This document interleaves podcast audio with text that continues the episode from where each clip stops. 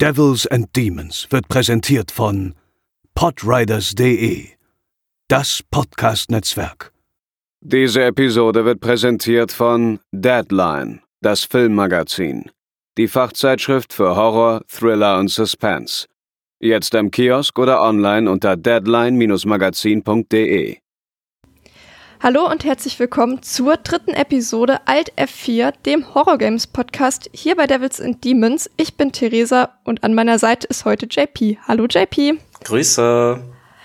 Ich habe dich ja nicht ohne Grund eingeladen. Ich weiß ja, dass du, äh, ja, ich sag mal, ältere Spiele, also darunter verstehe ich jetzt so PS2 und alles, was seit früher ist, schon auch deine Spezialität ist. Und wir reden ja heute über Rule of Rose. Genau. Was ja mit Ach und Krach noch so ein PS2-Spiel geworden ist. Und jetzt die Frage, was fasziniert dich so an diesen älteren Spielen? Also das kommt alles vor allem daher, dass ich natürlich damit aufgewachsen bin. Ähm, mein Vater hatte äh, eine ziemliche Sammlung schon als ich klein war und ähm, da habe ich immer ziemlich viel Input bekommen. Ähm, ich glaube, ich habe meinen ersten Gameboy mit vier bekommen. Ähm, wie problematisch das ist, weiß ich jetzt nicht, aber ähm, es hat mich schon ziemlich geprägt auf jeden Fall. Ähm, und äh, ich glaube, das liegt vor allem daran, dass es ein wahnsinniges Nostalgiegefühl in mir auslöst, dass mhm. ähm, Videospiele schon immer so ein bisschen ein Safe Place oder ähm, ja, es war, ich kann das schon ein äh, Safe Place oder Space nennen, weil ähm, man kann sich in den Geschichten verlieren, ähm, in den Soundtracks und so weiter und so fort. Und gerade eben bei diesen Spielen, die man vor Jahren mal gespielt hat und auch öfter mal replayed, dann gibt es immer so ein wohlig warmes Gefühl. Und ähm, ja, also oft vermisse ich das bei neueren Spielen. Also es gibt mhm. selten was, das mich heutzutage noch so richtig, richtig catcht. Aber ähm,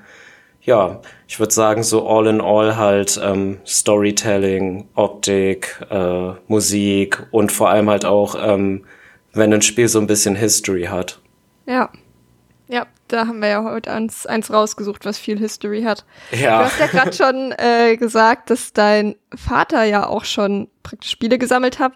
Du, ich weiß, du sammelst auch Spiele. Was sind denn so deine liebsten Teile in der Sammlung? Weil die ZuhörerInnen ja auch sehr viele bei die Filme sammeln und so die Spielesammlung ist da ja nicht so ja. weit von entfernt.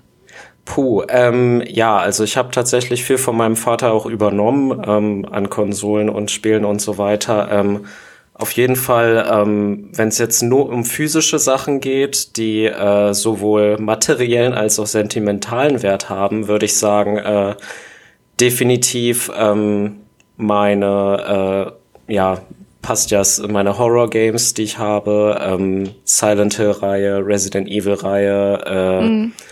ja, Project Zero, all solche Sachen halt, ähm, die Klassiker und ähm, jetzt abseits vom Horrorspektrum auf jeden Fall auch noch so JRPGs, äh, bin riesen Fire Emblem Fan. Ähm, mhm. Viele wissen auch, dass die Spiele auch nicht gerade günstig sind. Von daher, ähm, ja, also es, es ist breit gefächert, aber ich halte mich halt vor allem so in den Genres auf.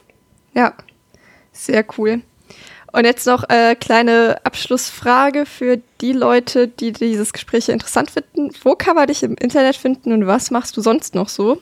Ähm, also mich kann man vor allem auf Instagram finden. Ähm, Hashtag Gift und Gala, ein Wort, äh, kleine Final Fantasy Reference. Ähm, und ähm, ja, da poste ich so Alltagsstuff, meine Haustiere, Gaming äh, und vor allem auch Musik, weil ich bin in einer Band, wir heißen Swoon. Ähm, das ist eine Hardcore-Band. Ähm, ja, und uns findet man unter at swoonpunks mit X am Ende. Ja. Sehr gut. Apropos Haustiere, man hört die Katze vielleicht auch im Hintergrund mounzen. Da war ja, es gerade. Genau so sieht's aus. genau, also das ist heute auch Programm. Gibt auch noch tierische Unterstützung, ähm, sowohl im Spiel als auch im echten Leben. Zumindest bei dir, bei mir leider nicht. Aber oh, schade. Ja, jetzt bevor es losgeht, noch ein paar Triggerwarnungen, weil wir heute über ein ja, ziemlich kontroverses Spiel sprechen. Manche Themen werden da halt ziemlich explizit behandelt, andere eher implizit und halt wieder andere werden, wurden dem Spiel halt vorgeworfen.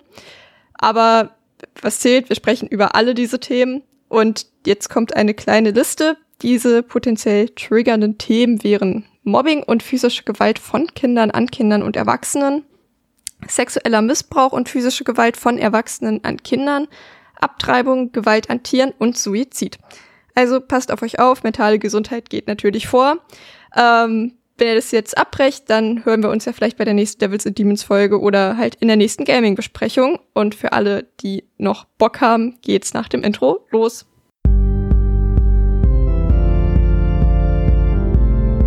They're coming to get you, Barbara. For you. Jebby, du hast das Spiel schon vorher mal gespielt, richtig? Genau, so sieht's aus. Hast du das häufiger als einmal schon gespielt? Also ich habe es definitiv zweimal komplett durchgespielt. Ähm, mhm. Das erste Mal schon einige Jahre her. Ähm, ich kann gar nicht genau sagen, wann das war, aber es dürfte so um 2010 rum gewesen sein. Okay. Da war ich vielleicht 14 oder so. Ja, genau, 14 mhm. Jahre. Ähm, Erstmal kurz nachrechnen. Ähm, und äh, danach habe ich es äh, vor so, ich würde sagen, vier Jahren nochmal gespielt. Genau, also ich habe es jetzt ähm, vor der Episode das erste Mal gespielt. Ich habe das zuvor noch nicht gespielt. Und äh, genau, habe da, wir hangeln uns sehr detailliert an der Story dran, also keine Sorge, ihr verpasst nichts. und ja, ich habe vorher schon viel von dem Spiel gehört irgendwie, aber mir war nicht so ganz klar, was da auch so für ein Fandom hintersteht. Und ja, ich habe halt auch nicht viel über das Spiel gewusst. Ich wusste nur, dass es einen Hund gibt in dem Spiel und dass es halt heiß diskutiert wurde und halt so ganz grob um die Themen, um die es halt ging, die jetzt halt heiß diskutiert wurden. Ihr habt sie ja eben im Grunde genommen auch schon gehört und war auf jeden Fall gespannt. Jetzt erstmal ein paar Fakten zum Spiel. Es ist, wie bereits erwähnt, aus dem Jahr 2006 und ist exklusiv auf der PS2 rausgekommen. Die EntwicklerInnen sind Punchline, die haben noch ein weiteres Spiel gemacht und das war's. Ähm, schien nicht so erfolgreich zu sein. Ich weiß nicht genau, woran das gescheitert ist, aber wenn euch das nicht sagt, ist es kein Problem. Soweit ich weiß, gibt's die auch schon lange nicht mehr. Ja, genau, die haben halt irgendwie davor ein Spiel gemacht und dann Rule of Rose. Ich weiß nicht, ob das, ob die danach gesagt haben, nee, jetzt haben wir keinen Bock mehr, das war uns alles viel zu blöd hier. Hm. Würde mich auch nicht wundern. Es ist ein japanisches Spiel und gehört dem Survival-Horror Genre an, wo wir ja letzte Woche schon, oder letzte Woche, letzte Episode, ist jetzt ja mehrere Wochen her, schon drüber gesprochen haben, dass da gefühlt alles zugehört. Ich würde es eher so in die Richtung psychologischer Horror packen. Es ist ein Singleplayer-Spiel und hat eine Freigabe hier in Deutschland ab 18, in anderen Ländern zum Teil sogar ab 16. Wie sind denn deine Einschätzungen zum Gewaltgrad? Also der Gewaltgrad lässt sich auf jeden Fall vergleichen mit äh, Games wie Silent Hill, würde ich sagen. Ähm, es ist äh, vom Combat-Style her auf jeden Fall so, dass es viel um Nahkampf geht, ähm, halt rohe Gewalt in dem Fall ähm, und äh, besonders halt auch ähm, so ein bisschen Body Horror mit reinspielt, wenn es jetzt rein um das Visuelle geht. Ähm, ich also meiner Einschätzung nach ist die ähm, Freigabe ab 16, wenn es nur um den Gewaltgrad geht, ein bisschen gerechtfertigter. Mhm, ja. ähm, aber äh, vor dem Hintergrund äh, der anderen Themen ähm, kann ich das durchaus verstehen, dass gerade zu der Zeit ähm, die Freigabe ähm, ja hierzulande halt anders ausgesehen hat. Ja, beziehungsweise, dass es halt keine Indizierung bekommen hat, ist ja eigentlich genau auch so schon sieht's aus, zum ja. Teil äh, grenzt an Wunder. Ja, würde ich, würd ich so mitgehen. Also ich sag mal, Score-Level ist sehr niedrig. Es gibt hier und da ein paar Blutspritzer, aber jetzt nichts, was einen irgendwie komplett aus den Latschen kippen lässt. Aber ja, diese psychologische Gewalt hier, die ist halt einfach enorm hoch in dem Spiel. Also das ist eher das, worüber man sich Sorgen machen muss und nicht, dass man den Gore-Gehalt nicht aushalten kann. Der Metacritic-Score beträgt 59 von 100. Ähm, es gibt sehr gemischte Rezensionen und dennoch hat das Spiel irgendwie einen Kultstatus erlangt. Äh, was man auch daran bemerkt, dass es dieses Spiel aktuell für circa 500 Euro gebraucht zu erwerben gibt. Es gibt auch keine äh, neuere, aufbearbeitete Variante irgendwie in PS3 4 5 Store. Ja, jetzt ist halt die Frage, so ein relativ durchschnittliches Game oder vielleicht sogar unterdurchschnittliches Game laut Metacritic Score, wie konnte das so einen Kultstatus erreichen? Also in erster Linie ähm, liegt es ja daran, dass es ein Limited Release war. Also es gab einfach im Umlauf gar nicht so viele Copies. Ähm, in den USA wurde das Spiel tatsächlich released. Ähm, und äh, in anderen Ländern, wie zum Beispiel äh, im Vereinigten Königreich, halt straight up gebannt, ähm, weil es dort äh, im Vorfeld eben diverse Dinge gab, ähm, die dafür gesorgt haben, dass viel über dieses Spiel gesprochen wurde, dass viel Fehlinformation äh, in den Umlauf kam und dass sogar halt auch Politik involviert war. Mhm. Ähm, und ähm, naja, wenn man so Collector fragt, äh, Rule of Rose ist für die PS2 einfach der Gral des Collecting. Also es gibt wenig, was da rankommt. So. Vor allem halt im Horrorbereich, ne? Genau, genau. Und ähm, das Einzige, was mir jetzt noch einfallen würde, würde wäre das Spiel Kuon. Ich glaube, mhm. das war somit das erste, eins der ersten Spiele von From Software, die ja bekannt sind für die äh, Souls Games. Ähm, aber ansonsten, wie gesagt, also das war halt einfach wahnsinnig viel Trouble darum. Ähm, viele Themen, die einfach auch von der Presse fehlinterpretiert wurden und ähm, allgemein, ich denke, damals war es halt auch einfach noch so, dass Videospiele öfter in die Kritik kamen, wenn es halt mhm. einfach mal um Themen ging, die ähm, von kontrovers bis äh, obszön gehen. Ja, also man muss dazu jetzt halt auch sagen, dass zum Beispiel, wenn man sich den Trailer anguckt, dass man es auch irgendwie so ein bisschen nachvollziehen kann, weil dort, weil ich finde, der Trailer, ich weiß nicht, ob du den vorher noch mal gesehen hast, also den jetzt nicht der Trailer, der noch mal im Film läuft, äh, im Film, im Spiel läuft, sondern den richtigen Trailer. Da gibt's wirklich echt auch ein paar Szenen bei, die aus dem Kontext gerissen wurden, die im Spiel komplett anders rüberkommen, aber zum Teil auch wirklich einen sehr sexualisierten Touch haben. Und ähm, das äh, müssen wir vielleicht jetzt erstmal zum Anfang dazu sagen. Wir sind halt, ja, ein Mädchen, das 19 Jahre alt ist und alle anderen sind, ja, so zwischen 6 und 14 ungefähr. Also wir bewegen uns halt hier im Bereich Kinder und Jugendliche und das ist im Grunde genommen auch das große Problem, was dieses Spiel halt hat. Also da gibt es dann im Trailer zum Beispiel äh, eine Szene, wo ein Mädchen den Finger von Jennifer in den Mund nimmt oder ähm, ja, dass irgendwie der Rock beim Knicks etwas sehr hochgezogen wird, wo ich mir auch dachte, oh Gott, ne? Aber das sind tatsächlich Szenen, an die kann ich mich im Spiel nicht erinnern, sie gesehen zu haben. Und das ist halt, ja, warum, kann man sich schon fragen, warum macht man irgendwie so einen Edgelord-Trailer draus? Andererseits liegt es auch irgendwie an der, also wissen die Leute, die dann sowas halt raten, auch irgendwie dieses Spiel selbst spielen und das halt nicht anhand von einem Trailer raten, was halt aber vermutlich der Fall gewesen ist, weswegen es da eben auch so viele Missverständnisse gab, weil das Spiel zu dem Zeitpunkt bisher eigentlich nur den Japan-Release hat. Ja, vor allem, ähm, worauf man sich da halt auch stützt, ist halt, dass äh, im Vorfeld in Gaming-Magazinen halt damals äh, oft auch so Sachen wie Beta-Versionen äh, behandelt wurden oder halt einfach nur Screenshots.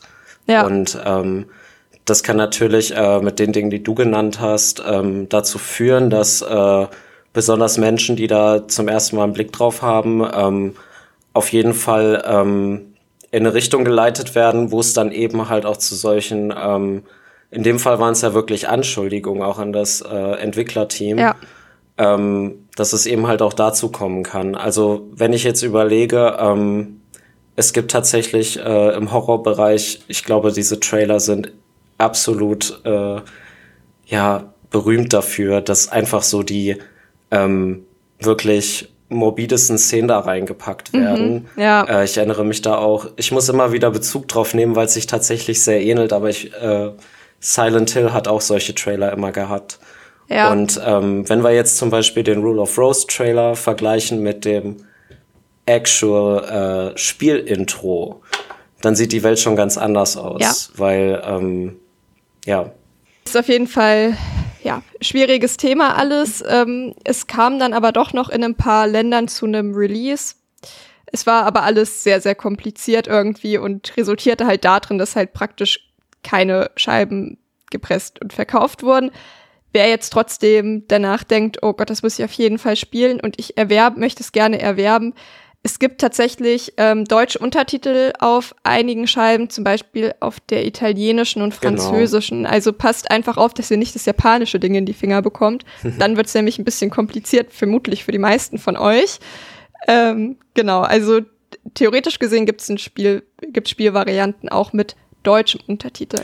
Das Schwierige daran ist aber halt auch, ähm, komme ich gerade drauf, weil ähm, auch diese Version waren halt sehr selten. Und Ja, ähm, gerade weil die, äh, wie du es genannt hast, italienische Version so beliebt ist wegen der deutschen, äh, wegen der deutschen Texte, ähm, US-Version und japanische Version erfordern ja, dass man eine entsprechende Konsole auch hat. Das Ja. muss man auch immer im Hinterkopf behalten. Und ähm, sowas treibt dann natürlich aufgrund der Verfügbarkeit äh, die europäischen Versionen, die halt für uns spielbar sind, vom Wert noch in die Höhe. Eine Ausweichvariante wäre australisch gewesen, weil ähm, die haben denselben Regionalcode wie wir, aber auch dort wurde das Spiel eingestampft. Ja. Genau, also es ist alles nicht so leicht. Aber jetzt ist halt auch die Frage, lohnt sich der ganze Aufwand eigentlich für dieses Spiel? Ähm, was ist jetzt hier eigentlich an Warnung gerechtfertigt oder auch nicht? Wir versuchen das alles mal so ein bisschen in den Kontext zu bringen und euch einen guten Gesamteindruck vom Spiel zu bringen. Und ja, starten jetzt damit. Erstmal vorab, ähm, es gibt ein paar Änderungen im Ablauf der Episode im Vergleich zu den beiden davor. Also nicht wundern, wir machen das jetzt eher so wie bei den Filmbesprechungen auch, dass wir uns an den einzelnen Kapiteln des Spiels entlanghangeln. Einfach weil das Spiel wirklich mit der Story glänzt und da auch dieses Mal wirklich viel zu holen ist und es auch Sinn ergibt, das danach aufzuteilen. Und auch noch vorab, wir haben das Spiel jetzt beide auf Englisch, ähm, oder ich hätte es jetzt auf Englisch gespielt. Ich und auch. genau, wenn ich jetzt halt irgendwie ein paar Sachen äh, jetzt per Hand aufs, ins Deutsche übersetzt habe, die dann in der deutschen Variante aber ein bisschen anders heißen, so wundert, wundert euch nicht. So, das ist meine Übersetzung jetzt. genau, wir starten im März 1930 mit dem Kapitel Die kleine Prinzessin. Und wir bekommen praktisch zum Spielstart eine Geschichte erzählt über ein Mädchen, deren Eltern gestorben sind. Und dieses Geschichtenthema zieht sich auch im Grunde genommen durch. Das ganze Spiel hat immer mal wieder so Märchenelemente und ist halt anhand von Märchenbüchern eigentlich erzählt. Und ja, wir, wir sind dann halt Jennifer zu Beginn des Spiels, 19 Jahre alt und sind halt in einem Bus mit einem anderen Jungen, einfach irgend so ein random Junge. Und der gibt uns halt ein Buch und rennt dann aus dem Bus raus und wir gehen hinterher. Und auch das ist halt wieder ein Märchen über eine kleine Prinzessin, deren Freundin der roten Rose immer an ihrer Seite war. Doch auch sie ist nun verschwunden, als die Eltern des Mädchens starben. Und das Mädchen wurde dann in ein komisches Haus geschickt und war dort ganz alleine.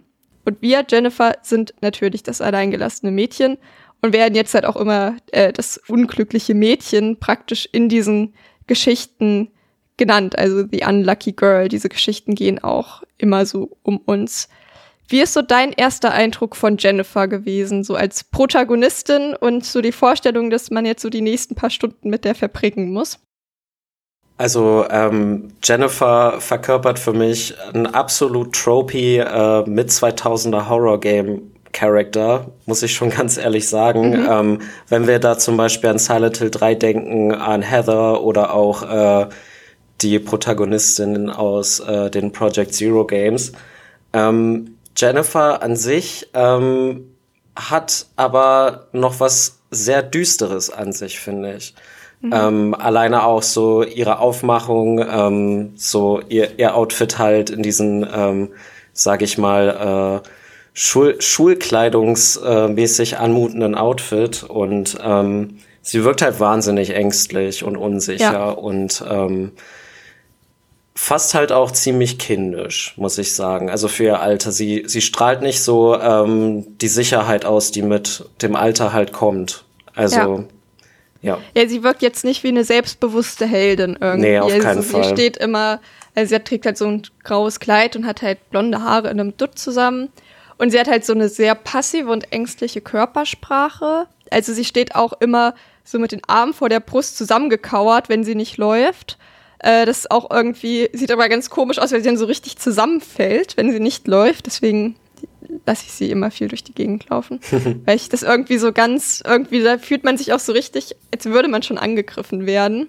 Ist auf jeden Fall, ja, nicht die Person, mit der man sich irgendwie jetzt besonders kompetent in einem Horrorspiel fühlt.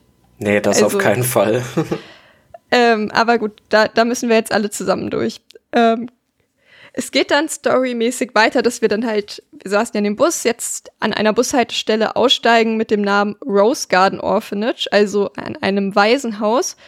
Und wir explorieren dann die Gegend, die Strange Hill heißt, weil du gerade schon gesagt hast, ein paar Parallelen zu Silent Hill. Also das fand ich schon so ein bisschen. Es Na ist, gut. es ist ein bisschen, äh, es äh, spielt ein bisschen drauf an, würde ich auch sagen.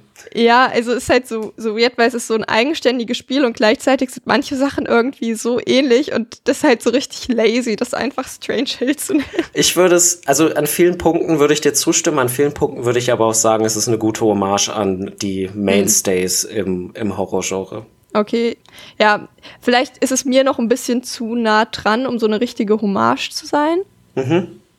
Ähm, genau, aber kann man natürlich auch so sehen und vielleicht sollte es auch wirklich einfach so charmant und nicht lazy sein.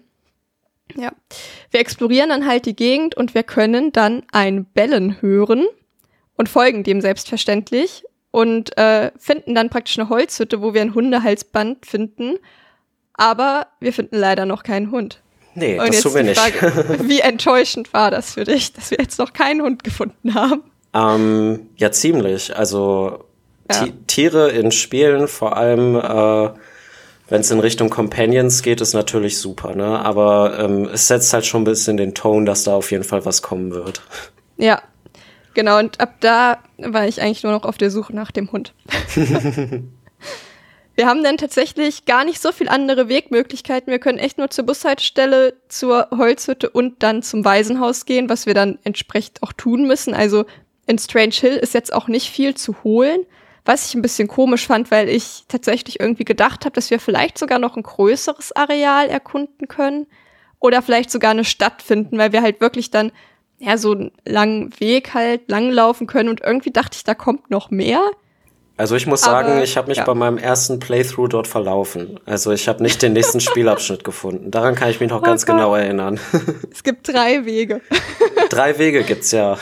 ja. Und wenn man an der Bushaltestelle praktisch die Straße runterläuft, kommt man oben wieder raus. Ja, das muss man dazu auch noch sagen. Man ist in einem Loop gefangen. Ja, okay, na gut. Also ähm, es gibt auf jeden Fall eigentlich nicht so viele Möglichkeiten, was, was jetzt zu tun ist. Und wenn man sich dann nicht verzählt, äh, schafft man es dann zum Waisenhaus zu kommen. Und dort sehen wir dann, wir stehen praktisch noch hinter dem Tor, zwei Kinder mit Papiertüten mit Gesichtern drauf gemalt über dem Kopf, die mit Stöcken auf einen Sack einprügeln, wo sich meines wenn ich mich recht erinnere, auch noch etwas drin bewegt. Wir sehen nicht, was in dem Sack ist. Was war so dein erster Gedanke dazu? Also, ähm, ich bin ganz ehrlich, wenn man ähm, halt in diesem Schuppen war und äh, dort ein Hundehalsband findet und dort ist kein Hund, ähm, ne, dann wandert, wandern die Gedanken auf jeden Fall schon in so eine Richtung. Und ähm, ich bin ganz ehrlich, ähm, ich finde wirklich nichts äh, creepier als äh, Kinder, die sich im Horror-Setting aufhalten und so eine evil Haltung haben.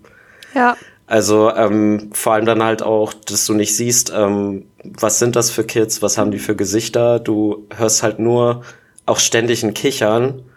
Und ähm, ich, ich meine mich dran zu erinnern, dass da noch nicht wirklich was mit Musik lief. Also es war wirklich nur so Nee. diese, diese Schlaggeräusche und ab und zu mal so ein Kichern. Und das ist wirklich super unsettling in dem Moment. ja, Weil man weiß, okay, man muss da jetzt irgendwie rein. ja, ich, ich stimme dem zu. Ich finde vor allem so Kinder, die eher so Grundschulalter sind, die habe ich auch nicht als bösartig auf dem Schirm. So Jugendliche schon wieder eine ganz andere Geschichte. genau. Ich habe schon ein bisschen Angst vor Jugendlichen, auch immer noch. Ähm, aber Grundschulkinder, so, das ist ja eigentlich, ja, sowas, was man, wo man sagen würde, okay, die können eigentlich gar nicht bösartig sein. Ich meine, das So. ist, das ist ja so eine gängige Horror-Trope, würde ich sagen. Dass Ja. man halt, dass man halt so das Unschuldige des Kindes nimmt und es komplett twistet einfach. Ja. Ja, und hier halt aber wirklich dadurch, dass echt direkt draufgeklöppelt wird und da war ich auch schon so, oh Gott. was passiert hier? Hier kann gefühlt jetzt alles passieren. Ja, das ist dann praktisch die Begrüßung, die wir fürs Waisenhaus bekommen. Dann gehen wir halt rein und finden überall Schmierereien an der Hauswand über ein Streuner, also den Stray Dog. Und ja, da gibt's praktisch ein Märchen drüber und der gibt Kindern Süßigkeiten und entführt sie. Und das hat jetzt ja schon auch wieder so ein bisschen den Märchencharakter, den ich ja schon angesprochen habe. Und ist die Frage, hast du dieses kleine Märchen vom Stray Dog an der Wand für real gehalten? Also hast du gedacht, dass es den Stray Dog wirklich gibt? Ähm, also das Spiel ist ja wirklich, ähm, sag ich mal, von vornherein absolut surreal. Also, mhm. dass, dass sie da so einsam ist, von so einem Kind begrüßt wird, ein Märchenbuch in die Hand bekommt und da ist einfach noch nichts drinne. So. Und ähm, an dem, an dem Punkt dachte ich auf jeden Fall, okay, ähm, wir werden so oder so mit diesem Stray Dog konfrontiert werden. Sei ja. es jetzt in physischer Form oder halt auch einfach nur, dass sich das Mysterium ähm, um ihn langsam aufrollt und äh, vielleicht was ganz anderes dahinter steckt. Ich muss sagen, für mich hatte dieses, dieses Konzept, ähm, und es ist auch tatsächlich so, dass das Entwicklerteam stark davon äh, inspiriert wurde, von den Grimm-Märchen. Ja. Denn auch dort gab es halt wirklich immer so, ähm, sag ich mal, so dieses Unknown Evil oder halt einfach so dieses äh, animalistische Böse, was irgendwie äh, irgendwo rumgelungert hat. Und ähm, ja, es ist auf jeden Fall, ähm, wenn man so diese diese Sack-Draufhau-Sache dort hat und ähm, direkt dann so etwas liest, man weiß, äh, hier stimmt was ganz und gar nicht. Ja. Ja, ich war tatsächlich, dass ich mir so dachte, ja, pff, was, was soll das für ein, für ein großer Hund sein? So, dann dachte ich kurz, hoffentlich ist das nicht unser Hund, der hier irgendwie die Kinder entführt, den wir dann noch finden. Das ist jetzt zum Glück dann nicht so, aber ähm, ja, ich, ich war da tatsächlich doch so, ja, mal schauen, was, was aus dem Stray Dog wird. Hab da aber noch nicht so ganz dran geglaubt, ehrlich gesagt. Ähm, dachte eher, dass es halt für, für irgendwas anderes eher steht. Ja, nachdem wir dann diese Spielereien begutachtet haben, können wir halt auch das Waisenhaus betreten und werden dann dort eingesperrt. Und jetzt, äh, ja, kommt zum ersten Mal der Score zum Einsatz, der sehr streicherlastig ist und unfassbar gruselig. Ja, da muss ich zustimmen. Ähm, es ist auf jeden Fall, ähm, muss ich sagen, einer meiner Lieblings-Videospiel-Soundtracks überhaupt. Mhm. Ähm, für alle, die reinhören wollen, man findet den auf Streaming-Diensten auch tatsächlich mittlerweile. Ähm, und lustigerweise ist auch eine Version des Spiels ziemlich, also noch seltener als die anderen, weil dort eine, ähm, ich glaube, eine CD mit sechs Tracks aus dem Game bei war, aber ähm, die äh, streambare Version ist auf jeden Fall die vollständige. Ähm, der Komponist, ähm, ich habe gerade den Namen vergessen, ähm, aber das werdet ihr dann auch nachlesen können, hat unter anderem neuerdings an Sachen wie Super Smash Bros. mitgewirkt, was äh, schon mal eine ganz andere Richtung ist, aber auch sehr streicherlastig auf jeden Fall.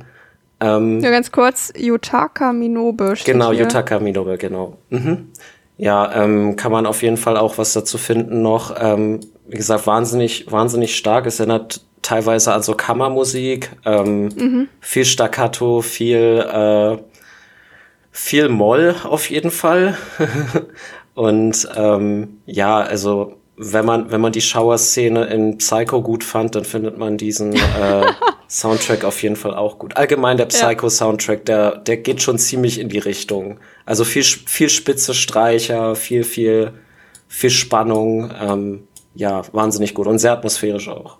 Ja, auf jeden Fall. Also als ich dieses Waisenhaus betreten habe, man hörte auch immer mal wieder im Hintergrund Kinder lachen, das hast du eben schon gesagt. Ja. Das hat man ständig und das macht die ganze Lage nicht besser. Äh, und es kommt dann auch wieder so eine Texttafel, wo halt drauf steht, ja, irgendwie Jennifer ist ganz alleine, aber sie fühlt sich trotzdem beobachtet. Und genauso habe ich mich halt auch gefühlt. Ja. So, wenn man das Waisenhaus betritt, man hat diese Musik, dann hat man diese lachenden Kinder und irgendwie hat man das Gefühl, okay, irgendwie habe ich das Gefühl, alle sehen mich gerade. Ja, man. Ohne zu wissen, wer da ist, ja. aber man fühlt sich total beobachtet. Ja, wie auf so einem Präsentierteller. Ja. Ah, Gerade auch, weil eben dieses Unknown Evil da irgendwo ist, ne? Ähm, Ja. man, man weiß halt, irgendwas ist hier gar nicht, gar nicht äh, richtig und äh, man muss hier rein jetzt und man muss sich umsehen. Mhm. Ja, aber auch zum, zum Umsehen, das ist jetzt halt nämlich die Sache. Ich, ähm, wir, wir sehen dann praktisch wieder den Jungen aus dem Bus, der dann halt die Treppe hochläuft. Und dann können wir praktisch hinterherrennen. Oder, so wie ich halt immer bin, ich war im Exploriermodus und hab, bin natürlich nicht hinterhergelaufen, habe erstmal mir alles andere angeguckt. Und äh, ja, er fand aber, das hat sich nicht so richtig gelohnt. Ich habe nämlich eigentlich nur eine Aufzeichnung vom Direktor gefunden, dass halt Kinder Gerüchte über den Stray Dog verbreiten, die man aber auch später im Spiel nochmal finden kann. Das finde ich halt immer ein bisschen schade, wenn so das Explorieren nicht belohnt wird, irgendwie mit extra Infos oder sonstigen. Also Mhm. das kann man sich an der Stelle echt sparen, einfach direkt hinter dem Kleinen herrennen. Dieser Anfangsbereich lädt halt zum Verweilen ein, vor allem wegen der Musik und ähm, weil es mich unwahrscheinlich an das Herrenhaus aus Resident Evil 1 erinnert. Bin ich ganz ehrlich, weil es einfach so, du bist da jetzt drin, du äh, weißt, du gehst nicht mehr raus, da ist ein komisches Kind, dem muss ich hinterherrennen, ich bleib mal kurz stehen. Ja, er ist halt so, der hat schon irgendwie schon so Menschen-Vibes, aber halt in, in ein bisschen kleiner alles. Ja. Aber so das Gefühl ist ein ähnliches, das stimmt. Ja, was ich da schon dann das erste Mal auch entdeckt habe, ist der Tür-Jumpscare, der mich wirklich jedes Mal wieder gekriegt hat. Und zwar, es gibt Türen, die sind verschlossen und es gibt Türen, durch die kann man gehen oder man denkt, man kann durch sie gehen. Genau. Und äh, in letzter Sekunde sieht man dann halt auch wieder Kinder mit Tüten auf dem Kopf, die das einem einfach vor der Nase zuschlagen, aber wirklich zuschlagen. Es macht auch einen richtigen Wumms. Und als ich das erste Mal, als ich den dann das erste Mal da unten bekommen habe, ich dachte so, oh mein Gott, was passiert hier? So. Der, vor allem, der hat mich jedes Mal wieder gekriegt. Also wenn ich mal irgendwie dann drei, vier Tage nicht gespielt habe und ich habe eine Tür aufgemacht und dann kamen die Kids und ich war jedes Mal so, "Uah." Ja, Oh es, mein Gott. es, ist es ist ein wahnsinnig starker Jumpscare, muss ich sagen, weil Ja. wer, wer mit Geschwistern kennt das zum Beispiel nicht. ja, Also man, man möchte irgendwie, ne, man, man spielt Fang, sonst was, äh, die Person vor einem rennt in eine Tür rein, schlägt die vor der Nase zu und ähm, ja, es ist, es ist einfach gemein, es ist fies. Ja, ist richtig fies. Ja, nee, der ist auf jeden Fall auch echt sehr effektiv und auch immer wieder sehr effektiv. Ansonsten hält sich das Spiel tatsächlich mit Jumpscares auch ziemlich zurück. Also dafür gibt's hinter jeder zweite, hinter jeder zweiten Tür praktisch ein. ähm, genau, aber der ist sehr effektiv, deswegen ist es okay. Apropos Türen, ähm, ich finde die Tür-Transitions in diesem Spiel sehr gut. Ja, vor allem wenn der Hund dann noch dazu kommt. Ja, und ähm, man bekommt halt quasi immer, wenn man durch eine Tür geht oder ein neues Areal geht, wird der Bildschirm kurz schwarz und man bekommt so eine Bezeichnung von dem Ort. Ja, genau, steht dann immer wieder Raum heiß, in dem man jetzt geht. Das finde ich auch echt ganz cool, weil dadurch wirkt es nicht einfach so, ja, jetzt hast du eben gerade schon das erste Resident Evil, wo man halt Ewigkeiten auf diese bescheuerte Türanimation warten muss, aber es passiert auch einfach nichts. Zum Glück konnte man die später skippen in den anderen Ja. Teilen. Ja, ähm, von daher ja, gebe ich dir recht, das ist schon, äh, gibt einem auch ein bisschen Orientierung irgendwie. mhm. So, wenn wir dann jetzt sagen, okay, explorieren hat sich nicht gelohnt, wir latschen jetzt hinter dem kleinen Jungen her, kommen wir praktisch in den Filth Room, also in die Schmutzkammer. Und das ist halt eigentlich nur ein ganz normales Schlafzimmer mit einem Balken, an dem halt eine Puppe festgebunden ist, die zufällig unsere Kleidung trägt. Rein Und zufällig. Und dann hören wir wieder Kinder lachen. Äh, ich fand zu dem Zeitpunkt nichts zum Lachen, ehrlich gesagt. ich auch nicht. Und dann geht das Spiel im Grunde genommen weiter. Wir folgen halt dem Jungen weiter, der dann halt auf, ja, dem, in einem Raum ankommt, der sich als Aristokraten-Clubraum, zu dem kommen wir später noch mal ein bisschen genauer, äh, entpuppen wird. Das ist halt so eine, der so Holzboxen mit weißen Laken drüber und roten Rosen und Kerzen, hat so ein bisschen Altar-Vibes irgendwie. Ja, auf jeden Fall. Äh, genau. Und er gibt uns dann praktisch den Rest der Geschichte, die wir eben halt schon bekommen haben, also am Anfang über das kleine Mädchen. Und die erzählt uns dann halt, dass das Mädchen in dem neuen Zuhause angekommen ist und dort der sogenannte Aristocrat Club nach den Regeln der Rose lebt, aber das Mädchen ist trotzdem ganz alleine. You das said ist immer it. das, das ist immer das ganze äh, des, des Drama. Das Mädchen ist trotzdem ganz alleine. Und an der Stelle einmal kurz für alle Leute, die es nicht wissen, weil es doch kein ganz äh, äh, ja kein Wort ist, was häufig, glaube ich, im Wortschatz so unbedingt vorkommt. Ein Aristokrat ist ein Mensch nach vornehmer Gesinnung und kultivierter Lebensart oder halt adeliger, adelige Person oder halt eine privilegierte Person. Oder in diesem Fall kann man es auch kurz fassen mit Leute, die sich für was Besseres halten, was auch auf die Kinder in diesem Club irgendwie zutrifft, zum Teil. Irgendwie ist gut. Ähm, genau, also diesen Club gibt es dann. Dann kommt halt eine Durchsage, die sagt, dass die Beerdigung be beginnen wird. Die Beerdigung von unserem besten Freund. Und dann hören wir wieder ein Bellen. Und das ist schon wieder total böse, weil wir haben diesen Hund noch nicht gesehen, nee. aber die spielen jetzt schon so damit, dass dieser Hund sterben könnte. Und ich war direkt so, oh Gott, jetzt aber schnell los, dass ich diese Beerdigung von meinem Hund noch gerade so verhindern kann. ähm, das können wir tatsächlich nicht, weil es immer noch keinen Hund gibt. Man hört ihn bisher immer noch nur bellen. Und wir kriegen dann praktisch die erste ja, richtige Cutscene, die gibt's immer am Ende von jedem Kapitel eine große finale Cutscene, in der wir halt sehen, wie wir das Grab freischaufeln und dann kommen wieder die Kinder mit den Tüten auf den Kopf, versammeln sich um uns und beschütten uns mit Wasser und sagen halt, dass wir dreckig sind. Also das mit dem Dreck, das ist wirklich schon auch so ein Thema, was sich durchzieht, dass wir irgendwie dreckig, schmutzig sind. Und ich finde, das ist wirklich schon auch einfach ein unfassbar gemeiner Ausdruck. Mhm. Und ich finde, es tut einfach irgendwie total weh, so als dreckig bezeichnet zu werden. Vor allem, weil es auch irgendwie so eine Beleidigung ist, die halt, glaube ich, nur Kinder wählen würden. Ich glaube, keine erwachsene Person würde auf die Idee kommen, irgendwie jemanden damit so zu verletzen. Da, da würde man eher andere Wörter wählen, aber dieses filthy, ich weiß nicht, ich finde, das hat halt auch sowas, es kann man sich richtig vorstellen, wie Kinder das irgendwie zu einem anderen Kind sagen. Ja, auf jeden Fall. Gerade auch, ähm, wenn wir jetzt schon mal sagen, okay, wir haben's, wir haben's mit einem Aristokratenclub zu tun, die halten sich für was Besseres. Der Pöbel ist halt schmutzig, ne?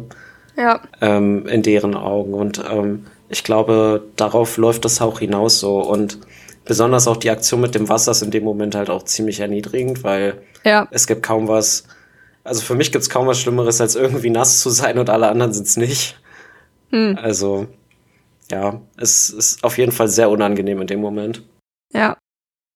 Auf jeden Fall, das ist auch schon eine sehr starke Szene irgendwie jetzt so direkt zu Beginn des Spiels im Grunde genommen, ja schon. Allge Ja. Allgemein finde ich, dass die Cutscenes wirklich wahnsinnig schön sind und Ja. ähm, soweit ich weiß, kam da auch ziemlich gutes Motion Capturing zum Einsatz. Ja, die sind auch immer noch gut, also sehr gut inszeniert. Also, hätte ich jetzt irgendwie anhand der Cutscenes hätte man auch denken können, dass das Spiel schon den Sprung auf die PS3 irgendwie vielleicht gepackt hätte. So am restlichen Spiel, also jetzt so da vielleicht nicht mehr so, aber in den Cutscenes, die sind wirklich so die große Stärke von dem Sehr Spiel. High weil die sind, Quality. Mhm. die sind wirklich richtig, richtig gut. Und ich finde, die haben halt auch überhaupt nicht an Wirkung verloren. Also es gibt ja irgendwie manche Sachen, die haben vielleicht damals gut funktioniert und tun es halt heute nicht mehr. Und ich finde so die Cutscenes hier und die Musik, ähm, die haben halt überhaupt nicht an Wirkung verloren, weswegen das irgendwie alles dann doch immer noch sehr atmosphärisch ist. ja, auf jeden Fall, da stimme ich dir 100% zu. Ja. Wir bekommen dann halt, nachdem die uns praktisch ja mit Wasser überkippt haben, eine Durchsage, dass der Flug bald startet. Und ja, wir wissen in dem Moment natürlich nicht, was das zu bedeuten hat, aber es geht tatsächlich hoch in die Luft. Äh, wir verlassen nämlich jetzt in dem nächsten Kapitel des Waisenhaus, aber erst nachdem praktisch die anderen Kinder uns in den leeren Sarg schmeißen und ihn verschließen. Was auch eine Sache war, die dem Spiel damals vorgeworfen worden, dass dort Kinder lebendig begraben werden. Was bedingt stimmt, aber wir werden ja auch lebendig wieder ausgegraben, deswegen würde ich sagen, zählt es nicht. Ja, äh, ne, aber ähm, ich, ich sag mal in dem Moment, ähm, also ich glaube, ich kann mir nichts Schlimmeres vorstellen, als lebendig begraben zu werden. Ich weiß nicht, wie es Ja. dir geht. Ähm, Ich glaube, es gibt viele schlimme Sachen, aber das steht alles jetzt nicht auf meinen äh, Wegen, wie ich gerne sterben würde. Nee, auf keinen Fall. Alleine halt, ähm, in dem, in dem Fall ist es ja mainly für einen Transport gedacht. Aber auch das ist einfach sowas von böse. Gerade gerade halt wegen den vorangegangenen Sachen und ähm, dann schmeißen sie sie da einfach rein und sie versucht ja auch noch rauszukommen und ja, ähm, es ist es ist einfach sehr impactful in dem Moment, gerade weil halt auch in dem Moment wieder so ein äh, Musikstück anfängt zu spielen, was sehr dramatisch ist. Mhm. Und ähm, ich, ich muss sagen, ich habe da wirklich Gänsehaut bekommen, weil ich da wusste, okay, ich möchte weiterspielen. Ja. Weil oft spielst du ja was und denkst dir, ja, okay, vielleicht bleibt halt dieser Moment aus, wo ich weiß, okay, ich möchte mich dem jetzt widmen, ich möchte meine Zeit dafür opfern. Aber äh, in dem Moment hatte ich persönlich diesen Moment bei dem Spiel. Ja, ja, ich finde generell, das ist ein sehr starkes Auftaktkapitel. Also wir bekommen einen Hund angeteasert, das ist gut. Wir bekommen halt wirklich, ja, irgendwie ein Setting, was man so nicht kennt. Beziehungsweise halt aufgrund der Tatsache, dass wir hier bisher nur Kinder gesehen haben. Das ist ja irgendwie auch schon nicht selbstverständlich. Und ja, da mit dem Score und mit diesem Waisenhaus, was alles so unfassbar atmosphärisch ist, da war ich schon gut abgeholt fürs Erste. ähm, das erste Kapitel ist damit abgeschlossen und jetzt kommt das nächste Kapitel. Das ist so vermutlich auch mit das längste. Würde ich auch ähm, sagen, ja. Genau, also jetzt nicht wundern, wenn, wenn das jetzt ein bisschen länger dauert und ihr euch jetzt da draußen denkt, oh Gott, wann hört denn das hier auf? So, ne? Also keine Sorge, dass danach wird alles ein bisschen kürzer. Nur jetzt am Anfang sind halt auch irgendwie ganz viele Sachen, die erstmal eingeführt werden müssen. Genau. Und das nächste Kapitel spielt dann im April 1930, also praktisch einen Monat später und heißt Das unglückliche Kleefeld. Und wir finden uns jetzt festgebunden an einem Pfeiler, also eigentlich so wie das in dem äh, Schmutzraum eben schon prophezeit wurde, finden wir uns halt praktisch wieder und wir hören halt eine wirklich garstige kleine Stimme, die mit uns redet. Sehr fies, halt ja. saugarstig einfach, die uns halt immer wieder Fragen stellt, die wir halt mit Ja und Nein beantworten können. Also tatsächlich auch interaktiv. Zum Beispiel sagt äh, diese Stimme dann, stellt sich dann praktisch als Prinz von diesem Aristokratenclub heraus, dass wir ein böses Mädchen sind und dass böse Mädchen bestraft werden müssen. Und da können wir entweder Ja oder Nein sagen. Und ich fand es eigentlich cool, aber leider ist es halt das einzige Mal, dass wir halt wirklich aktiv mit den anderen interagieren können und Entscheidungen treffen können. Und es hat halt keinerlei Auswirkungen auf die Story. Also ob man da jetzt Ja oder Nein sagt, ist halt komplett egal. Und das fand ich schade, weil ich fand es eigentlich ein sehr, sehr cooles Feature. Muss ich auch sagen. Also ähm, allgemein, ähm, also ich würde sagen, dass in diesem Spiel so ein äh, Morality-System äh, eigentlich ganz gut gepasst hätte. Ja. Ähm, dass sich davon vielleicht auch der Ausgang des Spiels abhängig gemacht hätte. Je nachdem, wie man sich entscheidet, äh, wie man mit den doch einigen Charaktern umgeht. Weil ja. ähm, man kann natürlich sagen, okay, das ist jetzt zum Beispiel Verhalten, was ich gut heiße von den anderen oder halt nicht. Ähm, ja, also ich, ich hätte mir persönlich auch gewünscht, dass man da vielleicht ein bisschen Einfluss drauf nehmen kann. Ich weiß jetzt auch nicht, was so der Gedanke hinter dieser Choice war. War eigentlich ja, vor allem das einmal zu machen, so als hätten sie es einfach vergessen, so als hätte das am Anfang jemand eingebaut und danach haben sie es irgendwie vergessen, dass das mal jemand gemacht hat in dem Spiel. Ja, wer weiß, vielleicht, vielleicht war das mal geplant, dass man halt ähm, irgendwie so ein bisschen den Kurs der Geschichte mit seinen Entscheidungen mhm. steuern kann. Aber an sich hätte der Prinz uns auch einfach äh, erzählen können, was jetzt los ist und es hätte keinen Unterschied gemacht. Ja. Ja, das Einzige vielleicht, er sagt dann ja auch so, ja, es ist egal, was du antwortest. So, wenn, wenn du was anderes machst als das, was ich möchte, dann stirbst du halt. Und vielleicht, dass, dass das damit irgendwie nochmal verdeutlichen sollte. Ich weiß es nicht. So von wegen. Also auf jeden Fall. Ja, egal, ja. egal was du machst, äh, kannst ja oder nein antworten. Es juckt mich nicht. Genau. Und vielleicht sollte das es nochmal irgendwie ein bisschen hervorheben. Ja, aber das ist dann praktisch das Setting, dass wir da diesen kleinen, diese kleine garstige Stimme haben, die uns sagt, ja, entweder du tust, was ich sage, oder du stirbst halt. Und er sagt uns dann halt außerdem, dass wir jetzt offizielles Mitglied des Aristocrat Club sind. Juhu. Yay. Ähm, da war die Freude groß. Und dass wir halt jeden Monat ein Geschenk an den Club machen müssen. Ich nenne das in folgenden auch Opfer, weil ich finde, das hat mit Geschenk eigentlich nichts zu tun. Es ist eine Opfergabe. Es ist eine Opfergabe, ja. ja. Und das ist halt auch im Grunde genommen unsere Aufgabe in jedem Kapitel, dass wir halt irgendwas suchen müssen, was die von uns haben wollen und wir geben das denen dann. Und ja, das ist die immer das übergeordnete Kapitelziel praktisch ab jetzt. Und in dem Raum, in dem wir dann halt aufwachen, finden wir halt außerdem nochmal äh, zum Thema Märchen eine Vogelscheuche, an der wir speichern können und die uns Tipps geben kann. Und halt einen Mülleimer, in dem wir Dinge verstauen können. Wie fandest du das Vogelscheuchen-Tipps-Feature? Also ich muss sagen, ähm, das Spiel lebt auf jeden Fall davon. Also, das ist ja gerade schon gesagt, das Spiel ist ein einziger Fetch-Quest. Also wir holen Sachen, ja. müssen sie suchen ähm, und was auch immer uns dabei entgegenkommt, da müssen wir irgendwie dran vorbei oder so. Ich finde das eigentlich ein ganz nettes Feature, ähm, wenn ein Spiel sowas hat, aber da muss es auch ein bisschen Substanz haben. Mhm. Ähm, weil nur durch diese Vogelscheuchentipps äh, wird man nicht 100% einen Plan haben, was als nächstes zu tun nee. ist. Gerade auch, ähm, weil die Art und Weise, wie, ähm, ja, wie der Text halt dargebracht ist. Es ist halt immer dieser, sehr kryptisch. Dieser, dieser geschwungene, märchenhafte Stil. Ähm, für Leute, die halt Zelda gespielt haben, insbesondere Ocarina of Time, ähm, die Steine, die man da befragen kann, oder die Eule, die einem sagt, äh, wo es hingeht, äh, das ist nochmal eine ganz andere Hausnummer. Also sowas darf man da nicht erwarten. Ähm, aber es, es hat halt einfach schon so ein bisschen Charme. So, ähm, hm. ich erinnere mich gerade dran, es gibt auch Vogelscheuchen bei Zelda, was ganz witzig ist. Ähm, die, die mit einem reden, aber vor allem tanzen die mit einem. Ähm, oh, das kann die leider nicht. Nee, das kann die leider nicht. Ähm, die, ist, die ist ganz statisch. Aber ähm, ja, ich, ich finde, das, das unterstreicht halt einfach so den Märchencharakter der ganzen Sache und dass äh, Jennifer ziemlich in ihrem Kopf lebt. Ja. Ja, also ich fand auch, die Hilfe war immer sehr kryptisch und hat einem jetzt nicht so viel gebracht.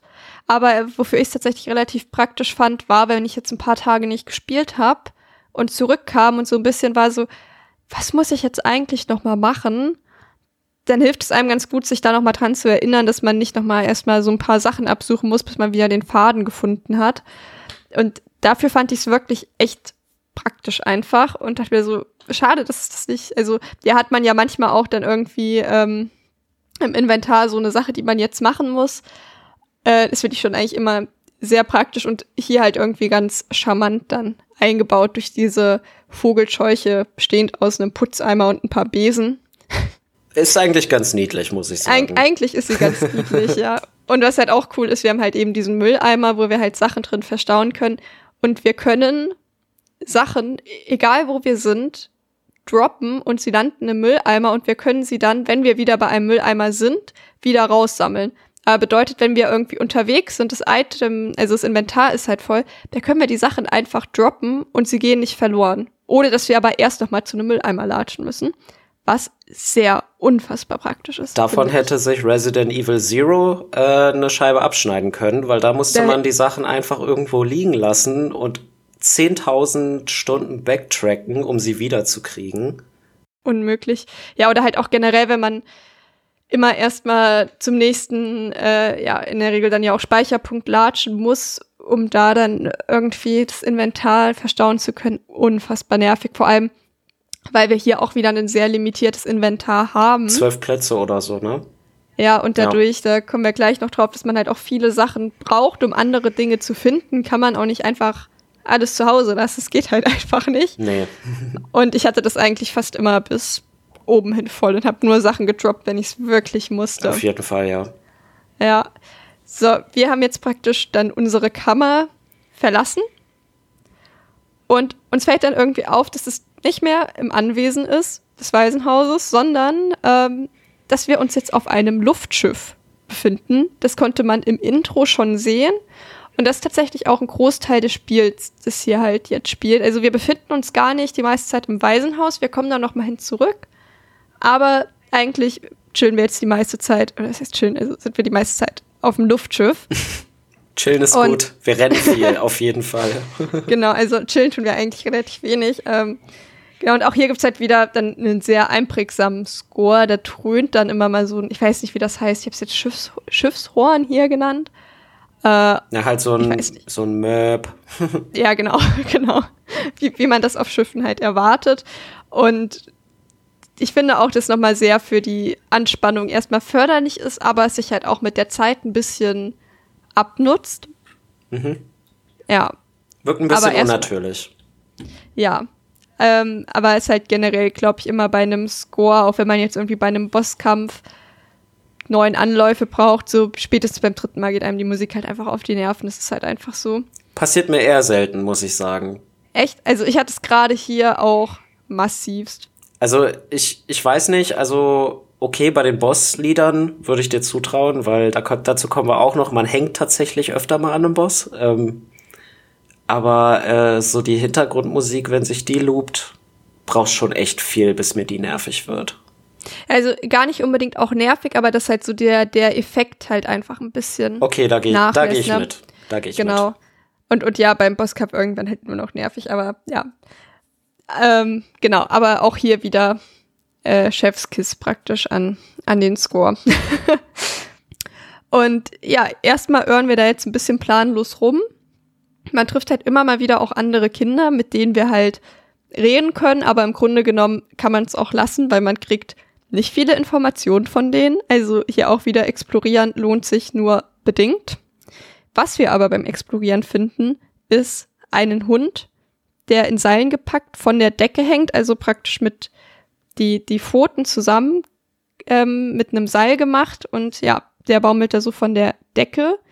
Und das Schlimme ist, wir können ihn erstmal nicht befreien und er jault halt auch noch. Und ich fand das halt ganz fürchterlich, weil es sieht wirklich einfach, der Hund sieht wirklich einfach richtig, man möchte ihn einfach direkt mitnehmen und auspacken. Es ist einfach ein, ja, unfassbar grässliches Bild irgendwie, wie dieser Hund da von der Decke hängt. Ja. Ja.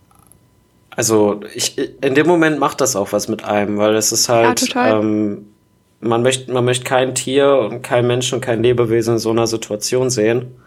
Und man weiß halt genau, irgendwer in diesem Spiel hat das gemacht und wir müssen auch diese Person vielleicht irgendwie konfrontieren. Ähm, und ja, wir wissen halt einfach so, okay, unser nächstes Objective ist, wir müssen diesen Hund darunter kriegen. Kost, Ja. Koste es, was es wolle. Ja, aber das geht leider noch nicht so schnell. Wir müssen Nee. nämlich noch ein paar Mal an diesem geknebelten Hund vorbeilaufen, bis wir ihn endlich befreien können, was ich auch echt ja, fürchterlich fand.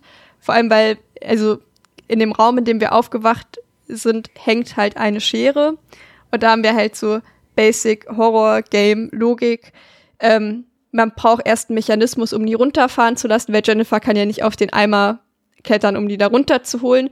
Deswegen können wir die leider erst später abholen, die Schere, und leider erst den Hund später äh, befreien. Komplett bescheuert mal wieder, aber ja, so kennen und lieben wir doch unsere äh, Horrorspiele.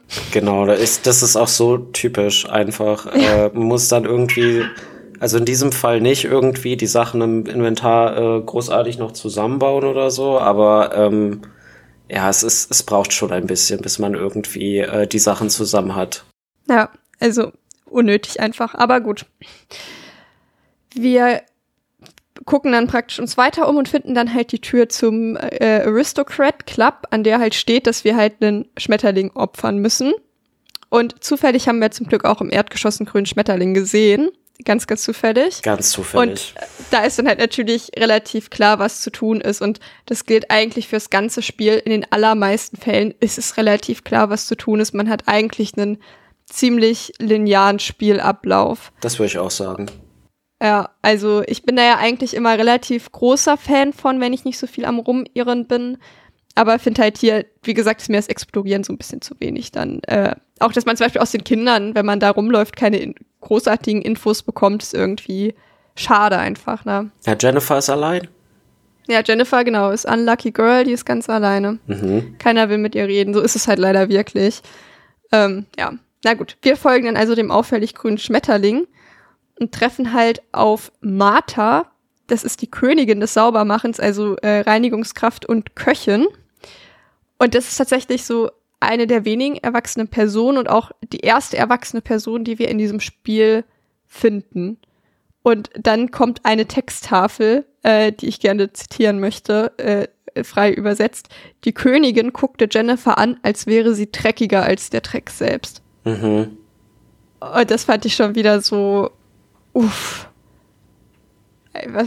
Vor allem so von einer erwachsenen Frau, Ja. Äh, und, und sie sagt dann auch irgendwie noch sowas, glaube ich, zu uns, was so in die Richtung geht, dass wir wieder dreckig sind und oh, big uff, ey. Vor allem fragt man sich ja an dem Punkt, was ist an Jennifer so dreckig? Sie ist ja auch. Ja, was hat sie verbrochen? Sie ist ja augenscheinlich äh, nicht physisch dreckig, weil sie sieht super Ja. fein aus und ähm, scheint auch äh, auf ihr Äußeres zu achten. Aber jeder sagt ihr, dass sie halt wirklich Dreck ist. So. Ja. Ja, es ist wirklich ein großes Thema in diesem Spiel mit dem Dreck und dem Schmutz und äh, ja, was wir verbrochen haben, das finden wir später heraus oder auch nicht verbrochen haben, je nachdem. Wir treffen dann ähm, auf eines der Mädchen, die Olivia, die wird auch die weinende Prinzessin genannt und da ist auch der Name Programm, weil man hört sie schon Ewigkeiten vorher weinen und das ist auch wirklich sehr gruselig, so dieses Kinderweinen im Spielen ist ja auch immer so, dass man irgendwo ein Kind weinen hört, ist schon so klar, oh Gott, das kann nicht gut sein. Mhm. Ja, Also weinende Kinder im Spiel nie ein gutes Zeichen. auf keinen Fall. also, Ja, ich, ich denke da, äh, welches Spiel war es? Dying Light, glaube ich, mit diesen, mit diesen Kindern, die da rumschreien. Ugh, ganz schlimm. ja, oder ähm, ich, ich be- hoffe jetzt, ich schmeiß es nicht durcheinander, das wäre jetzt peinlich, aber ich habe jetzt vor kurzem mit meinem Freund hier Silent Hill PT gespielt und da gibt's dann ja auch ein Baby, das schreit oder so. Ein Embryo, ja. Ein Embryo, Im ja, nicht mal Waschbecken. genau, genau, da habe ich es doch nicht durch. Und da, so, sobald irgendwo ein Kind anfängt zu schreien, ist so, oh Gott, oh Gott, schnell weg hier. So, ich, möcht, ich möchte gar nicht hingehen. Ja, das- Wir gehen dann aber doch zu Olivia. Das hat halt einfach immer diese Eraserhead-Vibes. Ich habe tatsächlich, ich habe jetzt äh, zu Weihnachten eine David Lynch Collection bekommen, aber ich habe es immer noch nicht geguckt und ich fühle mich etwas guilty deswegen. Naja, du hast Also, es ja. Und wenn du sagst, du schaust es, dann ist das ja schon mal ein Schritt in die richtige Richtung. Ja, ich will da schon lange gucken, aber das ist dann irgendwie immer so, dass ich mir denke, ah nee, da bin ich heute nicht in der Mut für. Und dann ist das so ein Film, wo ich total bereue, dass ich mich da so Ewigkeiten vorgedrückt habe, vermutlich. Ja, aber ich glaube, ich glaube, viele, die zuhören, werden äh, wissen, was Ja. ich meine, wenn es um schreiende Kinder geht. Da bin ich auf jeden Fall mal gespannt, was mich da erwartet. Ja, also Olivia sitzt dann da und weint und sie sitzt vor dem toten grünen Schmetterling. Und dann wollen wir einfach den Schmetterling nehmen, weil nichts, was wir sagen könnte, Olivia irgendwie zufriedenstellen. Und dann kommt es, sie sticht auf ihn ein mit einer Gabel und sticht auch damit fast in unsere Hand. Und dann hört sie halt auf zu weinen und sagt, dass wir es verdienen, verschlungen zu werden. Mhm. Und dann geht sie einfach. Also, da war ich auch so, also, was soll denn das jetzt? Ja, also das ist, das ist halt einfach so dieses Problem, weil äh, up until this point und ich glaube auch für den Verlauf des restlichen Spiels hat man das Gefühl, nichts, was diese Kinder machen, ist rational. Ja, Die machen einfach keine Kindersachen. ja, total. Es ist wirklich, ja, war auf jeden Fall auch wieder so ein Moment, wo ich so richtig war, so, oh, oh Gott, mal schauen, was uns hier noch so erwartet, ne? Ja, und dann bekommen wir unsere erste Waffel, äh, Waffel, Waffe, und zwar eine Kuchengabel. Äh, und damit können wir jetzt in den Kampf ziehen. Äh, ja, wie hast du dich mit der Kuchengabel gefühlt? Ähm, also wenn eine Kuchengabel das ist, was uns auf den Rest des Spiels vorbereiten soll, dann nicht gut. ähm, ich glaube so äh, von ersten Horror-Game-Waffen, ich meine, manchmal kriegt man ja einen Stock oder ein Rohr oder so, aber eine Kuchengabel hat, hat, hat halt wahnsinnig wenig Range, äh, vermutlich wenig Damage, äh, ist, ist wahnsinnig schlecht, äh, damit irgendwem weh zu tun. Also, mh, nicht so geil. Ja, ich war dann auch so, okay, na gut, äh, hoffentlich sind die Gegner nicht so hartnäckig. es ist besser als nichts. es ist besser als nichts, genau. Aber wenn ich sie nicht ver verwenden muss, ist auch nicht verkehrt. Genau. Naja, wir nehmen dann also diesen leicht zerfledderten Schmetterling und bringen ihn halt zur Opferbox, nur damit wir dann ähm, ja, gesagt bekommen, dass das halt praktisch ja ein hässlicher Schmetterling ist, sodass das jeder sehen würde und dass sie uns doch gefälligst einen schönen Schmetterling bringen sollen. Ja, Genau. und dann suchen wir halt einen schöneren Schmetterling und treffen dann auch auf den ersten Gegner. Genau. Das sind, wir kriegen dann erstmal eine kleine Kampfeinführung und was können wir alles? Wir können schlagen in einem Modus, also man kann halt X drücken und wenn man mehrfach X drückt, macht sie so eine kleine Combo, die nicht zu unterbrechen ist, was nicht unbedingt von Vorteil ist. Wir können wegrennen und wir können Gegner abschütteln, wenn sie uns anspringen, um uns anzuknabbern. Also ähm, äh, kurz gefasst, das Kampfsystem ist nicht gut. Nicht gut ist äh, noch sehr großzügig. Ähm, Ja. Denn das Kampfsystem ist wohl eins mit der schlechtesten, uneffektivsten Kampfsysteme, die ich hier im Spiel erlebt habe. Das ist eine Ansage. Das ist eine Ansage. Wir, wir haben ja halt wirklich schwerwiegende Probleme. Ähm, also, wo ich aber sagen muss, die, die äh, Schlaganimation von Jennifer ist ganz cool, weil auch äh, da kommt zum, zum Ausdruck, dass sie darauf gar keinen Bock hat, weil sie, Ja. sie, äh, wenn sie schlägt, schaut sie nicht mal hin, glaube ich, und sie, sie, Ja, sie, sie dreht sich so weg, ne? ja, genau. Also sie möchte das gar nicht, was, was eigentlich auch schon wieder für ihren Charakter spricht in dem Moment. Das finde ich ganz gut daran. Aber wie du auch gerade gesagt hast, ähm, also ein Tipp von meiner Seite, wenn ihr mal an das Spiel drankommt und es spielt, ähm, ja, äh, wenn ihr nicht kämpfen müsst, dann tut es auch nicht. Also Ja. es, das ist wirklich so in diesem Spiel äh, das Credo. Und ähm, diese Combo, die äh, du erwähnt hast gerade, die sollte man auch tunlichst vermeiden, weil die ist, wie gesagt, die kannst du nicht canceln und dann bist du natürlich auch anfällig. Ähm, und allgemein, Gegner haben eine ganz merkwürdige Hitbox in diesem Spiel. Also du, du hast halt manchmal einfach nicht das, du hast das Gefühl, du triffst sie eigentlich nie.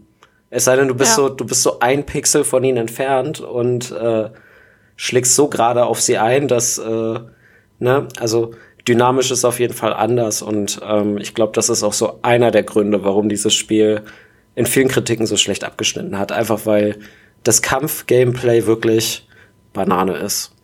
Ja, total. Also, ähm, äh, das wurde auch von den EntwicklerInnen zugegeben, dass daran gespart wurde, dass da nicht mehr so richtig Kohle für da war und man bemerkt es auch. Mhm.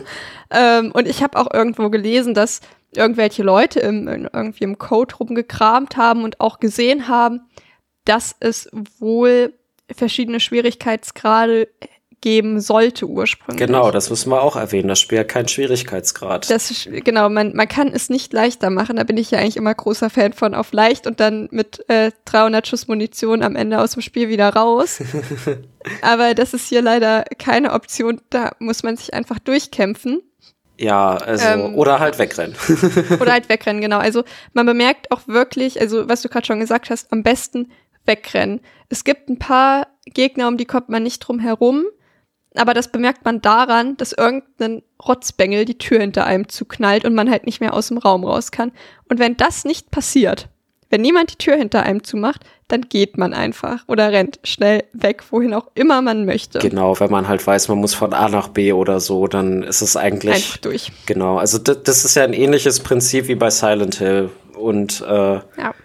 da wurde man ja teilweise auch noch belohnt, wenn man äh, keine, keine der süßen äh, Gegner umgebracht hat. So. Ja, aber da ist, genau, ist eigentlich ähnlich, so wenn man bei Silent Hill draußen rumkraxelt und dann irgendwie diese fliegenden Viecher versucht, darunter zu holen. Also tut man sich selbst keinen Gefallen mit, ähm, ja. Und das, ein- der einzige Vorteil ist, dass die so ein bisschen, äh, die Gegner ein bisschen das gleiche Problem haben, was man selbst auch hat.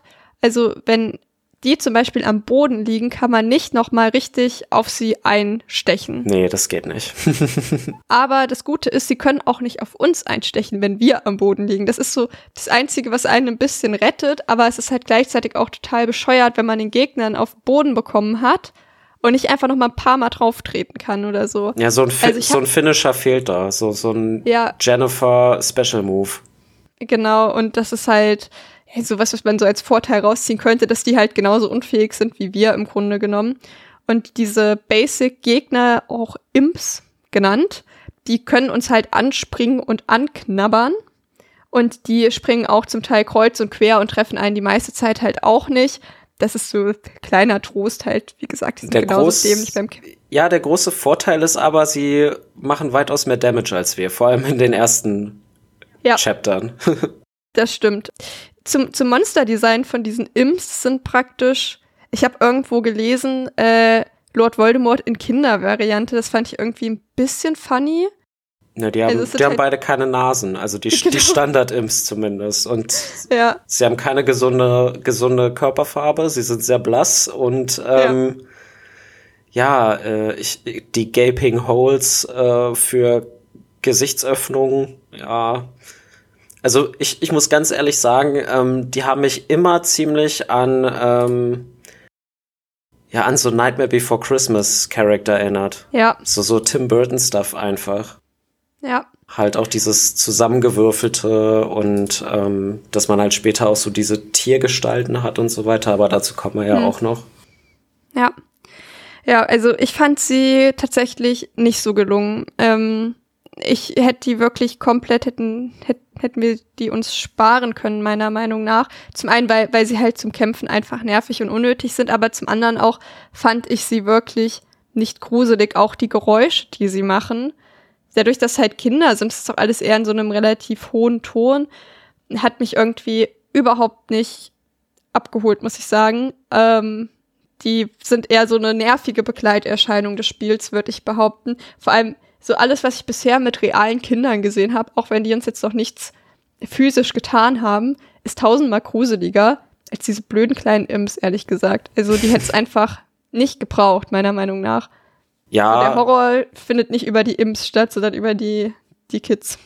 Das auf jeden Fall und die Imps sind halt einfach nur dein, dein Stör, Störfaktor äh, vom A nach B kommen.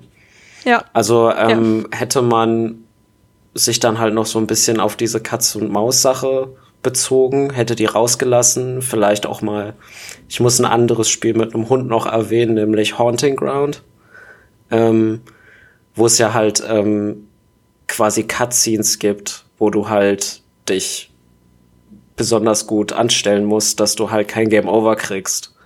Also sowas wäre halt viel besser gewesen, Mhm. statt regulärer Gegner. Dass du halt einfach so Situationen hast, sei es jetzt, dass dir die Kids irgendwie eine, eine Falle stellen oder so und du musst da irgendwie rauskommen oder, oder solche Ja. Sachen, ne? Also das hätte ich schon Ja. besser gefunden. Da gebe ich dir auch recht. Also es, das Design, ich finde es jetzt nicht inherently bad, muss ich sagen, weil es ist halt einfach so, auch wieder so abstrakt und ähm, halt mich erinnern die so ein bisschen an was, was Kinder zeichnen, wenn so ein bisschen, Ja. wenn so ein bisschen gloomy drauf sind, weißt du, halt einfach solche, solche weird ass Figuren, die halt einfach so Mensch-Tier-Hybrid sind und halt, wie gesagt, so dieses Tim Burton-mäßige Alice in Wonderland teilweise auch ein bisschen.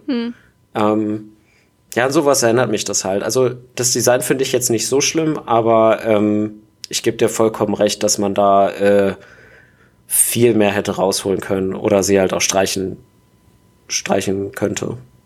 Ja. Ähm, das würde ich jetzt gerade kurz vorwegnehmen. Hoffentlich verhedder ich mich jetzt nicht in meinem Skript, wenn ich ganz nach unten scrolle. Aber es wird ähm, im allerletzten Kapitel wird auch tatsächlich ähm, erklärt, wo diese Monster halt herkommen. Und zwar wurde da halt gesagt, dass es halt eine Legende über diese Imps gibt, die halt kommen, wenn man nicht gut aufgeräumt hat und dass die dann die Kinder wegfegen, als ob sie Staub wären. Und wir kommen gleich auch noch zu einer Szene, weil diese Imps, die hantieren tatsächlich relativ häufig mit dem Besen rum, wo man sich schon fragt, was haben sie mit dem Besen? Warum hängen die so viel am Besen rum? Und ich, Warum müssen die hier sauber machen? ich glaube auch, weil die so Clean Freaks sind, wollen die unsere dreckige Jennifer haben. Ja, das kann sein, dass sie uns deswegen haben wollen. Ja, da halt auch wieder nochmal so eine, so eine interne Gerüchte-Story, die da am Ende das nochmal aufklärt, aber kommt wirklich so, in einer Notiz irgendwann im Keller, die kann man auch Mhm. ruckzuck übersehen. Genau, so, das war unser erster Kampf. Erstmal nur gegen einen Imp, war trotzdem schon painful. Aber so ist es nun mal. Wir erinnern uns, wir müssen einen weiteren äh, Schmetterling finden, der ein bisschen schöner ist als den, den wir gebracht haben. Und ähm, ja, wir treffen dann das erste Mal auf einen erwachsenen Mann, der uns halt ein Märchenbuch übergibt, das halt das Kleefeld heißt. Und der verschwindet dann auch einfach wortlos Yay, ein Plot-Device. und hat nichts gemacht. So, hm, was hat dieser mysteriöse Mann auf sich? Das klären wir später auf. Und zwar geht es in diesem Geschichtenbuch, was er uns gibt, mal wieder um ein unglückliches Mädchen, das halt auf der Suche nach Kleeblättern war, ähm, aber vor allem das Vierblättrige halt nicht gefunden hat, weil sie halt zu wenig Glück hatte. So, und Unlucky Girl mal wieder sind natürlich wir. Es geht hier im Grunde genommen darüber, dass wir jetzt noch ein paar Schlüssel für Türen mit Kleeblättern drauf finden müssen. Ähm, aber was jetzt erstmal viel wichtiger ist, wir können nun die Schere holen, um Brown zu befreien. Yes, genau. Und das tun wir, schneiden ihn darunter und der ist halt einfach so null wütend. Der ist einfach von Anfang an so richtig sweet und wedelt uns an, wo ich mir denke, also ich wäre schon angefressen, wenn ich da irgendwie, weiß ich nicht, zwei, drei Stunden geknebelt über Kopf von der Decke gehangen hätte und wäre, glaube ich, nicht so freundlich gewesen als Hund, aber he's a good boy. Hm. Auf jeden Fall.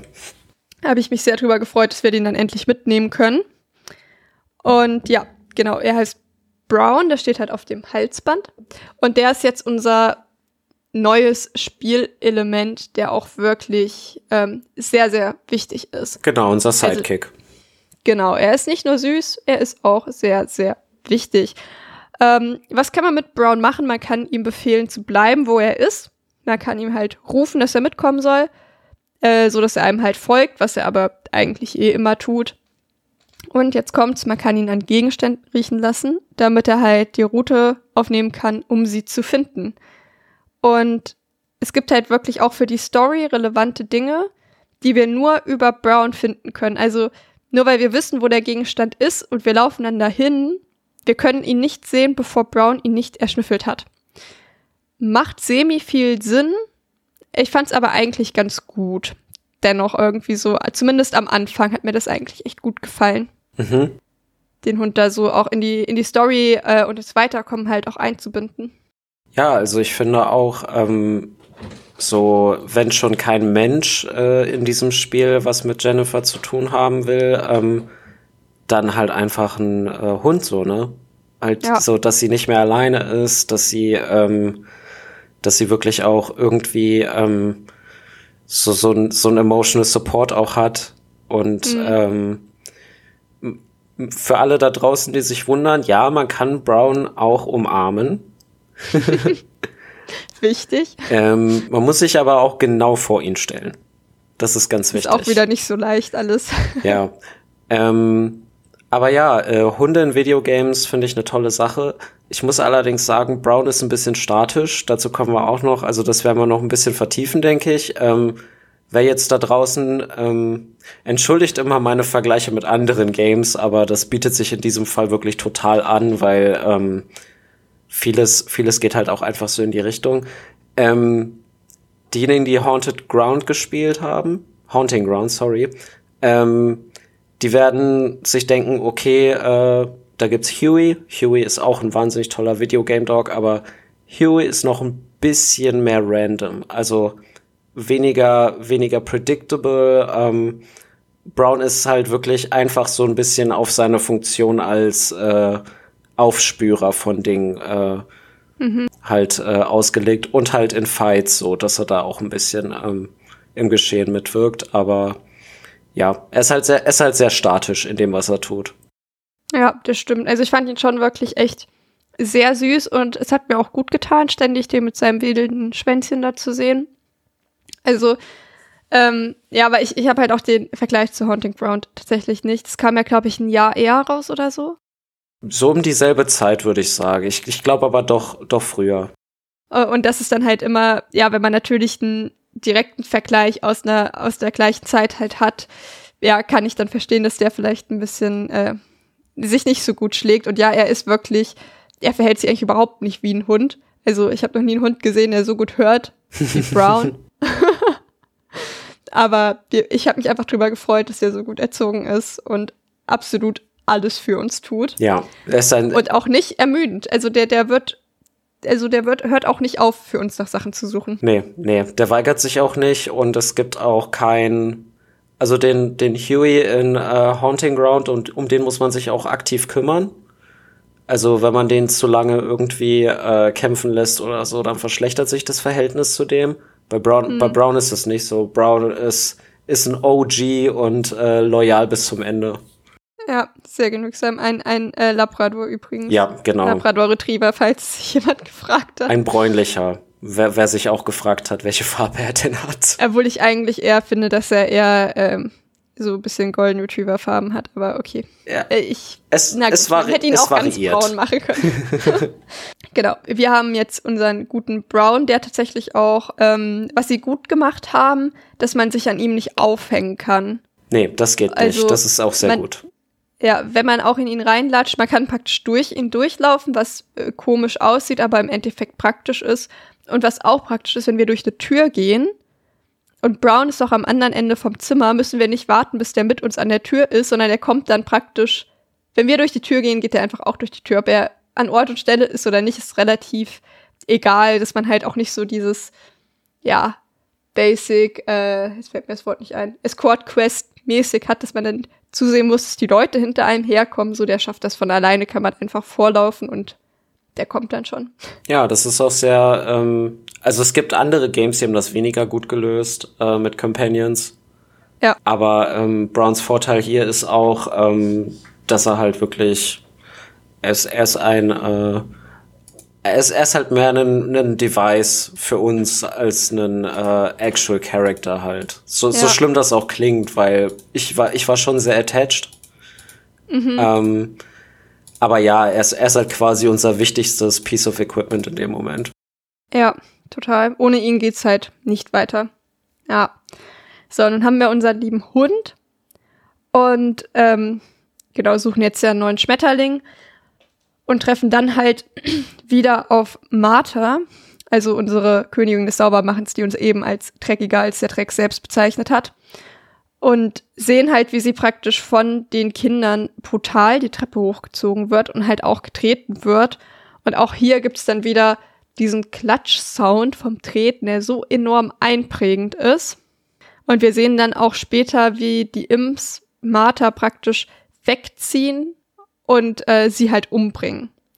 Und das war auch irgendwie so ein ja, einschneidender Moment für mich, weil ich so dachte, okay, hier sterben Leute. Hier werden nicht nur Leute mit Wasser überschüttet und als dreckig bezeichnet, was auch schon schlimm genug ist, aber hier sterben auch wirklich Leute. Erwachsene Leute vor allem. Genau, ist, erstmal ist ja die erste Person, die stirbt, also eine erwachsene Person.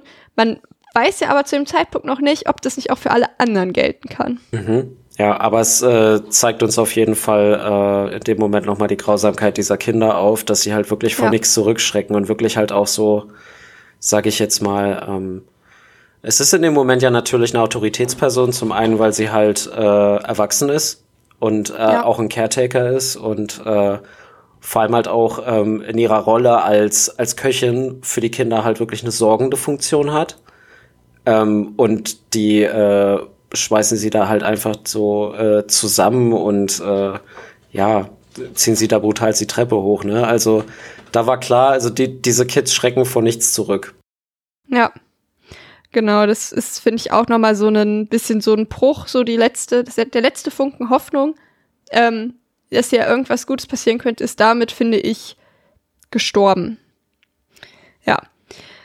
Auf unserer Suche nach dem Schmetterling treffen wir auf Amanda, die sogenannte kleinherzige Prinzessin, also Small-Hearted Princess, die nämlich einen Schmetterling gefunden hat und über ihn kauert. Und Amanda ist für die ähm, ja, folgenden Episoden des Spiels noch sehr relevant.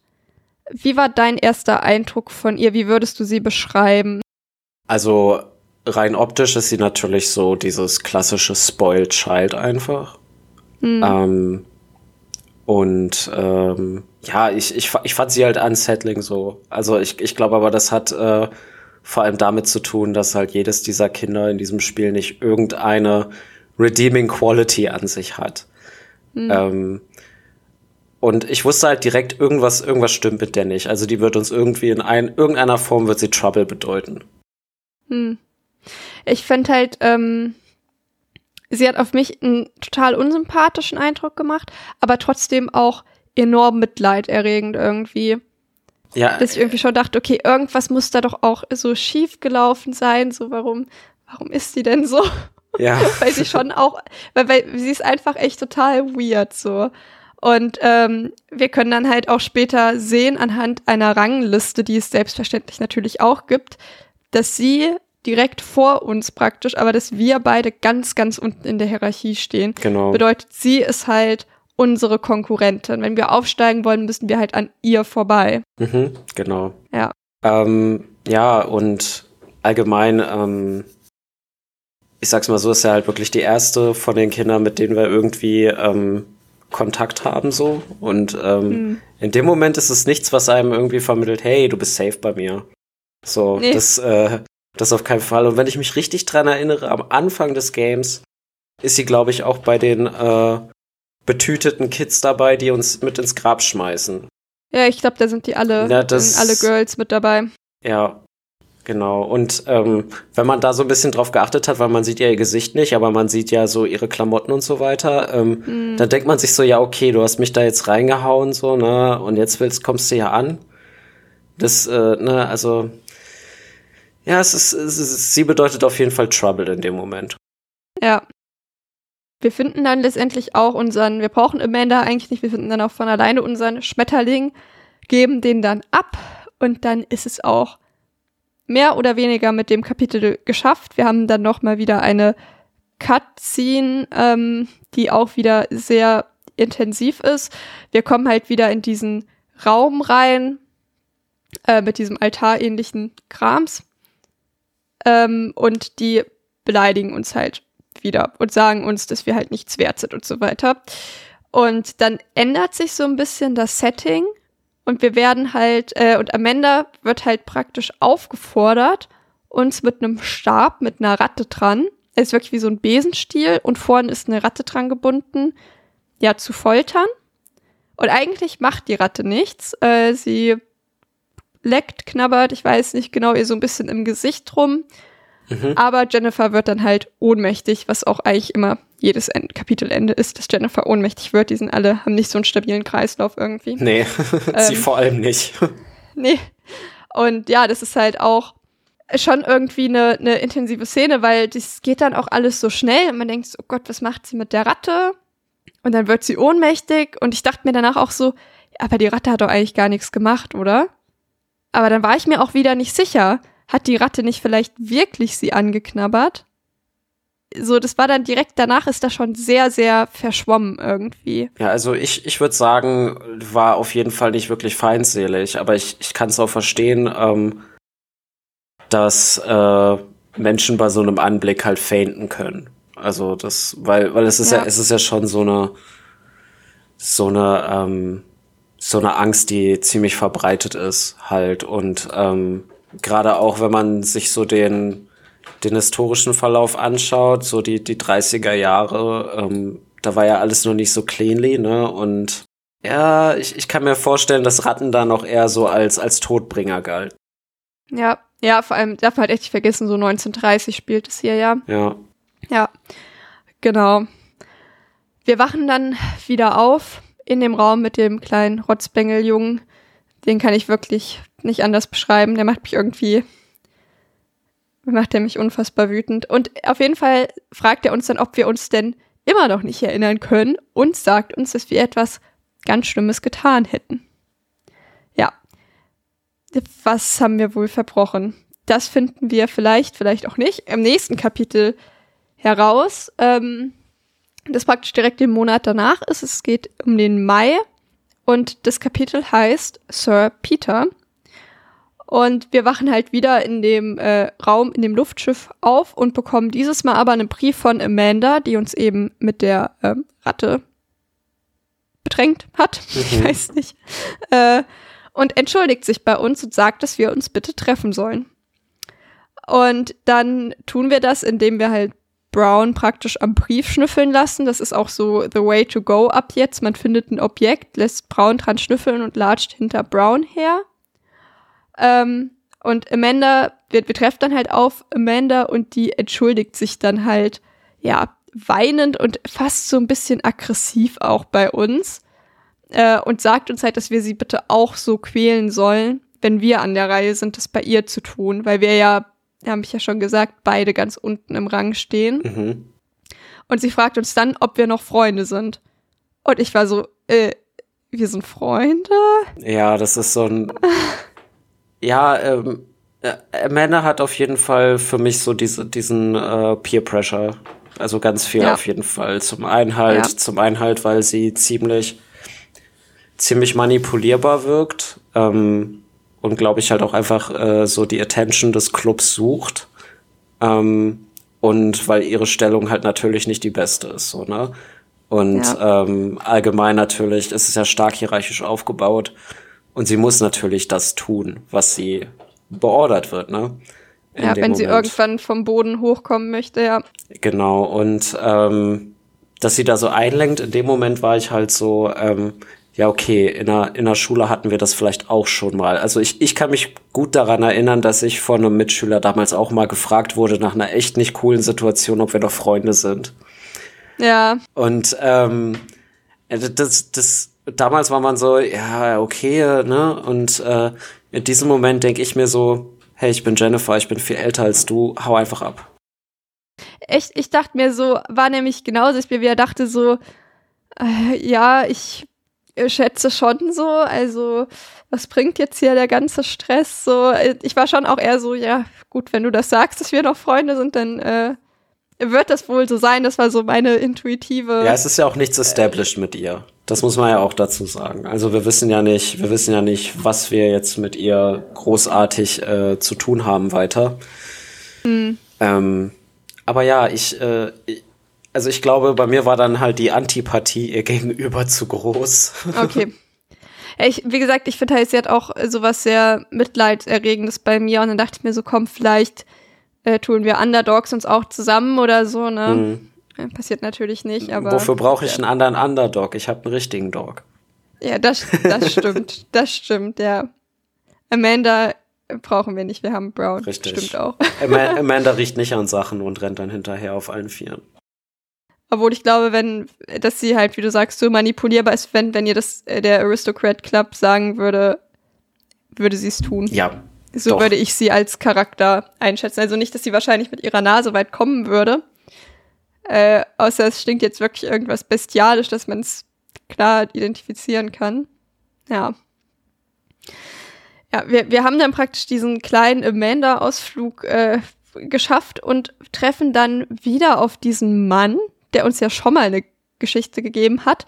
Und der sagt dann zu uns, Joshua, ich habe eine neue Geschichte für dich und geht dann einfach wieder. Hat also wieder nichts gemacht, nennt uns aus irgendeinem Grund Joshua.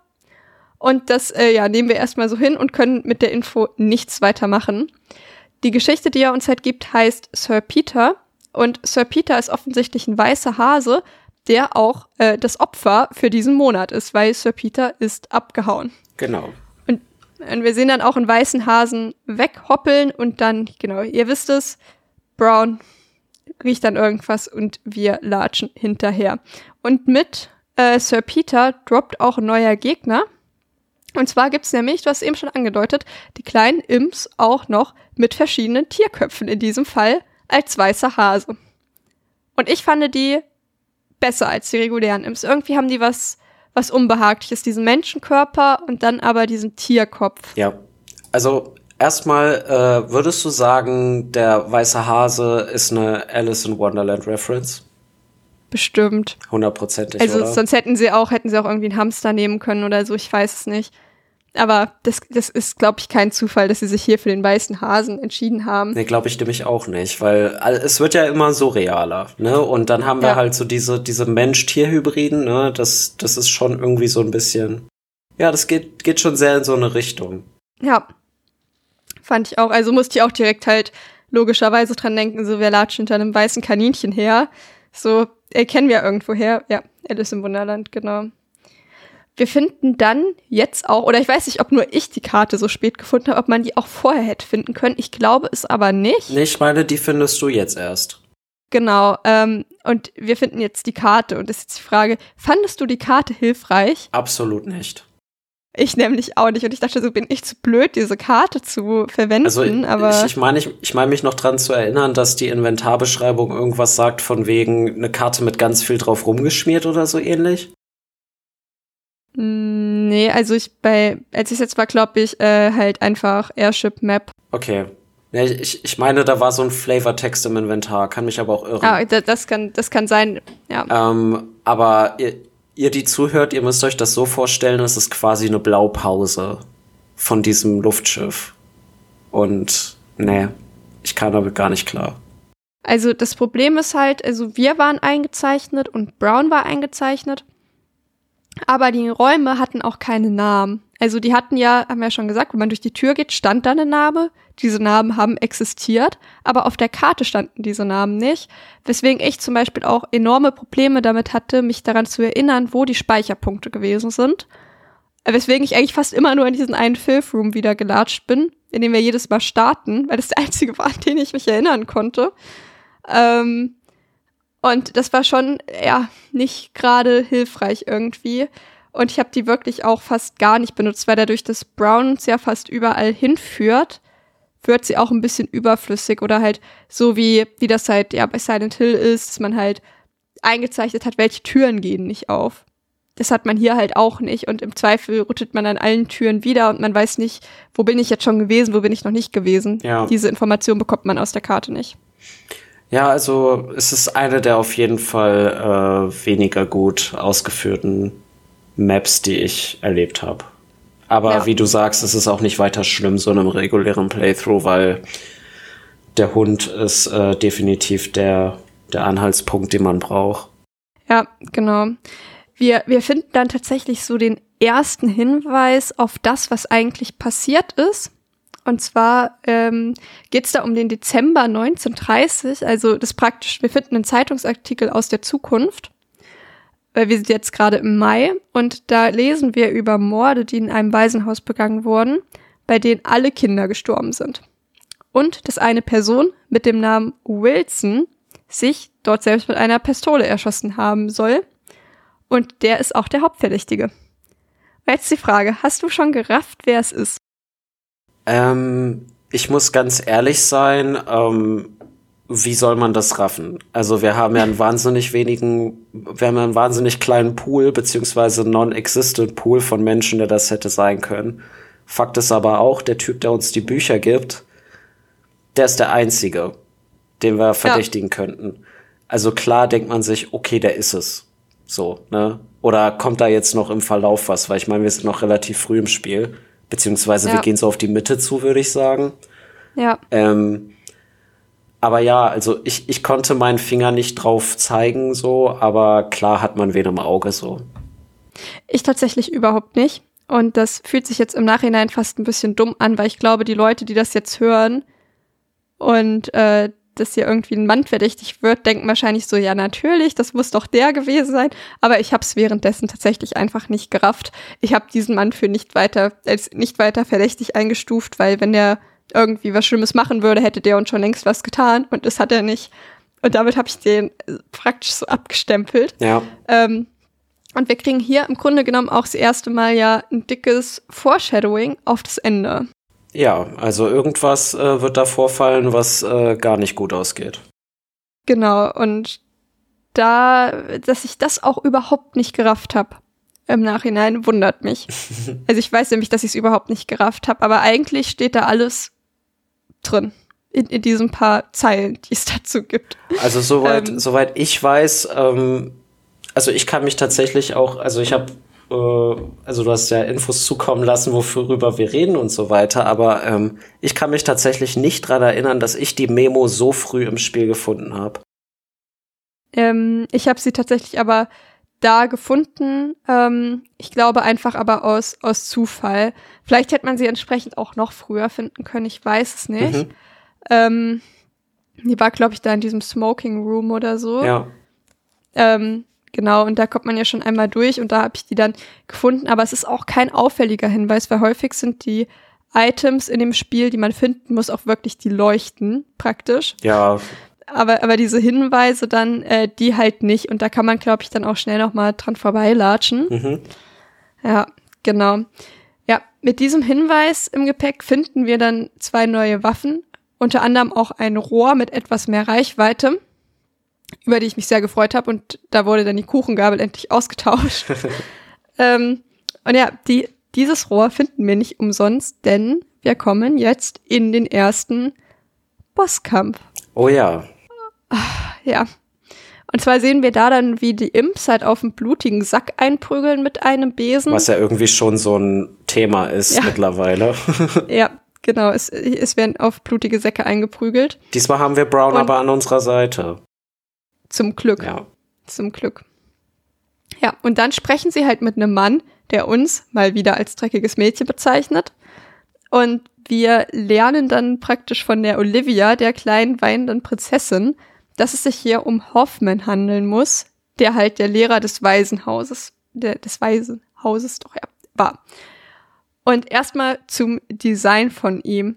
Er ist halt ein alter Mann mit weißen Haaren, der irgendwie mit Seilen gefesselt ist und sich halt die Wange hält, so als hätte er irgendwie Zahnschmerzen und mit einer Hand und einem Stock auf uns einprügelt. Und er kann Sprungattacken machen. Mhm. Also wie, wie findest du das Design? Fandst du den gruselig? Also ich, ich meine sogar, er hat, er hat, hat er nicht sogar äh, die Hand so festgebunden, dass, dass die in seinem Mund drin ist? Auf jeden Fall kann er sie nicht bewegen, weil ich dachte. Genau, er kann sie nicht bewegen. Das weiß ich auf jeden Fall. Ich guck gerade noch mal. Genau, weil so, so im Bossfight, im Bossfight selber hatte ich halt ähm, irgendwie so das Gefühl, okay, er hat jetzt nur einen Arm, ähm, was mhm. ja auch schon freaky genug wäre in dem Moment, weil ähm, was ist bitte mit dem passiert? Was haben die Kinder dem angetan, so, ne? Ähm, ich finde, das ist ein gutes Design. Mhm. Hat auf jeden Fall sowas total Absurdes in dem Moment, weil die schmeißen dich in diesen Bossfight einfach total rein und ähm, ja, es ist, es ist so ein Thema, was durchs Spiel äh, durchläuft, ist auf jeden Fall so dieses Fesseln, diese körperliche Restriktion. Ähm, mhm. Und ähm, ja, halt, ähm, ich fand das ein wahnsinnig starkes Design. So. Ich muss aber auch sagen, der Bossfight war extrem nervig, weil er hat so Sound, ja. er hat so Soundclips, die er immer wiederholt, so, so, so ein ganz, so ein ganz äh, uneffektiven Schmerzsound einfach. Ja. Und ähm, es ist ein Kampf auf recht kleinem Raum, denkt man am Anfang, aber man kann da noch so einen Gang ein bisschen rausgehen. Und ähm, was mich halt richtig gestört hat, ist, ähm, dass dieser Typ unseren Hund tritt. Das, das, ja. da dachtest du dir auch so, ja, okay, ne, aber ähm, an sich ein recht einfacher Bossfight, weil du kannst ihn basically in der Ecke trappen und lustigerweise mit der Kuchengabel richtig gut besiegen, weil wenn du ihn im richtigen Winkel erwischt und immer wieder auf ihn einpiekst, weil diese Kuchengabel ist ja relativ schnell, dann kann er sich nicht großartig bewegen. Ah, okay. Also ähm, hier auch noch mal äh, das, das, das Kampfdesign ist nicht sonderlich krass. Also wenn man, wenn man den ersten Boss schon so cheesen kann. ja, also ich habe äh, erst einmal kurz zum Design. Ich hatte ein bisschen Probleme damit, ihn irgendwie ernst zu nehmen. Also, äh, weil ich mir halt echt so dachte, so, ja, so wer würde jetzt gewinnen? Ein alter Mann mit Zahnschmerzen und einem Stock oder ich so? Und dann war aber relativ schnell klar, ja, okay, ähm, ich gewinne auf jeden Fall nicht so schnell. Ja, also es, aber, es dauert auch ähm, echt lange, muss man sagen. Also verhältnismäßig. Ich finde halt, äh, ja, vor allem, wir kommen später noch mal zu seiner Figur, dass ich ähm, mir für ihn irgendwie, weil er halt wirklich einfach ein richtiger Mistkerl ist. Ja. Ähm, können wir schon mal sagen, das wissen wir zu dem Zeitpunkt aber noch nicht. Wir wissen noch nicht, was er alles verbrochen hat. Und ich hätte mir fast sogar da eher noch ein abstrakteres Design, wie wir das dann beim zweiten Bosskampf haben, irgendwie gewünscht. Weil ich finde, seine Boshaftigkeit kommt hier halt überhaupt nicht zur Geltung irgendwie. Ähm, das, das hätte, wenn er irgendwie auf eine abstraktere Form mutiert wäre, hätte mir tatsächlich, glaube ich, ganz gut gefallen. Ich konnte ihn jetzt so nicht so ganz äh, ernst nehmen irgendwie tatsächlich. Ja, in dem Fall, in dem Fall war es halt einfach so ein gefesselter Typ. So, ja, genau. Der, der uns auch nicht sonderlich leiden kann, aber wer in diesem Spiel kann das schon. Außer unserem Hund halt, ne? Aber ähm, ja, ich gebe dir vollkommen recht. Also wenn man, wenn man ihn als Charakter betrachtet, hätte er vielleicht auch in späteren Kapiteln als Boss funktioniert. Ja. Ähm, und dann halt auch auf äh, groteskere Art und Weise, da stimme ich dir zu. Aber ähm, ich finde das Design dennoch, dennoch stark, muss ich sagen. Mhm. Also so an und für sich, weil es ist halt wirklich, es, es hat so ein Was zur Hölle-Faktor. Ja, es, man, man rechnet da halt in dem Moment gar nicht mit. Es ist jetzt nicht so, du siehst auf der Karte ein großes Areal, was schon Bosskampf schreit und du weißt, wenn ich da reingehe, äh, ja, gibt's gleich vermutlich einen Bosskampf, sondern das kommt so ganz aus dem Nichts einfach und dann halt wieder irgend so ein random Mann, wo man sich denkt, okay, warum muss ich den jetzt auch bekämpfen irgendwie? Ist es schon alles noch sehr skurril. Ja, ja. auf jeden Fall. Ähm, und ich muss sagen, Bossfight-Thema richtig gut. Ja. Aus wieder, wieder sehr, sehr spitze Streicher, die einem sagen, okay, hier ist jetzt Action. Auf jeden Fall. Ähm, noch einmal zu Brown im Kampf. Ich habe tatsächlich meistens die Strategie verwendet, ihn einfach in der Ecke zu platzieren und ihm zu sagen, dass er dort bleiben soll. Was meistens wirklich die beste Option ist. Weil er nur bedingt, also eigentlich gar keinen Schaden anrichten kann. Hier unseren guten Hoffman kann er ein bisschen langsamer machen und ihn so ein bisschen ausbremsen. Ja, durch die Tretanimation, die, die Hoffman dann hat. Genau, aber was das Problem ist, der stirbt dann nicht, aber er kann halt unter Umständen nicht mehr weiterlaufen. Und zu dem Zeitpunkt habe ich zumindest noch keine Healing-Items für ihn gefunden. Die gibt es nämlich separat. Und das kann dann zu Problemen führen. Also er ist nicht so eine große Hilfe, als dass es sich meiner Meinung nach lohnen würde, ihn da zu riskieren. Und das war eigentlich für alle größeren Kämpfe, denen ich nicht, also für alle Kämpfe, aus denen ich nicht entkommen konnte, habe ich den in irgendeine Ecke geparkt und habe die halt alleine gemacht. Habe ich bei den äh, Boss-Fights tatsächlich auch gemacht. Also das lohnt sich nur bedingt so. Und ich finde auch ehrlich gesagt, das ist so ein guter Hund, dem kann man auch ruhig mal irgendwie ein paar Minuten Pause gönnen. Ja, und vor allem nicht, dass er getreten wird. ja, genau. Wenn wir den dann halt platt gemacht haben, was aber wirklich schon gut, ich glaube, gut fünf, fünf Minuten oder so dauert, also ich habe dafür echt lang gebraucht und mehrere Anläufe, bekommen wir einen warmen Sack, bei dem man schon ahnen kann, dass eventuell ein Hase drin sein könnte. Der, wir sehen ihn. Der logischerweise aber auch zu Brei geschlagen sein müsste. Ja, wir sehen ihn jedoch nicht und wir können auch praktisch nicht in den Sack reingucken. Also das muss man hier an dem Punkt, finde ich, wirklich sagen und es kommt auch immer wieder. Die Gewalt an Tieren ist definitiv da, aber ich finde, sie ist, also sie ist halt nicht so exploitativ und explizit, wie man das halt denken könnte. Also da wird an keiner Ecke wird wirklich auf ein Tier eingeprügelt. Nee, es ist das immer. Passiert nicht. Es werden immer nur aus, auf Säcke, die sich bewegen, eingeprügelt, wo man sich denken kann, was drunter ist. Ja, auf jeden Fall. Also es ist, es ist mehr impliziert als alles andere und meistens, und dazu kommen wir gleich, nimmt es ja auch einen Turn. Ja. Ähm, wir haben dann praktisch unseren warmen Sack mit äh, Sir Peter vermutlich und wollen den dann nämlich gemeinsam mit Amanda opfern, weil die uns so ein bisschen bei der Suche geholfen hat. Und weil wir ja anscheinend immer noch Freunde sind. Genau. Und weil wir halt Freunde sind. Und ja, dann passiert das Unerwartete. Der Hase springt gesund und munter aus dem Sack und hoppelt in das Zimmer der Aristokraten. Da war ich auch so, äh, okay. Ja. Ich dachte, du bist tot, aber ähm, ändert sich nicht so ganz viel dran, weil wir kommen dann in eine Szene im Wald, wo wir wieder einen Sack, ähm, ja, praktisch an so einem Seil rumbaumeln sehen. Also Sir Peter ist vermutlich wieder in einem Sack irgendwo aufgehangen. Mhm. Er, er, war nur, er war nur kurz wieder lebendig. Ja. Ja. Und dann erfahren wir das erste Mal von einer Prinzessin des Clubs, die wir zu dem Zeitpunkt aber noch nicht kennen, aber die lässt uns ausrichten, dass wir einen wunderbaren Job gemacht haben und dass wir aufsteigen. Wir sind immer noch lower class, aber wir haben jetzt Amanda überholt und müssen sie jetzt mit der Ratte angreifen. Und ähm, ja, da sehen wir dann halt, dass die Ratte schon längst tot und vergammelt ist, voller ja, kleiner Würmchen und Viechern drin. Mhm. Und auch, äh, ja, dann werden wir auch wieder ohnmächtig. Ja, ist ja auch kein so schöner Anblick. nee, was, wie war so, hat diese Cutscene irgendwie auf dich gewirkt? Weil da war ja dann auch wieder relativ viel drin, so mit dem Sir Peter, der dann doch wieder im Sack von der aber halt auch wieder dieser Settingwechsel dann, ne? dass man auf einmal durch diese Tür geht im Airship und auf einmal sind wir draußen in einem Wald. Ja, es, ist, es wird halt immer surrealer. Also das, das ja. ähm, kannst du im Verlauf des Spiels auf jeden Fall mitnehmen. Ähm, ja, also wir wussten in dem Moment auf jeden Fall, okay, äh, unsere Aufgabe ist erfüllt. Ähm, und dass wir halt in dem Moment halt gelobt werden, ist ja so ein First in dem Game.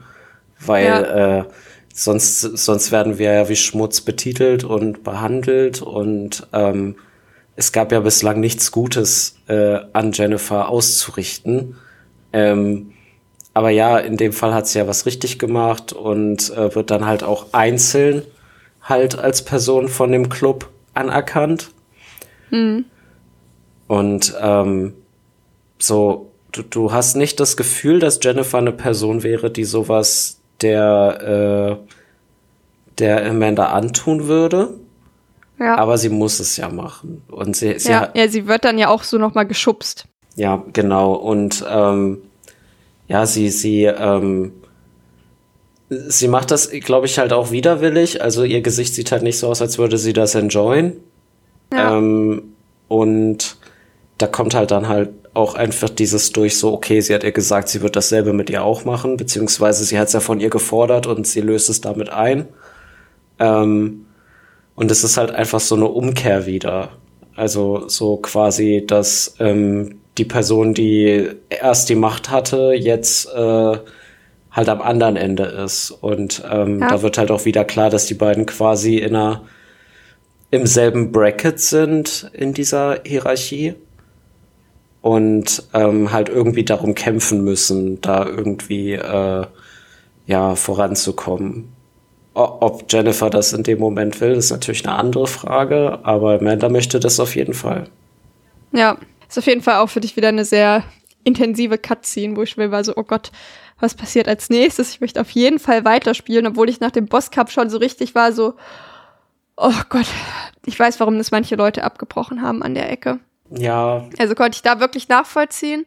Aber dann kam wieder so diese Cutscene, diese Finale, und da war ich so, doch, ich bin wieder zufrieden. ja, das, das ist in dem Moment auch rewarding. Also ich finde, die Cutscenes Ja. und die Story Pieces sind mehr rewarding, als wenn Brown irgendwas findet, was wir brauchen. ja. ja, das passiert auch inflationär häufig. Also, Ja. ja. Wir, wir kommen dann an einem Punkt, dass wir wieder bei dem Prinzen in dem Raum sind. Und wir können jetzt hier drei verschiedene Geschichten wählen. Ähm, wir müssen alle einmal spielen. In welcher Reihenfolge ist im Grunde genommen egal. Und deswegen habe ich jetzt einfach beschlossen, dass wir halbwegs chronologisch anfangen. Wir haben jetzt ja praktisch im Mai geendet und die nächste Geschichte, die wir wählen können, ist dann der Juli. Also wir überspringen oder müssen den Juni überspringen. Und dieses Kapitel heißt Der Vogel des Glücks. Und ähm, ja, es ist praktisch eine Geschichte über eine Prinzessin und einen glücklichen Vogel in einer Box. Und dieser Vogel soll sie praktisch in das Foreverland bringen. Und ja, doch in jeder Box war praktisch eine weitere kleinere Box und in der kleinsten Box war der Vogel, der leider bereits schon tot war. Ja, also wir suchen jetzt ähm, einen toten Vogel, im Grunde genommen. Ähm, wachen dieses Mal aber im First-Class-Sektor auf. Und das ist tatsächlich jetzt ein relativ ähm, combat-free, also kampffreies Level im Grunde genommen. Und ja, wir suchen dann halt, schicken Brown los, um nach diesem Vogel zu suchen. Wir finden hier jetzt außerdem auch ähm, Items wie Socken und Murmeln und sowas. Und die kann man dann spenden, um halt ähm, ja, Healing-Items zu bekommen, die in der Regel ja Schokolade oder irgendwelche anderen Snacks sind. Mhm. Ähm, das wird hier auch noch eingeführt. Es dauert leider, wenn man dann irgendwie zwölf Murmeln spenden möchte, dauert es unfassbar lange, weil man jede Murmel einzeln spenden muss. Mhm.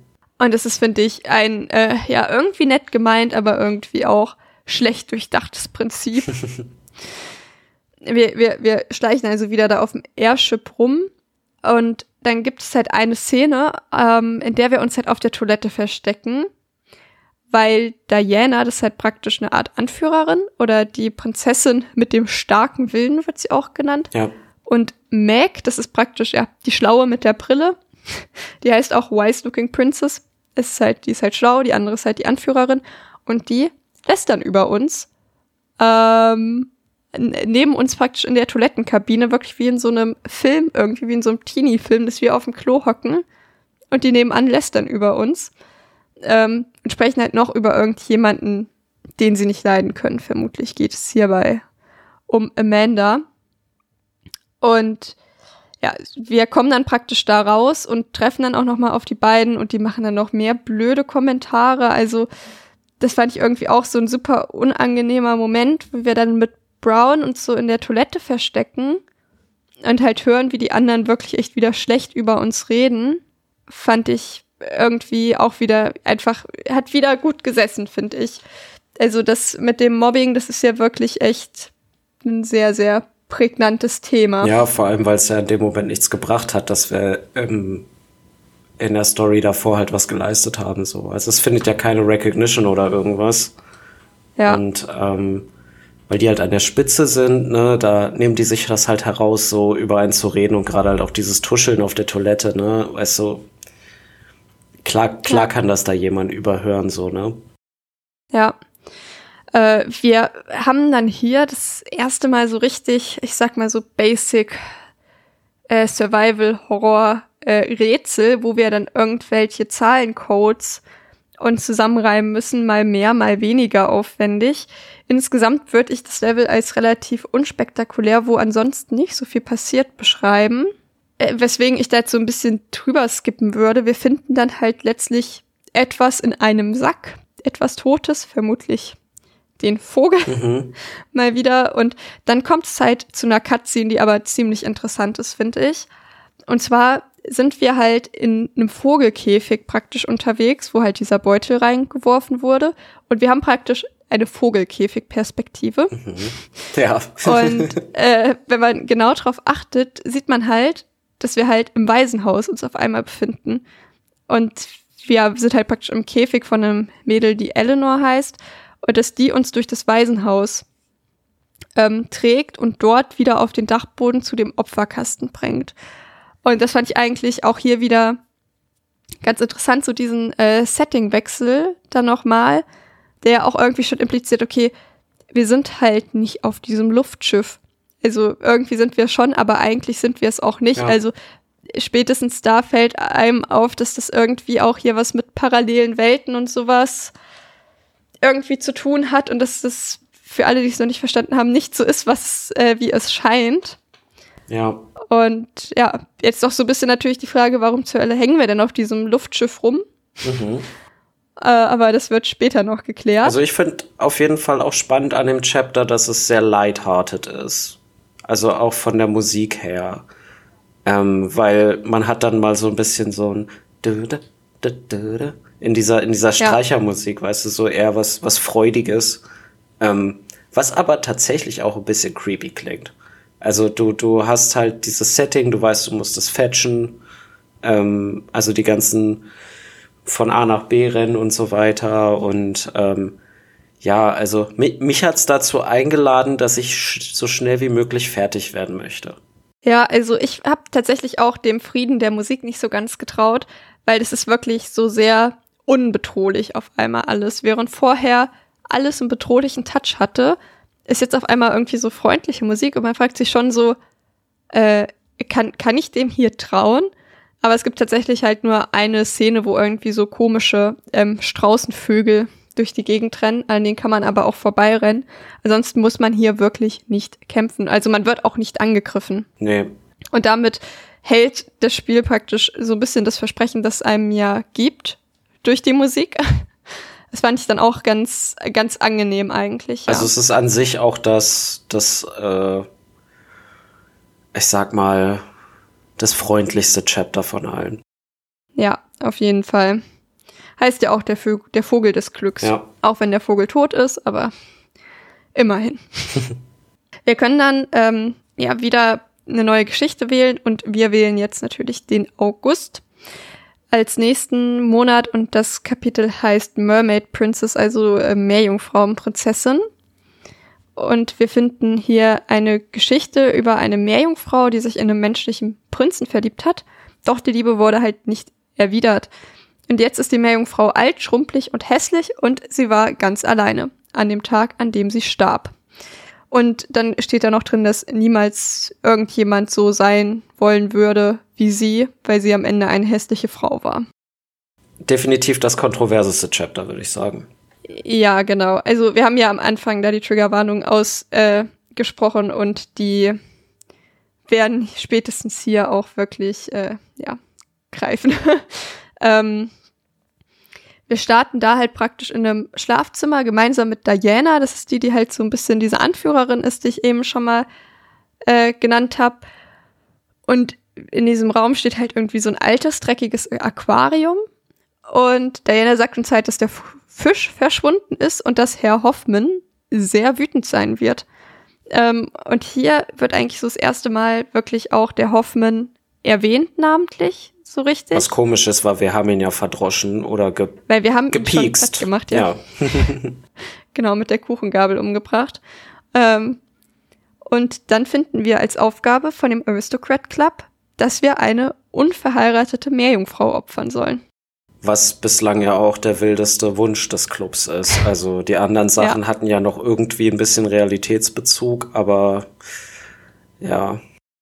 Ja, eine unverheiratete Meerjungfrau ist schon sehr spezifisch. Und wir bekommen dann halt auch von einem Gespräch mit von ähm, ja, einem Mädchen, der Elena und der Meg, die schlaue Prinzessin. Ähm, und da scheint es jetzt so zu sein, dass Diana diesen Monat auch mitsuchen muss, weil sonst hatte ich das Gefühl, dass nur Amanda und wir die Sachen suchen müssen. Genau, weil wir ja was zu proven haben. Genau, und Diana muss es diesen Monat auch machen, was komisch ist. Es macht so ein bisschen den Eindruck, als wollen die anderen Mädchen die Diana loswerden. Wir wissen aber nicht so ganz, was vorgefallen ist. Sie lästern wieder über sie. Mhm. Wir finden dann halt eine Fischschuppe und machen uns auf dem Weg. Und auf den Weg sehen wir, wie der Mr. Hoffman, dieses Mal in seiner normalen menschlichen Form, nicht in Seile eingepackt. Und ja, ein Mädchen, junge Frau, also sie ist ein bisschen älter als die anderen. Ich glaube so, ähm, Sie soll 17 sein, glaube Genau, ich, 16, 17, genau. ne? mhm. Wie die halt gemeinsam weggehen und denen folgen wir dann. Wir finden außerdem einen Fleischerbeil, endlich. eine gute Waffe, ja. Äh, was wir auf jeden Fall ausrüsten sollten. Und ja, kommen dann halt auch in ein Areal vom Luftschiff, wo wir halt noch nicht gewesen sind. Und das fand ich eigentlich ziemlich faszinierend, weil dort schwimmen ja auch Fische an uns vorbei. Mhm. Und dann dachte ich mir so, wie kann das funktionieren? Das kann nicht funktionieren. Ja, es wird, es wird immer klarer, dass man nicht in der, sich nicht in der Realität aufhält. Ja, also äh, wer es bei dem Vogelkäfig noch nicht hatte, aber spätestens wenn der Fisch an einem vorbeischwimmt, dachte ich mir so, also irgendwas, irgendwas stimmt hier nicht. Ja. Ähm, wir kriegen dann halt auch noch mal neue Imps, dieses Mal halt mit dem Fischkopf, die dann auch relativ lustig rumzappeln, wenn sie am Boden liegen, wie halt so Fische. ist eigentlich, äh, fand ich äh, ein bisschen lustig auch, ehrlich gesagt. Ähm, aber das ist an sich nicht weiter erwähnenswert. Was jetzt erwähnenswert ist, dass wir dann halt ähm, zum Mermaid Room kommen und da linsen wir praktisch herein und sehen halt, wie Hoffman auf einem Bett sitzt und jemanden streichelt. Sieht aus wie über den Kopf oder so. Und dann wird die Tür aber vor unserer Nase zugeknallt. Wir gehen aber dennoch rein. Und wir gehen dann halt zum Bett und bekommen eine Cutscene. Und Brown bellt dann das Bett an und es wird ein Mechanismus ausgelöst. Und dieser zieht dann halt praktisch ein Mädchen an ihren Beinen aus dem Bett, sodass sie halt auch wieder kopfüber von der Decke hängt. Äh, und wir erfahren dann halt später, dass es sich hierbei um Clara oder Clara, wieder inkonsistente Englisch-Deutsch-Aussprache hier. Ich glaube, da stört sich man niemand dran. Äh, ist so ein bisschen der Running Gag für die regulären Episoden mit Inhaltsangaben, Ja. dass es immer schief läuft. Ähm, also die Clara ist und ihre Beine sind halt praktisch mit einem Seil zusammengebunden, wie halt bei einer Meerjungfrau, dass sie halt statt einer Flosse praktisch einfach Seilbeine hat. Ähm, und ich würde jetzt sagen, dass wir erstmal kurz zum eigentlichen Kampf eingehen, bevor wir auf die Symbolik dahinter eingehen. Also, dass wir jetzt erstmal über die Kampfmechanik und sowas kurz sprechen. Und zwar bewegt sie sich halt an der Decke entlang, schlägt nach uns und übergibt sich auch. Und das tut sie in einem sehr großen Radius. Mhm. Und das Erbrochene kann halt auch Brown schaden.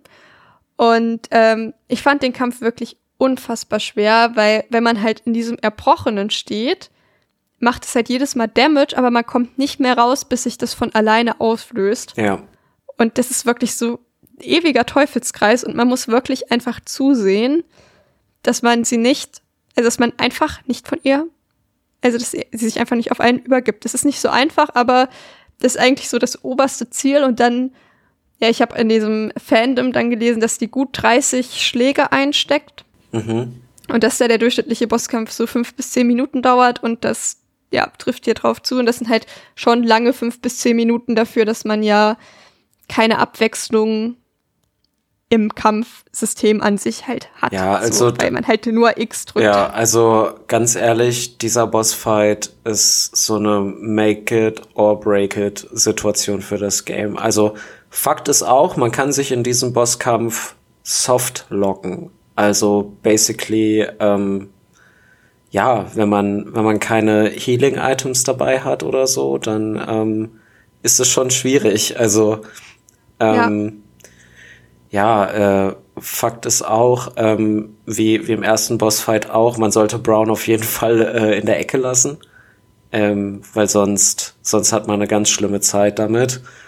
Ähm, und ich, mir hat's wahnsinnig geholfen, so auf die visuellen und auf die, ähm, ja, auf die, ähm, Töne zu achten, die sie macht. Also erstmal, der, der Übergeb-Sound ist wahnsinnig heftig. Also der ist, der ja. ist wirklich eklig und den macht sie ständig. Also, ähm, und ähm, also sie, sie zieht sich ja quasi dann immer wieder hoch und stürzt dann auf einen runter und es ist halt ähm, einfach ähm, gut zu sehen, so am Rand, okay, wo, wo, wo äh, droppt sie jetzt auf mich runter, ne? Also es ist immer erstmal wichtig, äh, auszuweichen und dann auf sie einzuprügeln, je, so gut man die Chance halt kriegt, aber es dauert halt wirklich ewig. Und ähm, ja, also ich kann, ich kann verstehen, dass äh, rein gameplay-technisch Menschen dort keinen Bock mehr hatten auf das Game. Also das, das kann ja. ich hundertprozentig nachvollziehen. Also wer dachte, dass Silent Hill-Bosse ätzend sind, ähm, die Meerjungfrau ist definitiv ätzender. Aber bei den Silent Hill Bossen, wenn man die halt auf einfach macht, sind die halt alle nicht mehr schwer. So. Genau, genau. Das, das, das und, und das kann man damit halt dann ausgleichen. Und hier ist es halt wirklich, man muss die halt einfach 30 Mal treffen. Es ist, ein, es ist definitiv ein Difficulty Spike in dem Moment. Ähm, und ähm, ja, also ich meine auch irgendwie mal äh, mitbekommen zu haben, dass äh, Schwierigkeitsgrade angedacht waren für das Spiel. Ja. Aber ähm, ja, also wie gesagt, so rein gameplay-technisch, ich, ich kann es 100% nachvollziehen, wenn man das, wenn man das Spiel gut fand, up until this point und das Kampfsystem nur ein bisschen ätzend fand. Ich sag immer wieder ätzend, weil es witzig ist, weil sie literally ätzendes Zeug auf einen speit, so, ne? Mhm. Aber, ähm, ja, es ist, es ist halt, ähm, nicht wirklich, nicht wirklich schön, zu, zumal halt auch der, äh, der Bosskampf an sich wirklich unsettling ist, weil wir haben es hier mit, mit ziemlich viel Body Horror zu tun. Mit ziemlich, mhm. mit ziemlich viel, was dahinter steht, mit viel, mit viel Symbolismus im, im Bezug auf äh, die Charakter und die Story. Und ähm, ich muss ganz ehrlich sagen, also würde ich es jetzt noch mal replayen, das wäre so mein Moment, wo ich sagen würde, ja, okay, ich, ich, ich überlege es mir vielleicht noch mal, ob ich jetzt weiterspiele, weil es ist wirklich eine richtig heftige Sache.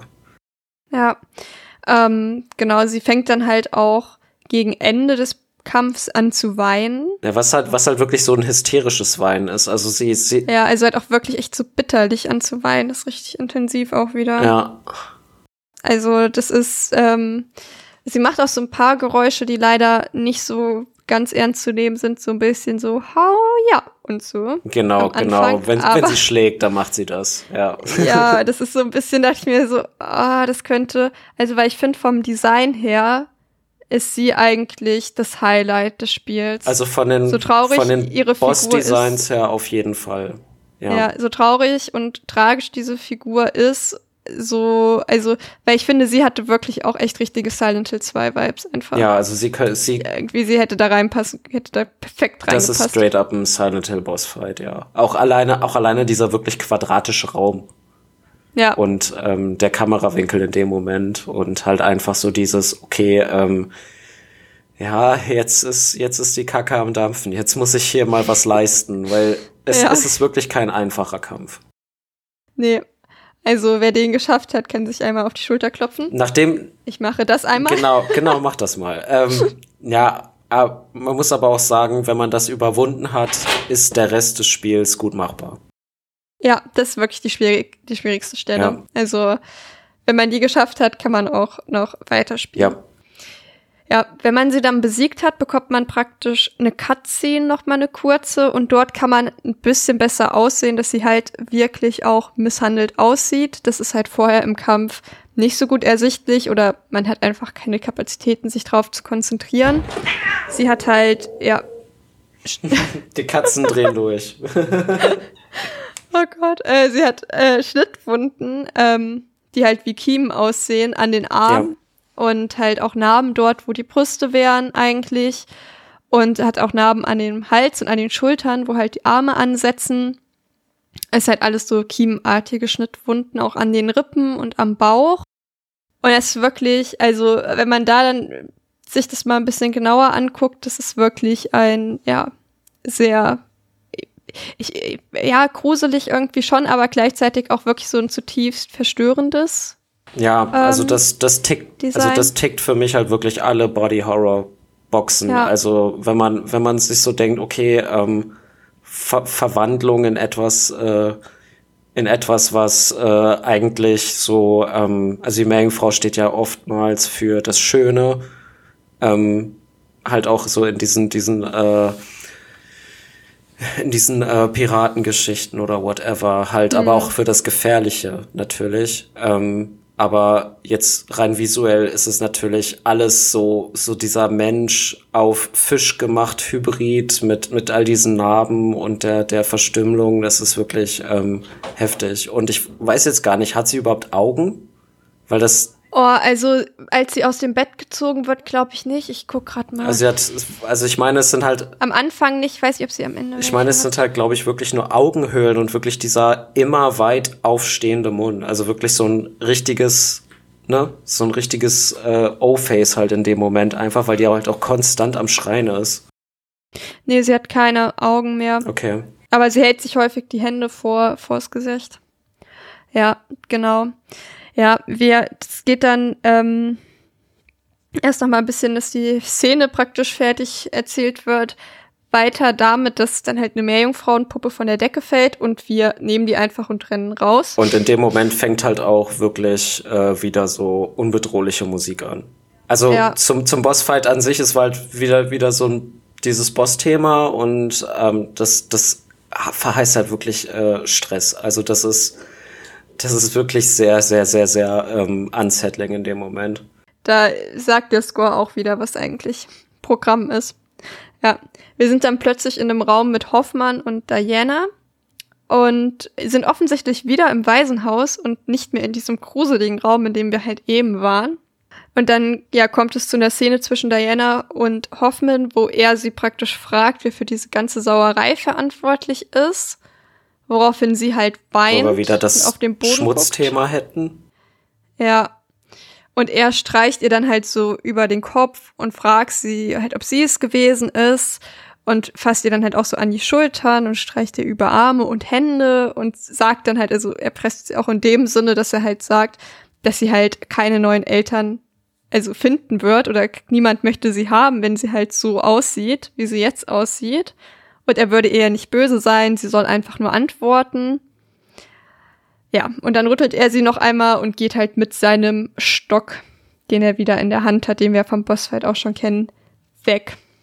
Und wir sehen auch, wie Elena und Mac das Ganze beobachten. Also wir sind nicht die einzigen, die diese Szene mitbekommen haben. Mhm. Und als Hoffman dann halt praktisch weggeht, klopft Diana sich halt ab und sagt halt sowas wie, wie eklig und ja, macht uns dann dafür verantwortlich, dass sie halt in Schwierigkeiten gekommen ist. Und sagt dann aber auch noch, dass sie noch sauber machen muss, da Hoffmann sonst sehr böse auf sie sein wird. Sie swiped ja irgendwie auch mit so einem Tuch durch unser Gesicht, oder? Ja, das weiß ich gar nicht mehr, es kann gut sein. Ja, halt auch so wieder total respektlos einfach. Ja. Also, jetzt habt ihr einmal gehört, was hier, was man hier gesehen hat. Was steckt da jetzt eigentlich drin? Also dem Spiel wurde ja auch Pädophilie vorgeworfen, äh, wo man hier korrekterweise halt sagen muss, eher Hebephilie. Das ist halt praktisch, wenn, also jetzt einfach nur nicht, ums irgendwie sagen, das ist irgendwie weniger schlimm oder so, sondern einfach nur aus Aufklärungsgründen an dem Punkt. Äh, Hebephilie ist halt, wenn der Fokus praktisch ähm, darauf liegt, dass die, dass der jugendliche Körper bevorzugt wird oder der pubertäre Körper im Vergleich zu einem kindlichen Körper. Und er hat ja hier auch, ja, mit Clara, die ja ein bisschen älter ist, und Diana, die hier vermutlich so um die 14 ist, ähm, die treffen da ja beide eher an das Schema. Aber wie gesagt, jetzt ohne, dass es irgendwie werten von wegen, das ist jetzt irgendwie weniger schlimm oder so. Genau. Und man sieht halt auch hier den Missbrauch halt an keiner Stelle explizit. Auch wenn natürlich das ungefragte Anfassen an Haaren und Armen auch ein Übergriff ist. Äh, wie hast du das jetzt erstmal, ohne weiter zu recherchieren oder so, interpretiert? Also in der, in der Form, wie es ist, natürlich, ähm, ja, also man weiß einfach genau, was dort halt passiert ist. Es ist äh, dieser Machtmissbrauch äh, von einem Schutzbefohlenen auf jeden Fall.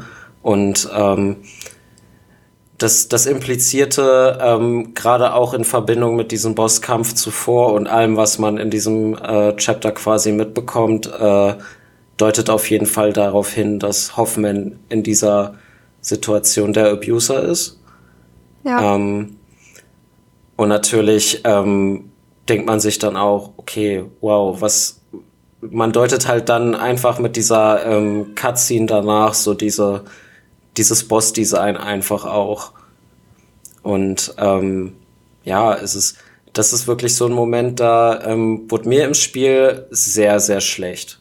Also das, mhm. das ist einfach wirklich so dieses, ich meine, das ist natürlich auch in dem Fall wieder so eine Trope natürlich, aber ähm, ja, es ist in dem Moment auch dieser, dieser Disgust, den man hat und man weiß jetzt auch ja. ungefähr so, ähm, wie diese Darstellung von Hoffman als Boss zustande kam. Ja, auf jeden Fall. Ja, also allein auch so die Szene mit Diana, also wenn er ihr so einfach so selbstverständlich da so über die Arme oder so, das ist schon direkt so, oh. Also fand ich schon so richtig ein unangenehmes Gefühl, mir das überhaupt anzugucken. Ja. Also, weil einfach klar ist, okay, das ist so nicht richtig. Das, äh, wenn, also das, ja, fand ich einfach extrem unangenehm. Und ja, auch das, das, dieses Thema mit dem Bett, mit den gefesselten äh, Beinen und halt ja auch den, ich sag mal, symbolisch zerstörten Körper, das wird ja nicht zufällig gewählt sein. Die haben da ja nicht irgendwie Monster-Roulette gespielt und dann ist es dabei rumgekommen. Und allein auch, wie man ja sieht, wie sie gemeinsam Richtung Schlafzimmer gehen mhm. und wie er dann halt einer Person im Bett über den Kopf streicht, da ist eigentlich nicht mehr, meiner Meinung nach nicht mehr viel Interpretationsspielraum nöt, also möglich, um halt erahnen zu können, was damit ausgedrückt werden sollten. Mhm. Ähm, es gibt noch eine weitere Szene, die wir jetzt nicht benannt haben im Kleefeld-Kapitel, weil ich sie tatsächlich auch selbst nicht getriggert habe. Ich habe das dann halt übers Internet recherchiert. Das ist die auf der Krankenstation. Genau, ja. Mhm.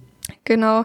Da passiert folgendes, man geht praktisch auf die Krankenstation und Hoffman sitzt dann halt an einem Schreibtisch und Clara sitzt halt auf einem Bett. Und wenn man halt genau hinsieht, kann man halt auch erkennen, dass am Ende des Betts so eine, ich weiß nicht, wie das heißt, aber so eine Beinablage, wie man das halt aus der Gynäkologie kennt, sehen kann. Dass man äh, ja erahnen kann, dass in diesem Waisenhaus bzw. Luftschiff auch gynäkologische Untersuchungen, wenn man das dann Untersuchungen nennen kann, stattgefunden haben. Und es gibt eine Schublade, die kann man versuchen zu öffnen und wenn man das tut, kommt Clara halt angerannt und sagt so, guck da nicht rein. Und wenn man dann halt nochmal versucht hereinzugucken, schüttelt Jennifer den Kopf und sagt klar und deutlich nein. Und ähm, tut es halt auch einfach nicht. So als wäre jetzt klar, okay, ich kann hier jetzt wirklich nicht reingucken. Hier geht es um was Wichtiges, da ist irgendwas drin, was meine Augen nicht sehen sollen. Also. Ja, vor allem in dem Moment, ich weiß nicht, ob du es gecatcht hast, wenn äh, Clara angerannt kommt und äh, quasi gesagt hat, ja, äh, schau da nicht rein, dann kannst du von Hoffmann so ein zustimmendes Raunen vernehmen, ja. was halt auch, also das es ist wahnsinnig creepy. Also. Ja, also da kann man sich dann halt spekulieren darüber, was da drin sein könnte, aber vermutlich irgendwas, was halt diesen Missbrauch bestätigt. Und ja, das ist halt so, ähm, was das Ganze dann praktisch auf die Spitze treibt an Theorien, die ich bisher sagen würde, dass die auch gut haltbar sind und jetzt nicht irgendwelche, ja, Verschwörungen oder sowas. Ähm, dass es halt da auch eventuell noch sogar zu einer selbst durchgeführten Abtreibung kam. Zum einen halt Hinweis darauf ist halt die, diese Beinablage da und dass man halt blutiges OP-Besteck auf dem Dachboden des Waisenhauses findet. Und man kann gegen diese bösartigen Kinder alles sagen, aber es werden nie, also es wird ja eigentlich, die Kinder kämpfen ja sehr primitiv, sag ich mal, also mhm. mit Stöcken und Besen und ja, halt über verbales Mobbing, aber da greift dich, kein Kind greift dort mit einem Messer oder sowas an. Nee. Und das passt einfach da überhaupt nicht in dieses Muster rein und irgendjemand muss es halt, irgendwo muss das blutige Besteck halt herkommen und das ist halt, ja. Aber das ist halt dann wirklich was, was würde ich sagen, Interpretation ist. Hat. Alles davor ist, finde ich, relativ gut haltbar. Ja, also ich, ich denke auch, ähm, die, die OP-Geschichte hat vor allem auch dadurch Hand und Fuß, dass halt wirklich auch der Meerjungfrauen-Bossfight wirklich auch diese Narbe hat beziehungsweise ja. diese Narben in dem Fall. Und ähm, ja, also das ist wirklich so ähm, der Spot in dem äh, Spiel, an dem sich tatsächlich weniger Kritik aus beziehungsweise weniger Kritik ausgeübt wurde, bevor das Spiel erschienen ist. Weil ähm, nichts davon quasi ähm, irgendwie ja, Betrachtung gefunden hat, weil es halt auch im Spiel relativ spät, weil es ist ja, äh, die Reihenfolge ist ja wählbar, ähm, könnte ja auch so das fast second to last Chapter sein, also das vorletzte. Ähm, ja, also das, das hat kaum Betrachtung gefunden und halt erst ja. im Nachhinein. Und ähm, ja, also wichtig ist auf jeden Fall bei so Themen, dass man da kritisch drauf äh, schaut ähm, dass man halt ähm, ja so Im Implikationen halt auch äh, wahrnimmt und ähm, sich damit halt auch auseinandersetzt, wenn man sowas spielt. Ich fand aber hier ähm, auch nicht, dass ich das Gefühl hatte, dass das Spiel einen respektlosen Umgang mit dem Thema gewählt hat. Es hat vor allem auch keinen glorifizierenden Umgang mit dem Thema, denn ähm, es ist an keinem Zeitpunkt irgendwie Sympathie zu empfinden für Hoffman und was er tut. Ja, obwohl am Ende gibt es so eine Ecke, da sagt Jennifer sowas wie, ja, eigentlich war Hoffmann doch immer ganz nett und der war ein bisschen überfordert. Das war sowas, wo ich so dachte, versuchen Sie das jetzt doch noch? Das war so die einzige Ecke, aber die kommt auch wirklich äh, mal wieder ganz am Ende, wenn man die richtige, wenn man das richtige ähm, die richtige Notiz anguckt, mhm. bekommt man diese Info, dass sie das gesagt hat. Ja. Das ist so das Einzige, wo ich mir dachte, oh, weiß jetzt nicht, was ich von dem Satz halten soll, aber prinzipiell würde ich dem halt auch zustimmen, dass das Spiel, finde ich, damit eigentlich einen relativ guten Umgang findet irgendwie, ohne es halt ja aber auch großartig weiter zu thematisieren. Und es ist ja auch irgendwie eher ein Subplot, wie gesagt, diese, dieses, äh, die Szene, äh, in der Krankenstation, die habe ich überhaupt nicht getriggert und ich glaube, die meisten Leute haben es nicht getan, wenn sie nicht wissen, dass diese Szene existiert. Ich glaube, ich habe es bei meinem zweiten Playthrough auch erst. Okay, also ich habe es auf jeden Fall nicht gemacht, eben weil normalerweise ähm, Exkursionen nicht belohnt werden. Und somit kann, kann man halt auch sagen, für die Leute, für die sowas ein schwieriges Thema ist, man kommt um das Thema, abseits von der Mermaid Princess, der muss man sich nur mal stellen und der Cutscene danach auch gut drum herum. Ja es ist nichts, was einem auf die Nase gebunden wird, wie das Mobbing-Thema zum Beispiel. Das ist was, da, das kann man nicht übersehen. Und ich habe jetzt auch ja vorher mehr auch so ein paar Interpretationen und sowas angeguckt und auch so ein paar YouTube-Videos. Und da gibt's immer mal wieder irgendwelche Leute, die es schaffen, das halt komplett überhaupt nicht zu benennen. Ja. Wo ich mir dachte, okay, also an denen scheint das komplett vorbeigegangen zu sein. Also woran ich mich äh, bei diesem Plot stark erinnert habe, ist Angela aus Silent Hill 2. Ja. Definitiv. Ja, deswegen meine ich auch so Basic Silent Hill 2. Also sie hätte da total gut reingepasst. Ja, und ich finde, ich finde teilweise Silent Hill 2 bindet einem das noch eher auf die Nase, besonders weil der äh, Bossfight, der sie betrifft, ja auch wirklich sehr, sehr explizit und graphic ist. Genau, also so, so eine Parallele ziehe ich da, ziehe ich da auch definitiv. Und ähm, ja, also ich kann es ich kann's verstehen, ähm, wenn man auch hier rein handlungstechnisch abbricht. Ja, kann ich auch verstehen. Auf jeden Fall. Also es ist, glaube ich, so eine so eine Szene im Spiel, an der hängt, glaube ich, extrem viel. Also zum einen halt ja thematisch, aber zum anderen auch vom Kampf her, ob man das an dem Punkt noch weiterspielen möchte mhm. oder halt nicht. Aber andererseits denke, das weiß man natürlich zu dem Zeitpunkt nicht, aber dass dann die Thematik ja auch fast äh, bis auf eine Szene am Ende nochmal auch abgeschlossen ist im Grunde genommen. Mhm. Also, dass, dass man da ja eigentlich dann nicht mehr. Aber ja, es gibt dem ganzen Spiel einen anderen Ton einfach. Also, wenn man halt irgendwie, dann wird einem langsam so bewusst, was eigentlich alles in diesem Waisenhaus schiefgelaufen ist. Mhm. Und eigentlich weiß man ja, man kann ja auch trotzdem nicht ausschließen, dass der Übergriff nicht auch noch andere Kinder betroffen hat. Oder ob der vielleicht auch uns betroffen hat. So, wir wissen ja auch, wir haben ja auch eigentlich keine Alterseinstufung von uns in diesem Setting mit den Kindern, weil wir sind jetzt ja 19 und wir wissen ja überhaupt nicht, wie alt wir zu dem Zeitpunkt halt eigentlich wären, sag ich mal. Mhm. Und das war halt auch was, was dann so hochkommen ist, so, oh, ist uns das vielleicht auch passiert? Ja, auf jeden Fall. So. Weil wir hätten genauso irgendwie diese Mermaid Princess sein können. Also, ja, das ist auf jeden Fall eine Ecke, die sehr zum Nachdenken anregt. Es gibt auch noch mehr Verschwörungstheorien, so, ich sag jetzt mal Verschwörungstheorien, halt zum Beispiel auch über Kannibalismus in dem Spiel. Ähm, das würde ich jetzt das aber einfach mal so ein bisschen skippen. Ähm, würde ich, würde ich soweit aber mitgehen, tatsächlich. Ja, es, also es gibt so einen YouTube-Channel, der heißt halt äh, Rule of Rose Mysteries Revamped. Mhm. Und ich war halt erst so, okay, Gregory und Kannibalismus so for real. Und habe ich mir das angeguckt und dachte mir so, ja doch, das ergibt total Sinn. Und im Grunde genommen wundert es mich, dass ich, also so schnell wie die mich überzeugt hatten, dass ich nicht komplett Verschwörungstheorien oder sowas verfallen bin.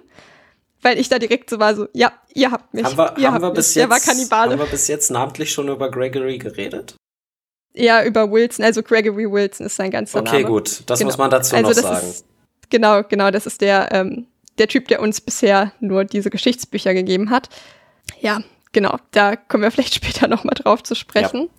So, dann haben wir diesen, meiner Meinung nach, den schwersten Teil äh, abgeschlossen und kommen dann praktisch zum nächsten Kapitel. Obwohl, nee, wir haben noch, äh, wir wachen dann halt wieder in der Luftschiff-Version des Zimmers auf.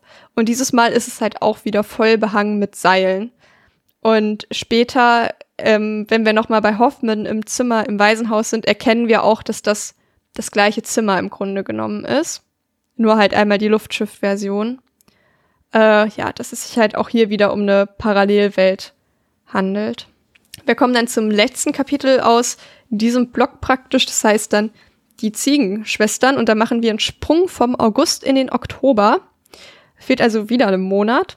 Obwohl das ja generell alles jetzt nicht chronologisch logisch erzählt ist irgendwie. Ähm, und wir finden halt hier eine Geschichte über ja, zwei Schwestern, die halt Ziegen waren.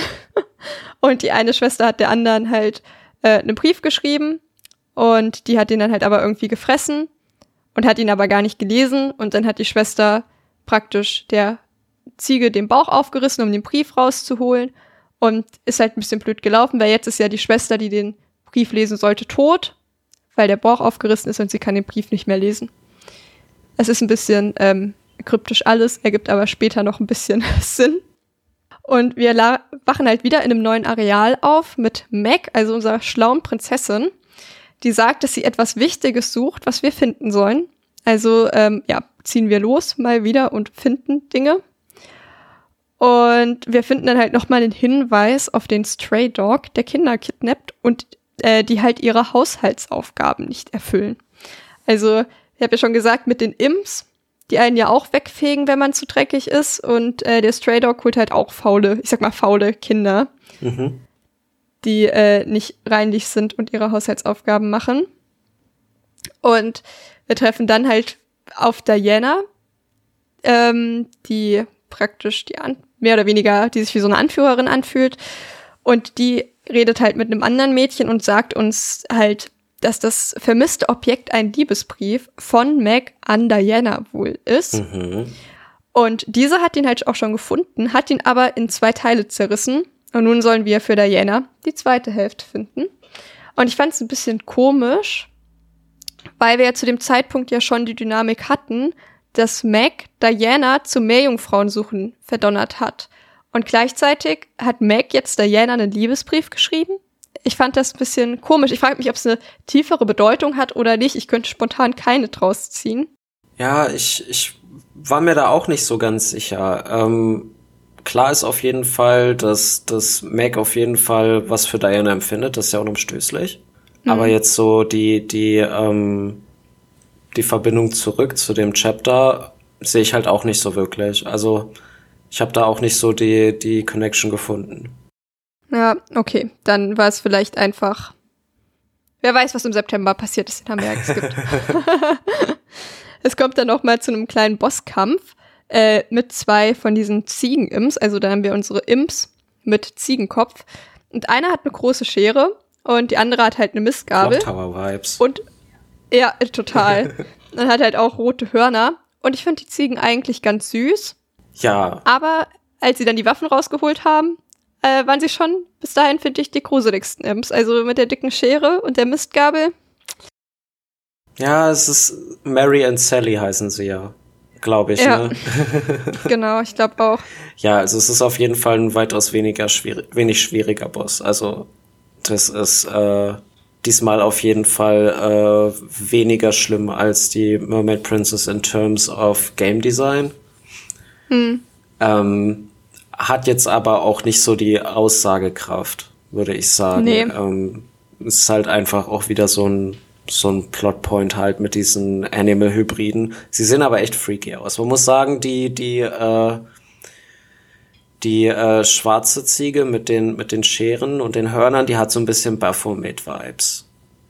So dieses. Wie sagt mir? Baphomet? Ja, so dieses, dieses, äh, dieser gehörnte satanische Dämon. Ach, oh, ich, ich möchte nicht wissen, was ich gerade eingegeben habe. ich habe wirklich äh, B-A-F-F-O. Ja, okay, jetzt, jetzt ergibt's alles. ja, du, du, weißt, was ich meine. So dieses. ja, jetzt weiß ich, was Dieses du meinst, ge gehörnte ja. Dings da mit Menschenkörper. Ja. Ja, ist auf jeden Fall, da ist einfach nur so ein bisschen die Schwierigkeit, dass man jetzt halt zwei hat, die halt relativ große Waffen haben. Ja. Ähm, kommt man aber auch mit zurecht, hab trotzdem ein paar Anläufe für gebraucht. Es, sie haben halt, sie haben halt nicht so ein Gimmick wie die äh, Kotze.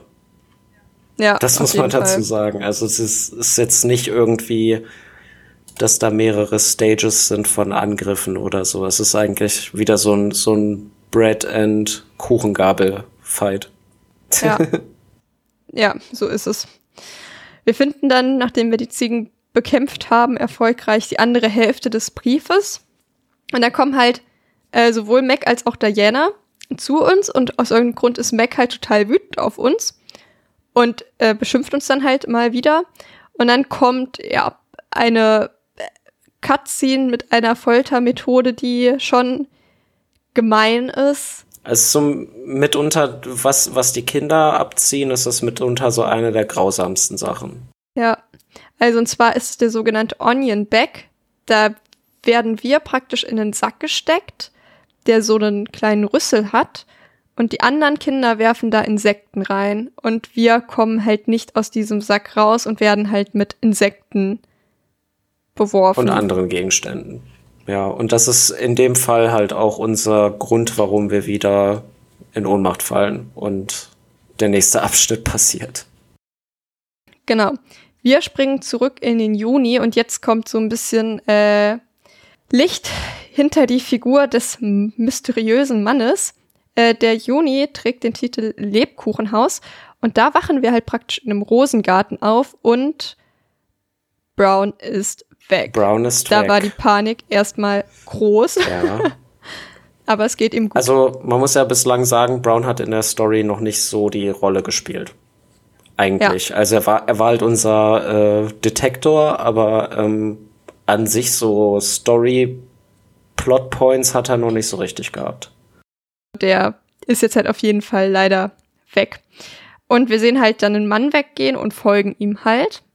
Und es ist halt eben der Mann, der uns halt die Geschichten auf dem Luftschiff gegeben hat, den wir dann als Gregory R. Wilson äh, später identifizieren können. Und ja, wir gucken uns dann halt praktisch in einem kleinen abgelegenen Haus um und wenn man halt in die Räume reinguckt, sehen wir da häufig halt ihn sitzen, wie er halt trinkt und zum Teil auch mit einer Waffe rumspielt. Ja. Wenn man, wenn man dann aber doch in den Raum reingeht, ist er immer weg. Genau. Wo ich kurzzeitig dachte, ist der ein Geist? Ja, es ist, aber es ist, ist halt ähm, wieder so dieses, dieses Übernatürliche. Also man, man hat halt immer so Flashes von, von Sachen, die eigentlich gar nicht passieren. Und da, es war aber trotzdem wieder auch so von der, also inszenatorisch einfach sehr klug gelöst, weil ich halt jedes Mal dachte, oh Gott, ich kann doch jetzt nicht in das Zimmer gehen, was, wenn der mich umbringt oder so. Ja. Und dann geht man so ins Zimmer rein und der ist einfach gar nicht da. Mhm. Ja. Und wir gehen dann halt bei ihm in den Keller. Und wenn man halt Richtung Keller geht, hören wir halt, wie eine Person die Geschichte von dem Stray Dog vorliest. Und wir treffen dann tatsächlich auch auf ihm ähm, in einem Schlafzimmer praktisch, was im Keller ist. Und wir sehen, wie er sich halt eine Waffe an die Schläfe hält. Und als er uns dann halt sieht, sagt er halt sowas wie, ja, willkommen zu Hause, gute Nacht, Joshua, und schießt uns ein. Mhm. Ja. Und er hat uns ja schon mal Joshua, Joshua genannt, aber war dir jetzt zu dem Zeitpunkt klar, was irgendwie damit gemeint ist? Wie hast du das irgendwie gelesen? Also, ähm, Fakt ist, er hält uns auf jeden Fall für we jemanden, den wir nicht sind. Und ähm, so die, die Stray Dog Persona ähm, in dem Fall, beziehungsweise so, ähm, ja, dass, dass das halt zusammenführt mit diesem Artikel, der beschreibt, dass jemand halt alle Kinder in diesem Waisenhaus umgebracht hat. Und er hat ja offensichtlich eine Waffe und ein Alkoholproblem. Ähm, ja, das, das führte schon so ein bisschen zusammen, dass sich die, die Punkte verbunden haben. Aber ähm, man hat ja noch nicht wirklich einen Anhaltspunkt gehabt, was es mit Joshua auf sich hat. Wir finden dann ähm, da unten auch noch einen Zeitungsartikel, in dem halt steht, dass das äh, luxuriöseste Luftschiff Englands abgestürzt ist. Ähm, und das beim allerersten Flug und dass das Finden der abgestürzten Person sich als schwierig herausstellt. Also es gibt dann noch, ähm, also das ist jetzt schon mal so angeteased, was es mit dem Luftschiff irgendwie auf sich hat. Aber das würde ich halt später, wenn das halt auch in der Geschichte richtig aufgelöst wird, nochmal aufgreifen. Und erstmal finden wir dann aber einen Liebesbrief von einer Wendy an Joshua und einen Bär, den wir auch Joshua nennen aus irgendwelchen Gründen. Mhm.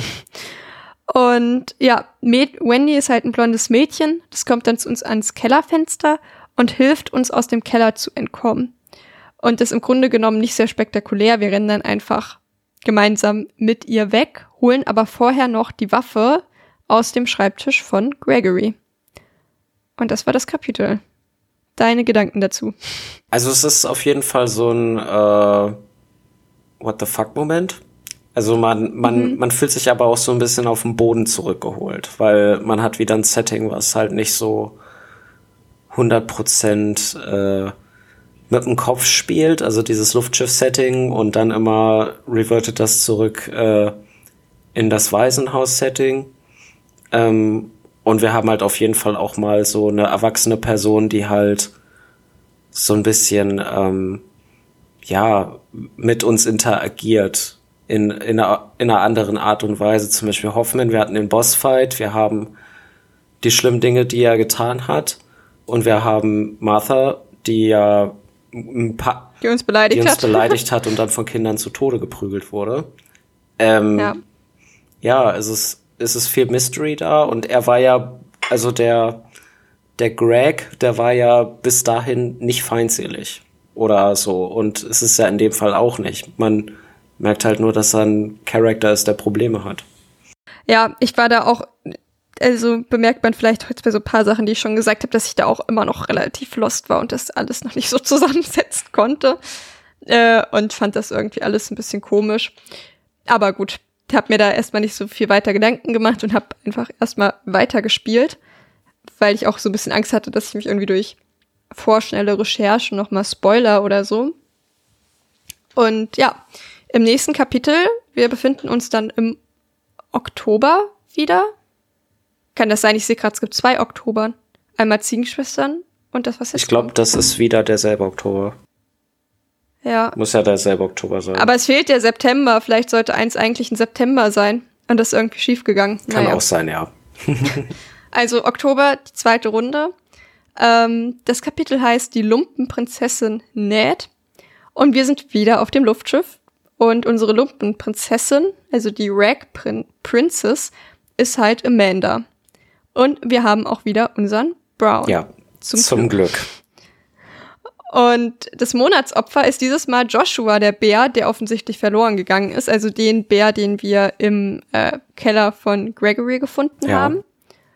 Und draußen steht dann auch Gregory himself mit der ähm, ja, Lumpenprinzessinnen-Geschichte, die so ein bisschen an Aschenputtel erinnert, weil da geht es dann darum, dass die Prinzessin zum Ball will, aber irgendwie ihre Stiefschwestern schöner sind. Und sie näht sich dann halt ein stinkendes Lumpenkleid. Aber weil es so stinkt, kommt sie nicht in den Ballsaal rein. Wo schon wieder das das, auch- Schmutzthema ist. Also es, das Ja. äh, zieht sich so durch das Spiel durch. Ja, und es betrifft halt nicht nur uns, es betrifft offensichtlich auch Amanda. Obwohl Amanda offensichtlich nicht dreckig ist, sondern sie halt stinkt.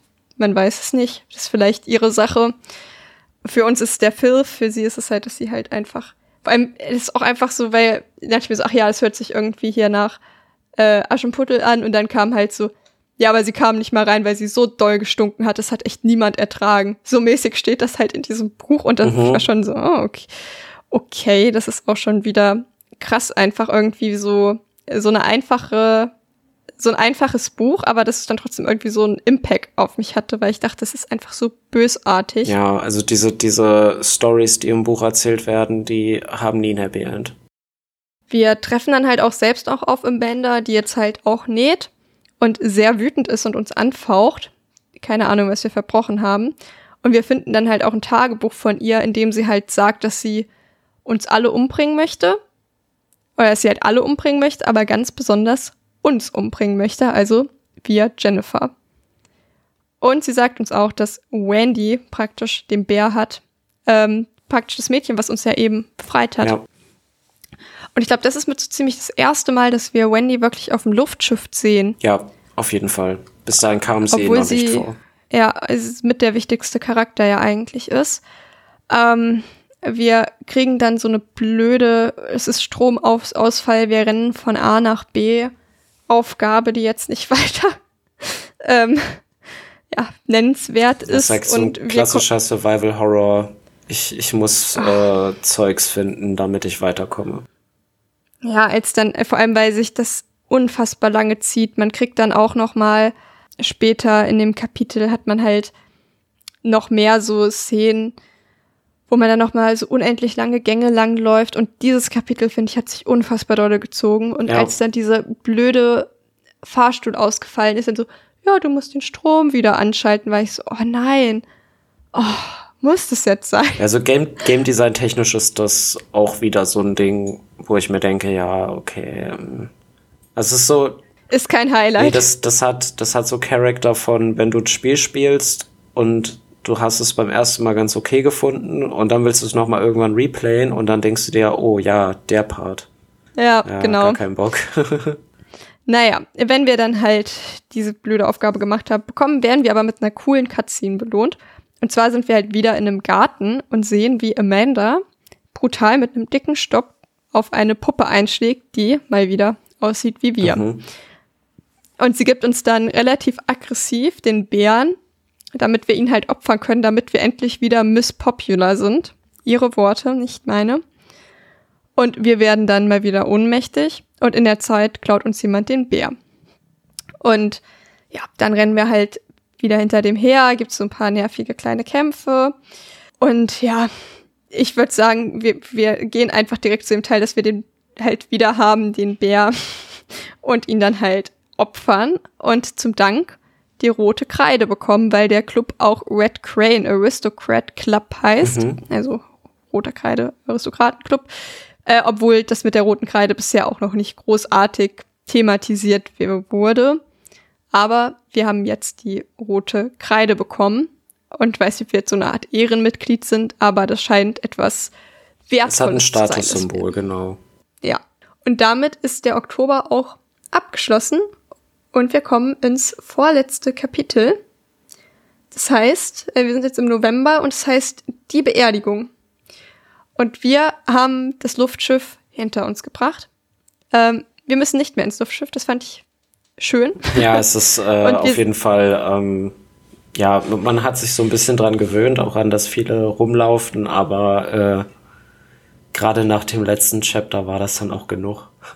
Es sind halt wirklich immer sehr lange Wege, die man da zurücklegen muss. Und es hat halt irgendwie trotzdem einen relativ, ja, also es hat irgendwie schon ein cooles Design, gleichzeitig könnte es aber auch deutlich interessanter und aufwendiger noch sein. Also man hat da jetzt auch nicht irgendwie viel zum Umgucken und nochmal irgendwie Sachen aufheben und sich irgendwas genauer angucken. Das ist da halt auch alles einfach nicht drin. Also wir befinden uns nun endlich wieder im Waisenhaus, was wir lange ja nicht mehr gesehen mhm. haben. Mhm. Und wir sind halt praktisch dort gefesselt, wo wir ganz, ganz am Anfang, für die, die sich erinnern, unsere Puppe halt auch gefunden haben. Ja. Und hier ist die Musik wieder ruhig und freundlich. Das lässt ja erstmal auf Gutes hoffen. Wir können uns dann halt mit Hilfe von Brown da wieder ähm, befreien, stromern so ein bisschen im Waisenhaus rum und der Hoffman sagt dann halt zu uns, dass wir halt zu ihm ins Büro kommen sollen. Und da war ich kurz so. Bitte oh, nicht. bitte nicht. Aber was tut er? Er beleidigt uns. Ja, wie es alle in also, diesem Spiel tun. Genau, und dann dachte ich mir so gut, das ist ja nochmal gut gegangen hier. Und dann ähm, läuft praktisch neue laute Klaviermusik und die fand ich irgendwann richtig, richtig nervig. Also das kommt irgendwie, weil die sich auch wirklich immer wieder wiederholt. Ja, es ist sehr loopy, ich weiß genau, welches du meinst. Oh, und die war wirklich richtig, richtig nervig. Am Anfang dachte ich mir so, ach ja, das ist ja schön. Und dann so nach vier, fünf Minuten dachte ich mir so, okay, es reicht, es reicht jetzt mhm. einfach. Mhm. Ähm, weil hier jetzt tatsächlich auch noch mal ein bisschen, ja, Suchen notwendig ist weil wir halt verschiedene Kinder, also eigentlich alle, die wir jetzt im Spiel kennengelernt haben, die ganzen Mädchen, in verschiedenen Räumen des Waisenhauses finden müssen und wir müssen dann mit ihnen sprechen. Und das ist halt im Grunde genommen halt die Aufgabe. Und immer wenn wir das halt getan haben, werden wir halt mit einem Stück Papier beworfen, in dem halt auch in der Regel Beleidigungen draufstehen. Mhm. Und man muss halt dazu sagen, dass Brown dieses Mal bei der Raumsuche keine Hilfe ist, weswegen er, ähm, also weswegen man sich da wirklich einfach durchsuchen muss. Hat ja auch nichts, wonach, woran er sniffen könnte oder so. Genau, genau. Ja. Deswegen ist auch für später, weil man muss diese ganzen Räume gleich nochmal abklappern, gut ist, sich zu merken, in welchen Räumen man die äh, getroffen hat. Und es gibt dann noch kurzen Abschweif in den Keller. Ähm, es gibt so eine Art, ich weiß nicht, ein, auch einen Folterraum, so sieht das aus. Ähm, und es gibt auch einen, wo halt ein Gerät drin ist, mit dem man halt spielen, äh, Filme abspielen kann, das aber nicht funktioniert. Die haben dann auch Namen wie äh, Cell of Pleasure, Cell of Remorse oder Cell of Repen Repentance.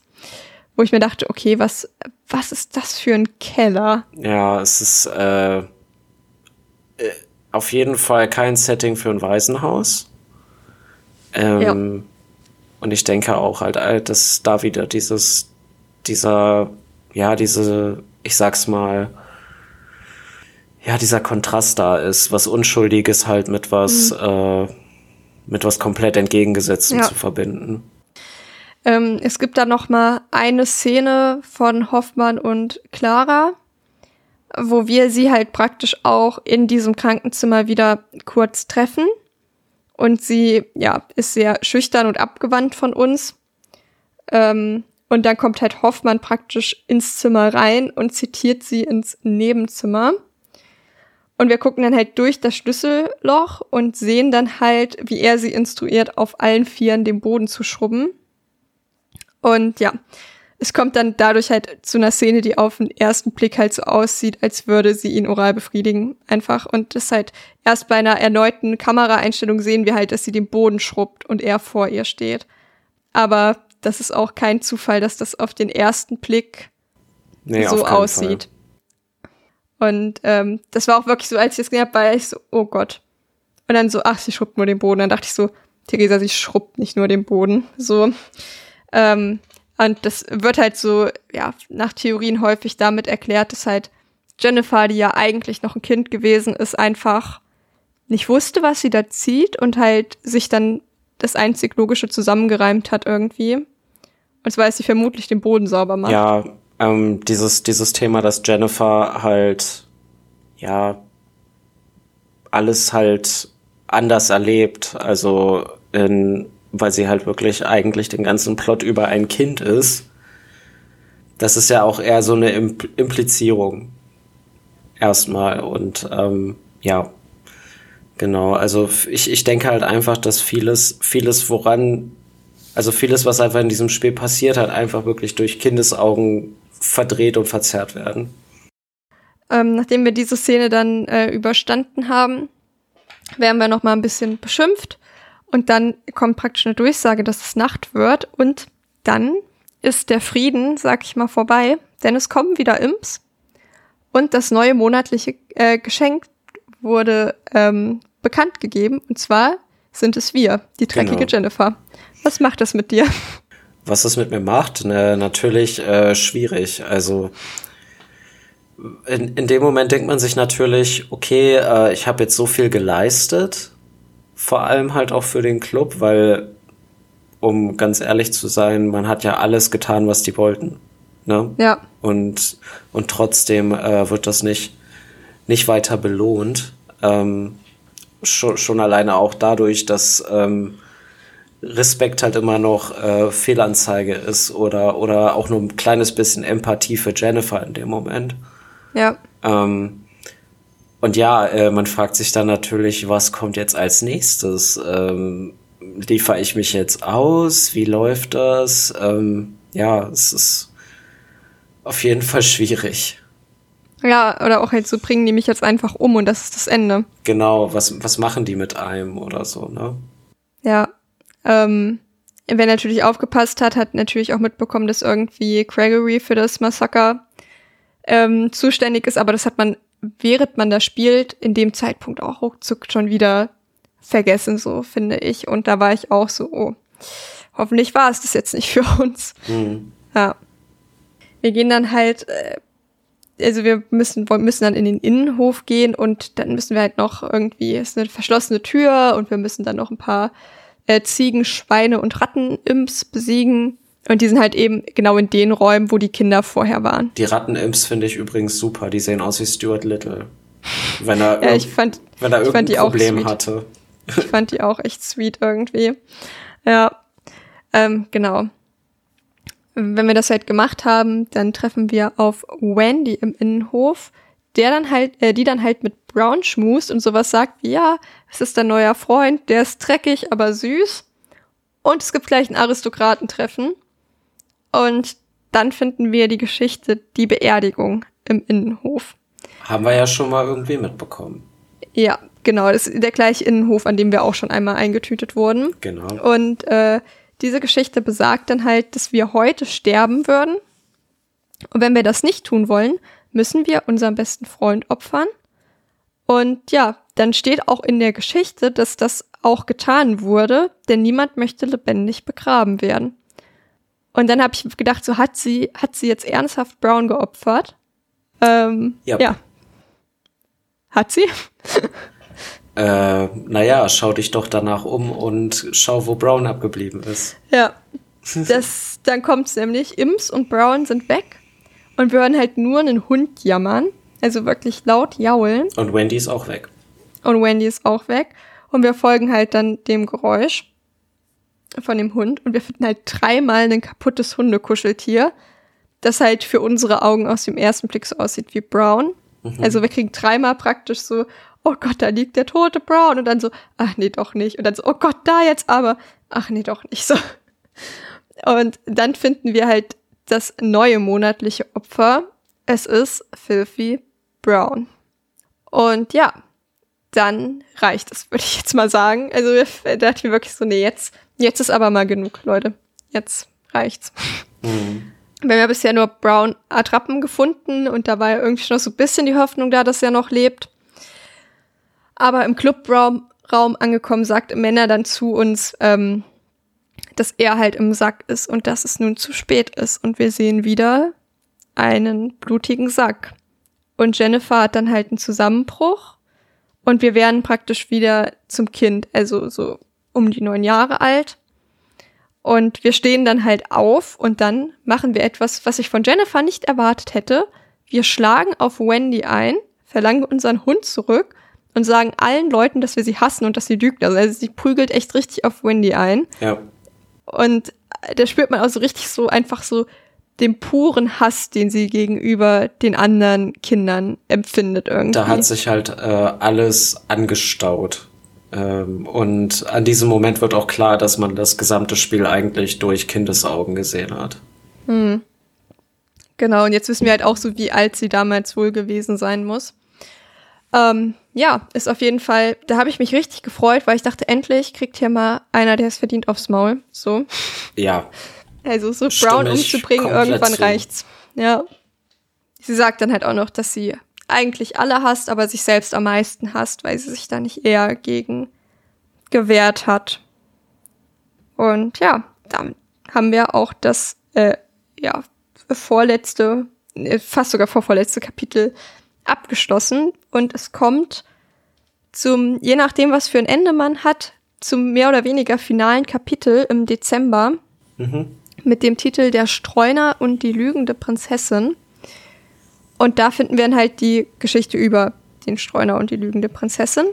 Und die Prinzessin erzählt halt den anderen Kindern, um ihnen Angst zu machen, von dem Streuner. Dabei war diese Geschichte halt nie wahr. Und die anderen Kinder mochten sie irgendwann nicht mehr, weil sie halt immer gelogen hat. Doch eines Tages kam der Stray Dog wirklich und hat alle umgebracht. Hast du zu dem Zeitpunkt jetzt gerafft, wer der Streuner ist und wer die lügende Prinzessin? Wer der Streuner ist auf jeden Fall. Denn ähm, alles hat ja wirklich auf Gregory hingedeutet. Mhm. Ähm, die Prinzessin, eigentlich blieb ja keine andere Wahl, als dass es Wendy ist. Wenn wir ganz ehrlich sind. Weil halt auch in Jennifers Tantrum, was sie hatte, ja halt auch ähm, vor allem halt wirklich bewusst wurde, dass sie halt nur Mist erzählt. Und ähm, genau, also in, in dem Moment konnte man es sich schon fast denken. Aber wie jetzt ja. da die Verbindung zwischen den beiden ist, äh, schwierig. Ja, also ich äh, bin immer wieder erstaunt darüber, wie wenig ich offensichtlich beim Spiel nachdenke. Weil ich stand bis zum äh, Reveal wirklich auf dem Schlauch. Das ist ja auch ähm, vollkommen okay. Also, ähm, ne, also ich finde halt so, wenn man so drin ist, vergisst man auch ganz, ganz schnell, was für Infos man überhaupt alles schon hat. Ja. So. Ja, man, Wenn ich die jetzt hier aufbereitet sehe, ergibt es auch alles Sinn irgendwie. Ja, man braucht, man braucht vor allem auch so ein bisschen ähm, einen, einen Headcanon in dem Moment, wenn man sich so denkt und vor allem halt auch dieses Ausschlussprinzip, weil wenn man ganz ehrlich ist, man hat in diesem Spiel halt so einen Pool von Charaktern und mhm. ähm, wie viele Optionen gibt's dann halt noch für die Rollen quasi? Weil viele Rollen waren ja halt einfach auch schon vergeben weil jeder hatte auch so quasi seine eigenen Chapter, so Di ja. Diana und äh, Mac hatten zum Beispiel das Ziegenschwestern-Chapter, ähm, Clara und äh, ja halt zu einem zu einem gewissen Grad halt dann auch natürlich wegen der Situation Diana waren halt das Bergenfrau-Chapter. Ja, Amanda ähm, hatte ihr Chapter. Genau, auch. Und ähm, ja, also es, es ist halt dann einfach so dieser, dieser Pool von Charakter, wo man sagen kann, okay, du bist, du bist jetzt noch suspicious. Mhm. Ja. Stimme ich jetzt im Nachhinein auch zu. ähm, es kommt dann so ein bisschen zu einer Veränderung. Wir sind wieder im Waisenhaus und ähm, ohne Brown leider. Ja, leider. Aber wir sind wieder erwachsen. Und wir gehen dann halt praktisch zum Aristokraten-Club-Meeting und werden dort als Prinzessin bezeichnet. Und wir sind nun offiziell Oberhaupt des Clubs und Wendy ist nicht mehr dabei. Und dann hören wir aber ein Schreien von vor der Eingangstür Tür, und Joshua, also der Prinz, der uns von Anfang an eigentlich auf die Nerven gegangen ist, kommt halt wortwörtlich äh, mit dem Stray Dog, was halt Gregory ist, der wirklich in Unterhosen bekleidet auf allen Vieren an der Leine läuft und halt einen Strick um den Hals trägt. Mhm. Ähm, wie fandest du das Design? Also fandest du ihn auch ähm, irgendwie furchteinflößend oder dass du Respekt vor ihm hattest? Also ich muss sagen, er war riesig. Ja, das, ja. Das hat mich so an so einen Sumo-Ringer irgendwie Ja, das, das Character Model war auf jeden Fall sehr groß und ähm, man, man weiß ja nun mittlerweile, dass, dass diese gesamte Story halt so eine so eine äh, Kopfgeschichte von, von, von Jennifer ist. Und ähm, ich kann mir halt gut durchaus vorstellen, dass, dass er halt, als sie ein Kind war, viel größer auf sie gewirkt hat. Weswegen ja. er jetzt skaliert zu ihr als erwachsene Frau halt wirklich ähm, auch noch mal so ein so einen Größen, äh, ja, Schub bekommen hat. Ähm, ich finde das Design cool. Gerade auch so die, die äh, Schlinge um den Hals, die als Leine dient. Ähm, und halt auch die, die Verletzung an seinem Körper. Ähm, halt wirklich, dass das so ein gebrochener Mensch einfach ist, der halt in dem Moment nicht, nicht mehr halt als so dieser streunende Hund ist. Ja, ja, auch, dass er einfach, ich sag mal, keinen eigenen Willen mehr hat so und einfach, wie du sagst, gebrochen genau. ist. Ja. Und ja, dann kommt der letzte Bosskampf. Also ähm, Joshua lässt dann praktisch den Hund auf uns los. Und dann kommt aber als Retter in der Not Brown von der Decke gesprungen. Und er will uns helfen, aber ich habe ihn natürlich wieder in die Ecke gesetzt. Mhm. habe mich aber trotzdem gefreut, dass er da ist. Ähm, auch wenn er da nichts machen durfte, aber er ist wieder da. Brown, Brown war in dem Moment der Emotional Support Hund. Ja, total. Der saß dann in der Ecke und ich habe mich gut gefühlt, dass er da war. Aber es, es ist ja quasi auch so eine Cue von, von Jennifer an sich selber, dass es sie stärker macht. So, so ein bisschen. So, es war sehr Anime in dem Moment. ja, wie er so von der Decke gesprungen ja. kam. Also, ja. Aber ich habe mich sehr gefreut. Ja, der letzte Bosskampf ist dann doch noch mal erstaunlich einfach, würde ich sagen. Ja. Ähm, vor allem angesichts des davor geschalteten und ja, der Hoffen war ja auch nicht ohne. Da muss man sich wirklich nicht so viele Gedanken drum machen. Den kriegt man ganz gut platt. Ähm, und wenn, als wir ihn dann halt praktisch ja, fertig gemacht haben, gehen wir raus und sehen einfach ganz viele Kinderklamotten auf dem Boden liegen, aber keine Leichen. Was halt auch wieder so damit erklärt werden kann, dass Jennifer praktisch als Kind einfach nicht wusste, was sie dort gesehen hat oder einfach verdrängt hat. Ja. Dass es tote Kinder sind, weil eigentlich kann man in dem Alter, glaube ich, hat man schon ein Konzept vom Tod. Aber dass sie das einfach nicht annehmen konnte, dass die alle wirklich gestorben sind. Ja, und man muss ja auch sagen, ähm, ich meine, das Spiel hat einen sehr hat halt diesen kontroversen Charakter, aber ich denke halt auch, dass sich das Entwicklerteam gedacht hat, okay, ähm, das wäre halt einfach too much, wenn wir da lauter Kinderleichen rumliegen lassen. Ja, aber das ist ja auch wieder sowas, ähm, wie bei den Tieren ja auch. Ja, das steckt hier drin. Offensichtlich liegen da, sag ich mal, tote Kinder, aber sie liegen halt nicht explizit da. Und ja. ich finde, man hätte das wirklich, wenn man wirklich, ich sag mal, ähm, nochmal ja, auf eine andere Art und Weise eine Grenze überschreiten hätte wollen, hätte man die dahin machen können. Aber die haben sich bewusst dafür entschieden, das nicht zu tun. Und ich finde auch, dass es gut für das Spiel ist. Dass ich da halt auch echt nicht so das Gefühl hatte, dass sie was machen wollten, mit dem sie auf jeden Fall schockieren. Ja. Sondern dass es halt eher ja, darum ging, halt diese Geschichte zu erzählen und weniger darum, ne, dass sie halt so schockierend exploitativ ist. Und das finde ich prinzipiell gut an dem Spiel.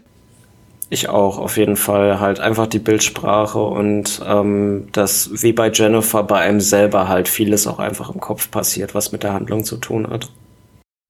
Es kommt dann zu einem letzten Twist und zwar hat Joshua praktisch ja, einen Hannah Montana Moment, zieht sich die Perücke ab und entpuppt sich als Wendy. Ja. Ja, okay, also ähm, die hat praktisch alles inszeniert, weil wir uns nur noch um Brown gekümmert haben und halt nicht mehr um sie. Dabei hat sie uns ja praktisch befreit. Ähm, und sie gibt uns dann halt die Waffe, um ihn damit zu stoppen, weil sie jetzt erkennt, dass nur wir und unser geliebten Hund ihn, also den Streuner, retten können.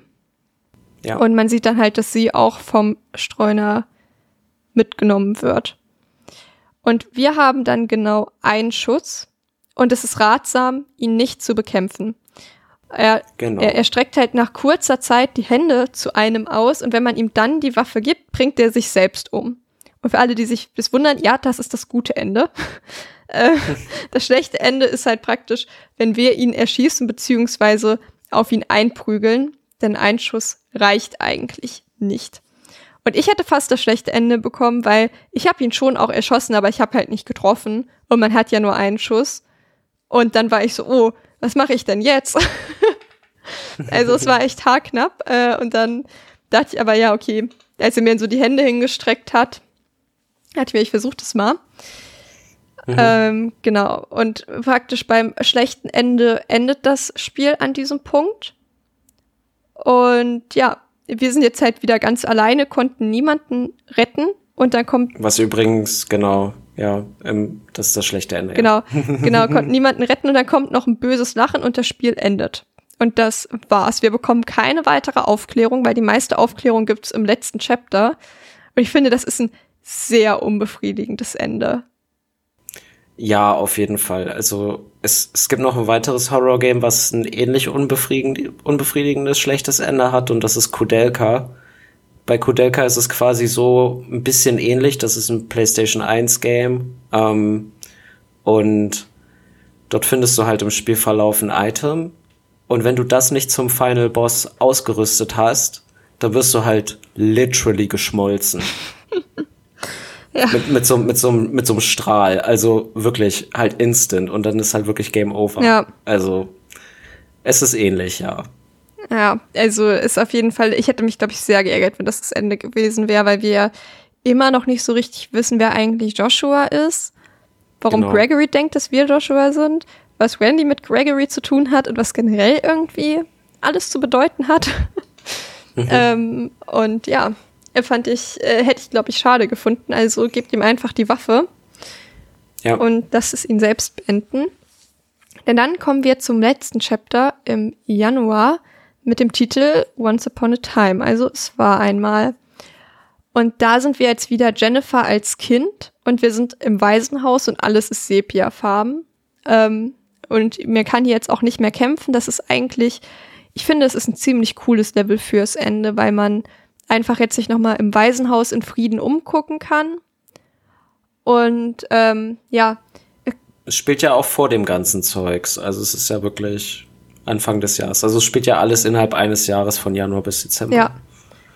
Und das fand ich cool, dass man sich in Frieden nochmal umgucken konnte und halt jetzt auch einfach ein paar Erklärungen bekommen hat. Es wird nicht alles erklärt, meiner Meinung nach. Und bei manchen Informationen frage ich mich auch, wo die Leute im Internet die herhaben, aber gut.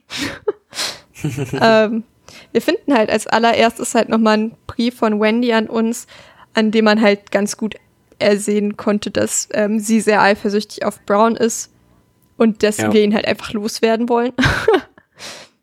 äh, sollen, nicht wollen, aus ihrer Sicht. Ja, und auch hier gibt's noch mal das Krankenzimmer, die bereits erwähnte Schublade kann man immer noch nicht öffnen.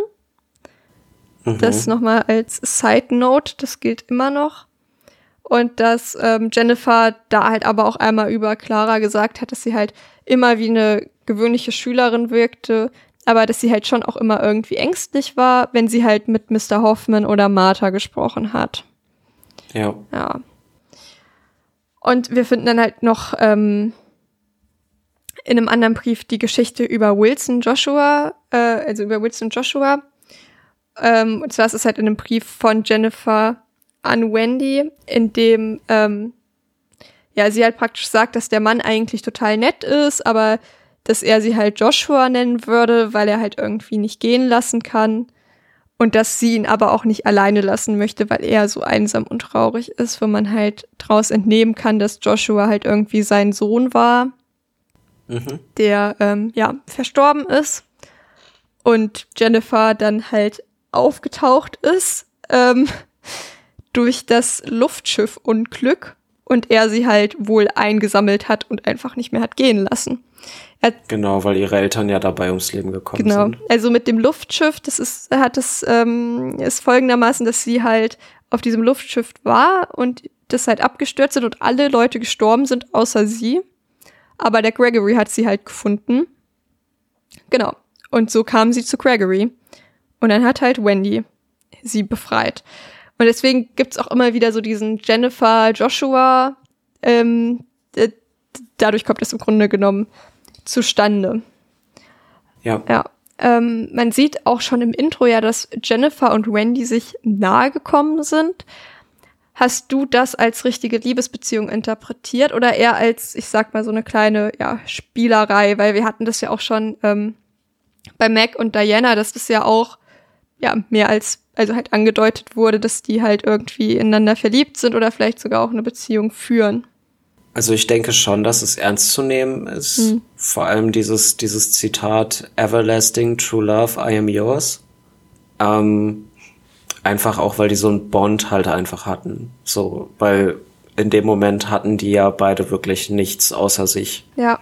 Und ähm, deswegen kam Brown halt so als Störung dazwischen. Hm. Also natürlich, natürlich ist auch dieser kindliche Aspekt dabei. Aber ähm, ich denke schon, dass das definitiv in so eine Richtung ging. Ja. Ja, womit der Thema, äh, das, das Spiel im Grunde genommen ja auch noch, ähm, auch schon bei Mac und Diana ja das Thema der Homosexualität irgendwie eröffnet. Wobei es mich wundert, dass das irgendwie 2006 überhaupt nicht angekreidet wurde.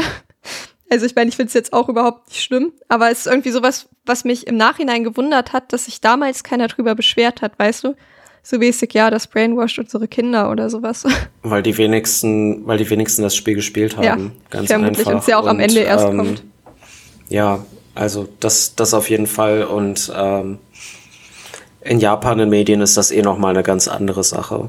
Also da, da ist es ja durch, durch äh, Manga- und Anime-Kultur und Games halt erst irgendwie wirklich, wirklich in die Medien gekommen. Bestes Beispiel dafür Sailor Moon. Hm. Ähm, ja, also es ist, wie gesagt, also es gibt einige Themen, die halt wirklich im Vornherein missdeutet wurden und viele, die halt einfach komplett außer Acht gelassen Ja. wurden, woran sich potenziell Menschen viel eher auf hätten aufhängen können. Aber ähm, ja, das war ja wirklich nur ein sehr oberflächlicher Look, den die Menschen hatten. Wir finden dann auch so ein paar Side-Infos, zum Beispiel, dass diese bemalten Papiertüten auf dem Kopf äh, Halloween-Kostüme mal waren und dass Jennifer damals große Angst vor diesen Halloween-Kostümen hatte. Ähm, was ich auch interessant fand, was halt auch irgendwie erklärt, warum vor allem ja am Anfang die Kinder ähm, ja diese ganzen Tüten auf hatten. Sie bekommen ja eigentlich erst ein bisschen später ein Gesicht. Ja, es ist halt wirklich einfach so die Manifestation, die sie da hat, von, von Dingen, die sie halt äh, geprägt haben, als sie ein Kind war. Also sie lebt ja, also wir bekommen ja keine, keine Hinweise darauf, wie Jennifer als ihr 19-jähriges Ich ist. Ja, Weil ähm, sie scheint ja wirklich komplett einfach nur in ihrem kindlichen Kopf zu sein, wie sie halt irgendwie versucht, ähm, mit all dem zu copen. ja. Man bemerkt es auch echt immer wieder, dass es wirklich so aus den Augen eines Kindes alles stattfindet. Und was auch ja noch Thema ist, also man erfährt dann noch, dass ähm, sowohl Hoffman als auch Martha als auch ähm, Clara zum Zeitpunkt des Massakers nicht mehr anwesend waren, weil sie mehr oder weniger einfach die Kinder verlassen haben. Also Hoffman hat Ja. irgendwie halt keinen Bock mehr, Martha irgendwie auch nicht. Dann wurde die Verantwortung an Clara übergeben und keiner weiß, wo die ist. Und das Oberthema ist ja so ein bisschen, wie verhalten sich Kinder ohne Erwachsene? Also das äh, wurde ja auch von den Entwicklern ähm, gesagt, dass das so ein bisschen das Thema ist, wie eine Gesellschaft wäre, wenn Kinder alleine ja, regieren würden, müssten, Mhm. ohne dass es Ja. eine ähm, kontrollierende Instanz praktisch gibt. Fandest du diese Darstellung realistisch? Also ähm, Themen wie Mobbing und so weiter auf jeden Fall, weil wir wissen ja alle, was passiert in Schulen, wenn Lehrer nicht dabei sind oder Lehrerinnen. Ähm, aber ganz ehrlich, ähm, es ist natürlich am Ende des Tages eine Story Ja. und ähm, man muss da auch differenzieren auf jeden Fall, weil ähm, ich, ich würde nicht pauschalisieren, dass jedes Kind böse ist Nee, oder ich, ich würde sagen, okay, Kinder sind, Kinder sind durchaus beeinflussbar durch gleichaltrige äh, Kinder in dem Fall. Und sie sind auch vor allem Situat durch Situationen beeinflussbar, in denen sie sich finden. Also ich denke schon, dass so eine hierarchische Struktur nicht weit ab ist. Ähm, ja, aber dass sich, dass sich das halt auch wirklich ähm, ja so so physisch äußert und so weiter und ähm, allgemein, man weiß ja auch nicht, wie die wie die quasi dann die Zeit lang überlebt haben, so ne, weil Ja. es ist, ist ja irgendwie auch ein bisschen ähm, ein bisschen unrealistisch in dem Fall. ja. Also ja, ich würde sagen, da ist schon was dran. Ähm, ja, aber ähm, viel, vieles ist halt auch einfach äh, Story. Ja, ich würde dem komplett zustimmen. Also ich glaube auch, dass vor allem so eine hierarchische Struktur glaube ich, was ist, was passieren würde, dass irgendjemand da so das Zepter an sich reißt. Das hat man ja auch in der Regel, ja, generell halt auch in so Freundesgruppen, dass es da irgendwie immer eine Person gibt, die ein bisschen, oder häufig eine Person gibt, die ein bisschen mehr zu sagen hat. Ob sich das jetzt halt in sowas äußert wie, ja, wir quälen die mit einer Ratte, weiß ich nicht. Denke ich mal nicht, aber ähm, ist es auf jeden Fall irgendwie, sich da mal so ein bisschen Gedanken drüber zu machen, finde ich eigentlich auch ganz interessant, ohne jetzt zu sagen, dass es eine komplett realistische Darstellung von dem ist. Vielleicht war es auch nicht so schlimm, aber ähm, Jennifer hat es als so dramatisch wahrgenommen. Mhm, also so, ja, als also hätte sie jemand in einen, äh, in einen äh, Sack geschmissen und mit Insekten beworfen, obwohl vielleicht was anderes passiert ist, aber so schlimm hat sie es wahrgenommen. Es, es äußert sich halt ähm, wirklich sehr überspitzt in jeder, in jeder Situation, was die, was die Kinder anbelangt. Und ähm, ja, ich glaube halt, dass das Hauptthema, was hier mit reinspricht, ist vor allem auch Peer Pressure. Ja. Halt einfach so, ähm, dass die, dass die Waisenkinder halt alle nach Bestätigung suchen. Mhm. Was man auch wirklich bei der Kleine am Anfang gemerkt hat. Ich weiß jetzt nicht mehr, wie sie äh, hieß. Olivia. Aber genau, weil die, die hat ja wirklich, die war ja konstant am, am Flennen einfach, weil sie Aufmerksamkeit wollte, so. Steht auch so später noch mal in einem Brief tatsächlich drin. Genau, genau, ja. Und, ähm, ja, es ist, ich, de ich denke halt wirklich, dass, dass da schon was dran ist und ähm, es ist wirklich ne, ein interessantes Thema und es ist sehr kreativ auch gelöst worden, was jetzt den, den Kinderpart anbelangt. Mhm. Und ähm, ich meine, man kennt es ja, es ist auf jeden Fall auch, dieses gesamte Spiel ist eine Big Reference an Lord of the Flies. Also ja, ja wenn man, wenn man da noch mal ein bisschen so in, in so eine Geschichte reinlesen will, dann sollte man sich das vielleicht noch mal zu Gemüte führen. Ja, obwohl das angeblich nicht als Inspiration gedient hat, aber ja, ja gut, man kann ja auch mal unabhängig voneinander zwei Ideen haben. Natürlich. aber so das ähm, Grundkonzept, ja, ja, Ist, ist ein ähnliches. Ja. Das, deswegen an dieser Stelle eine Empfehlung. Ja. Zieht's euch rein. Macht es. es kommt dann noch eine letzte Szene, ähm, in der wir praktisch das Waisenhaus verlassen und Wendy zurücklassen. Auch wenn diese uns darum bittet, genau das nicht zu tun. Aber stattdessen gehen wir natürlich in die Hütte und finden dort so die größte Belohnung aller Zeiten, Baby Brown. Genau. Er ist so süß. Aber wir müssen ihn leider dort in der Hütte verstecken, was mir das Herz gebrochen hat, wo ich mir dachte, wie kann ein Hund, der in der Hütte angeleint ist, wahrscheinlich überhaupt gar keinen Auslauf bekommt und so, so ein braver Hund sein der vermutlich auch nicht erzogen wurde. Und dann hört er am Ende des Tages so gut. Vielleicht ist Brown auch eigentlich ähm, gar nicht so der perfekte Hund gewesen, wie wir das dann im Spiel dargestellt bekommen. also ich denke, dass besonders diese zwei Abschiede am Ende des Spiels ähm, halt einfach Jennifer sind, wie sie mit sich selber halt ins Reine kommt. Ja. Also sie, sie hinterlässt Wendy hinter dem äh, hinter dem Tor quasi und das, das Waisenhaus und ähm, sie hat ja auch gesagt, sie wird ihr niemals wirklich vergeben in der, in der äh, Prügelszene. Ja. Ähm, und ähm, ja, ich, ich denke auch mit Brown ist es so, ist es mehr so die Erinnerung, die sie halt einfach in der Hütte zurücklässt. Mhm. Und sie, sie sagt zu ihm ja dann quasi dieselben Worte, was ja auch das Versprechen war, Everlasting True Love, I'm yours. Ja. Und ähm, ja, sie, dass sie halt sein, sein Andenken immer, ähm, immer bei sich behalten wird. So. Und ich finde, das ist wirklich ein richtig schönes Ende. Ja. Weil Brown so wirklich der Lichtstrahl war in ihrem Leben. Und ähm, ja, ist natürlich wahnsinnig schade, was das für ein Ende genommen hat, so, aber ja, das ist auf jeden Fall ein guter, ein guter Abschied, so, auch wenn es halt einfach nur in den Erinnerungen ist. Hm. Ja, ich fand es auch schön irgendwie, weil man auch dadurch, dass man jetzt noch mal ein paar Sachen in der Story aufgeklärt bekommen hat, war ich auch zufrieden einfach damit. Ich glaube, ich war selten so zufrieden mit einem Ende wie mit dem.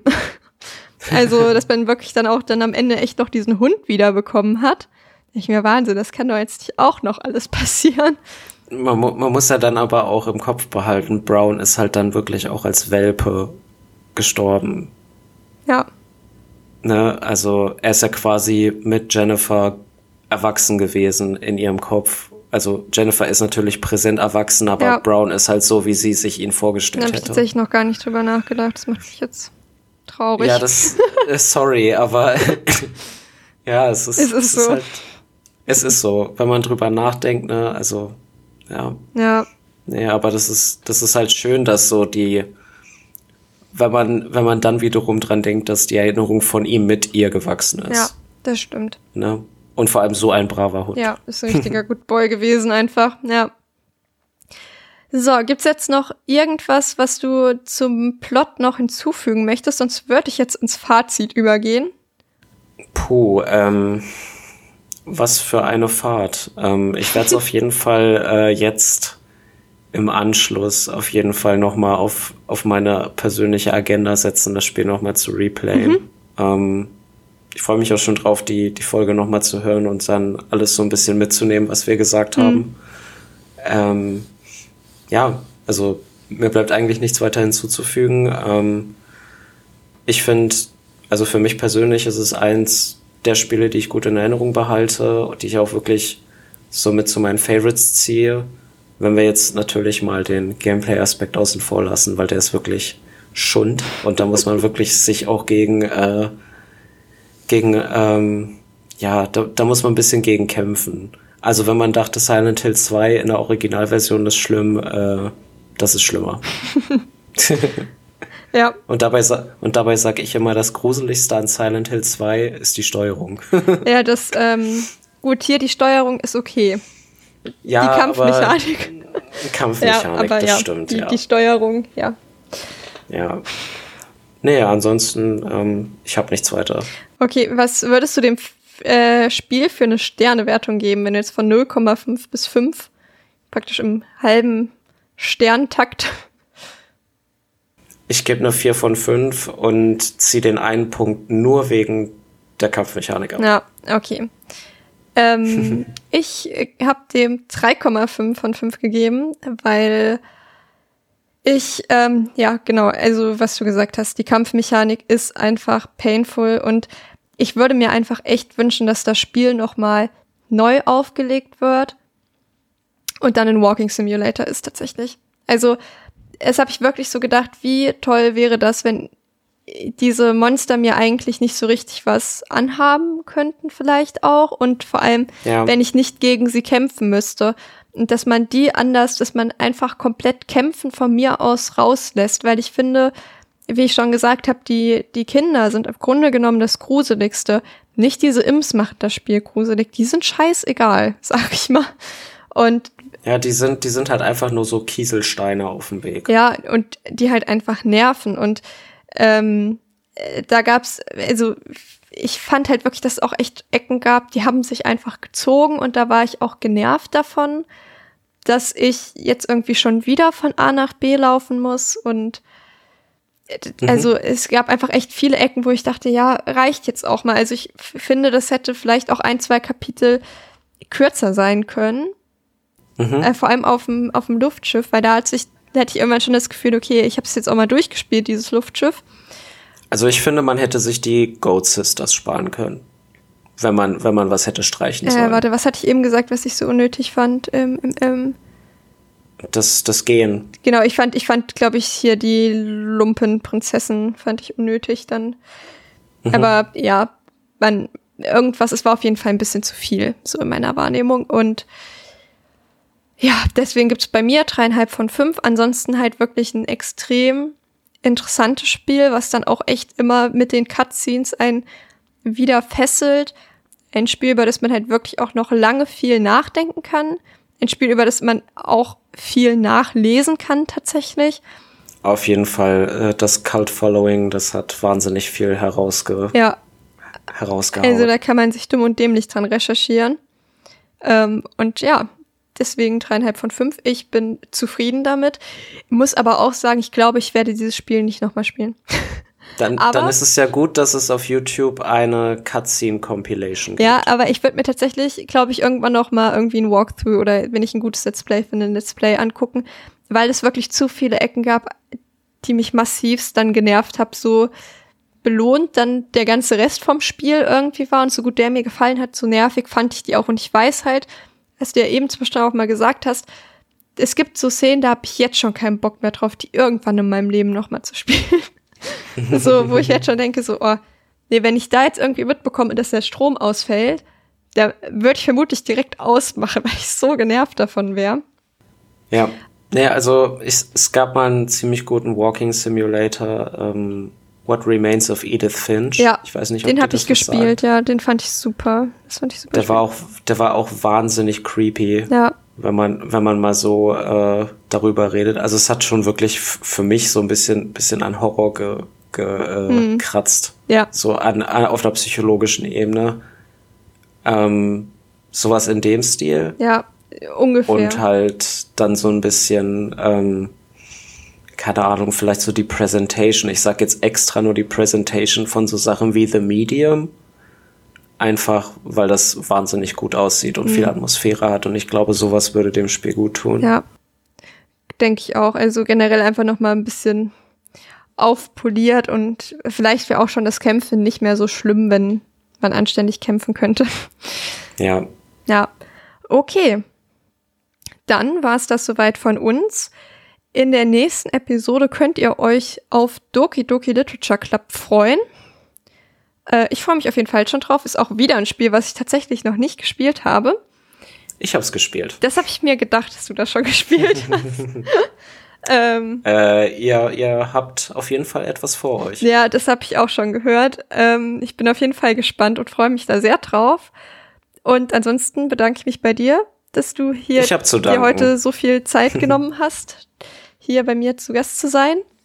Und ja, ja, dann sehen wir oder hören wir uns entweder in der nächsten Devils and Demons Episode oder in der nächsten Gaming Episode. Bis dann, ciao. Tschüss.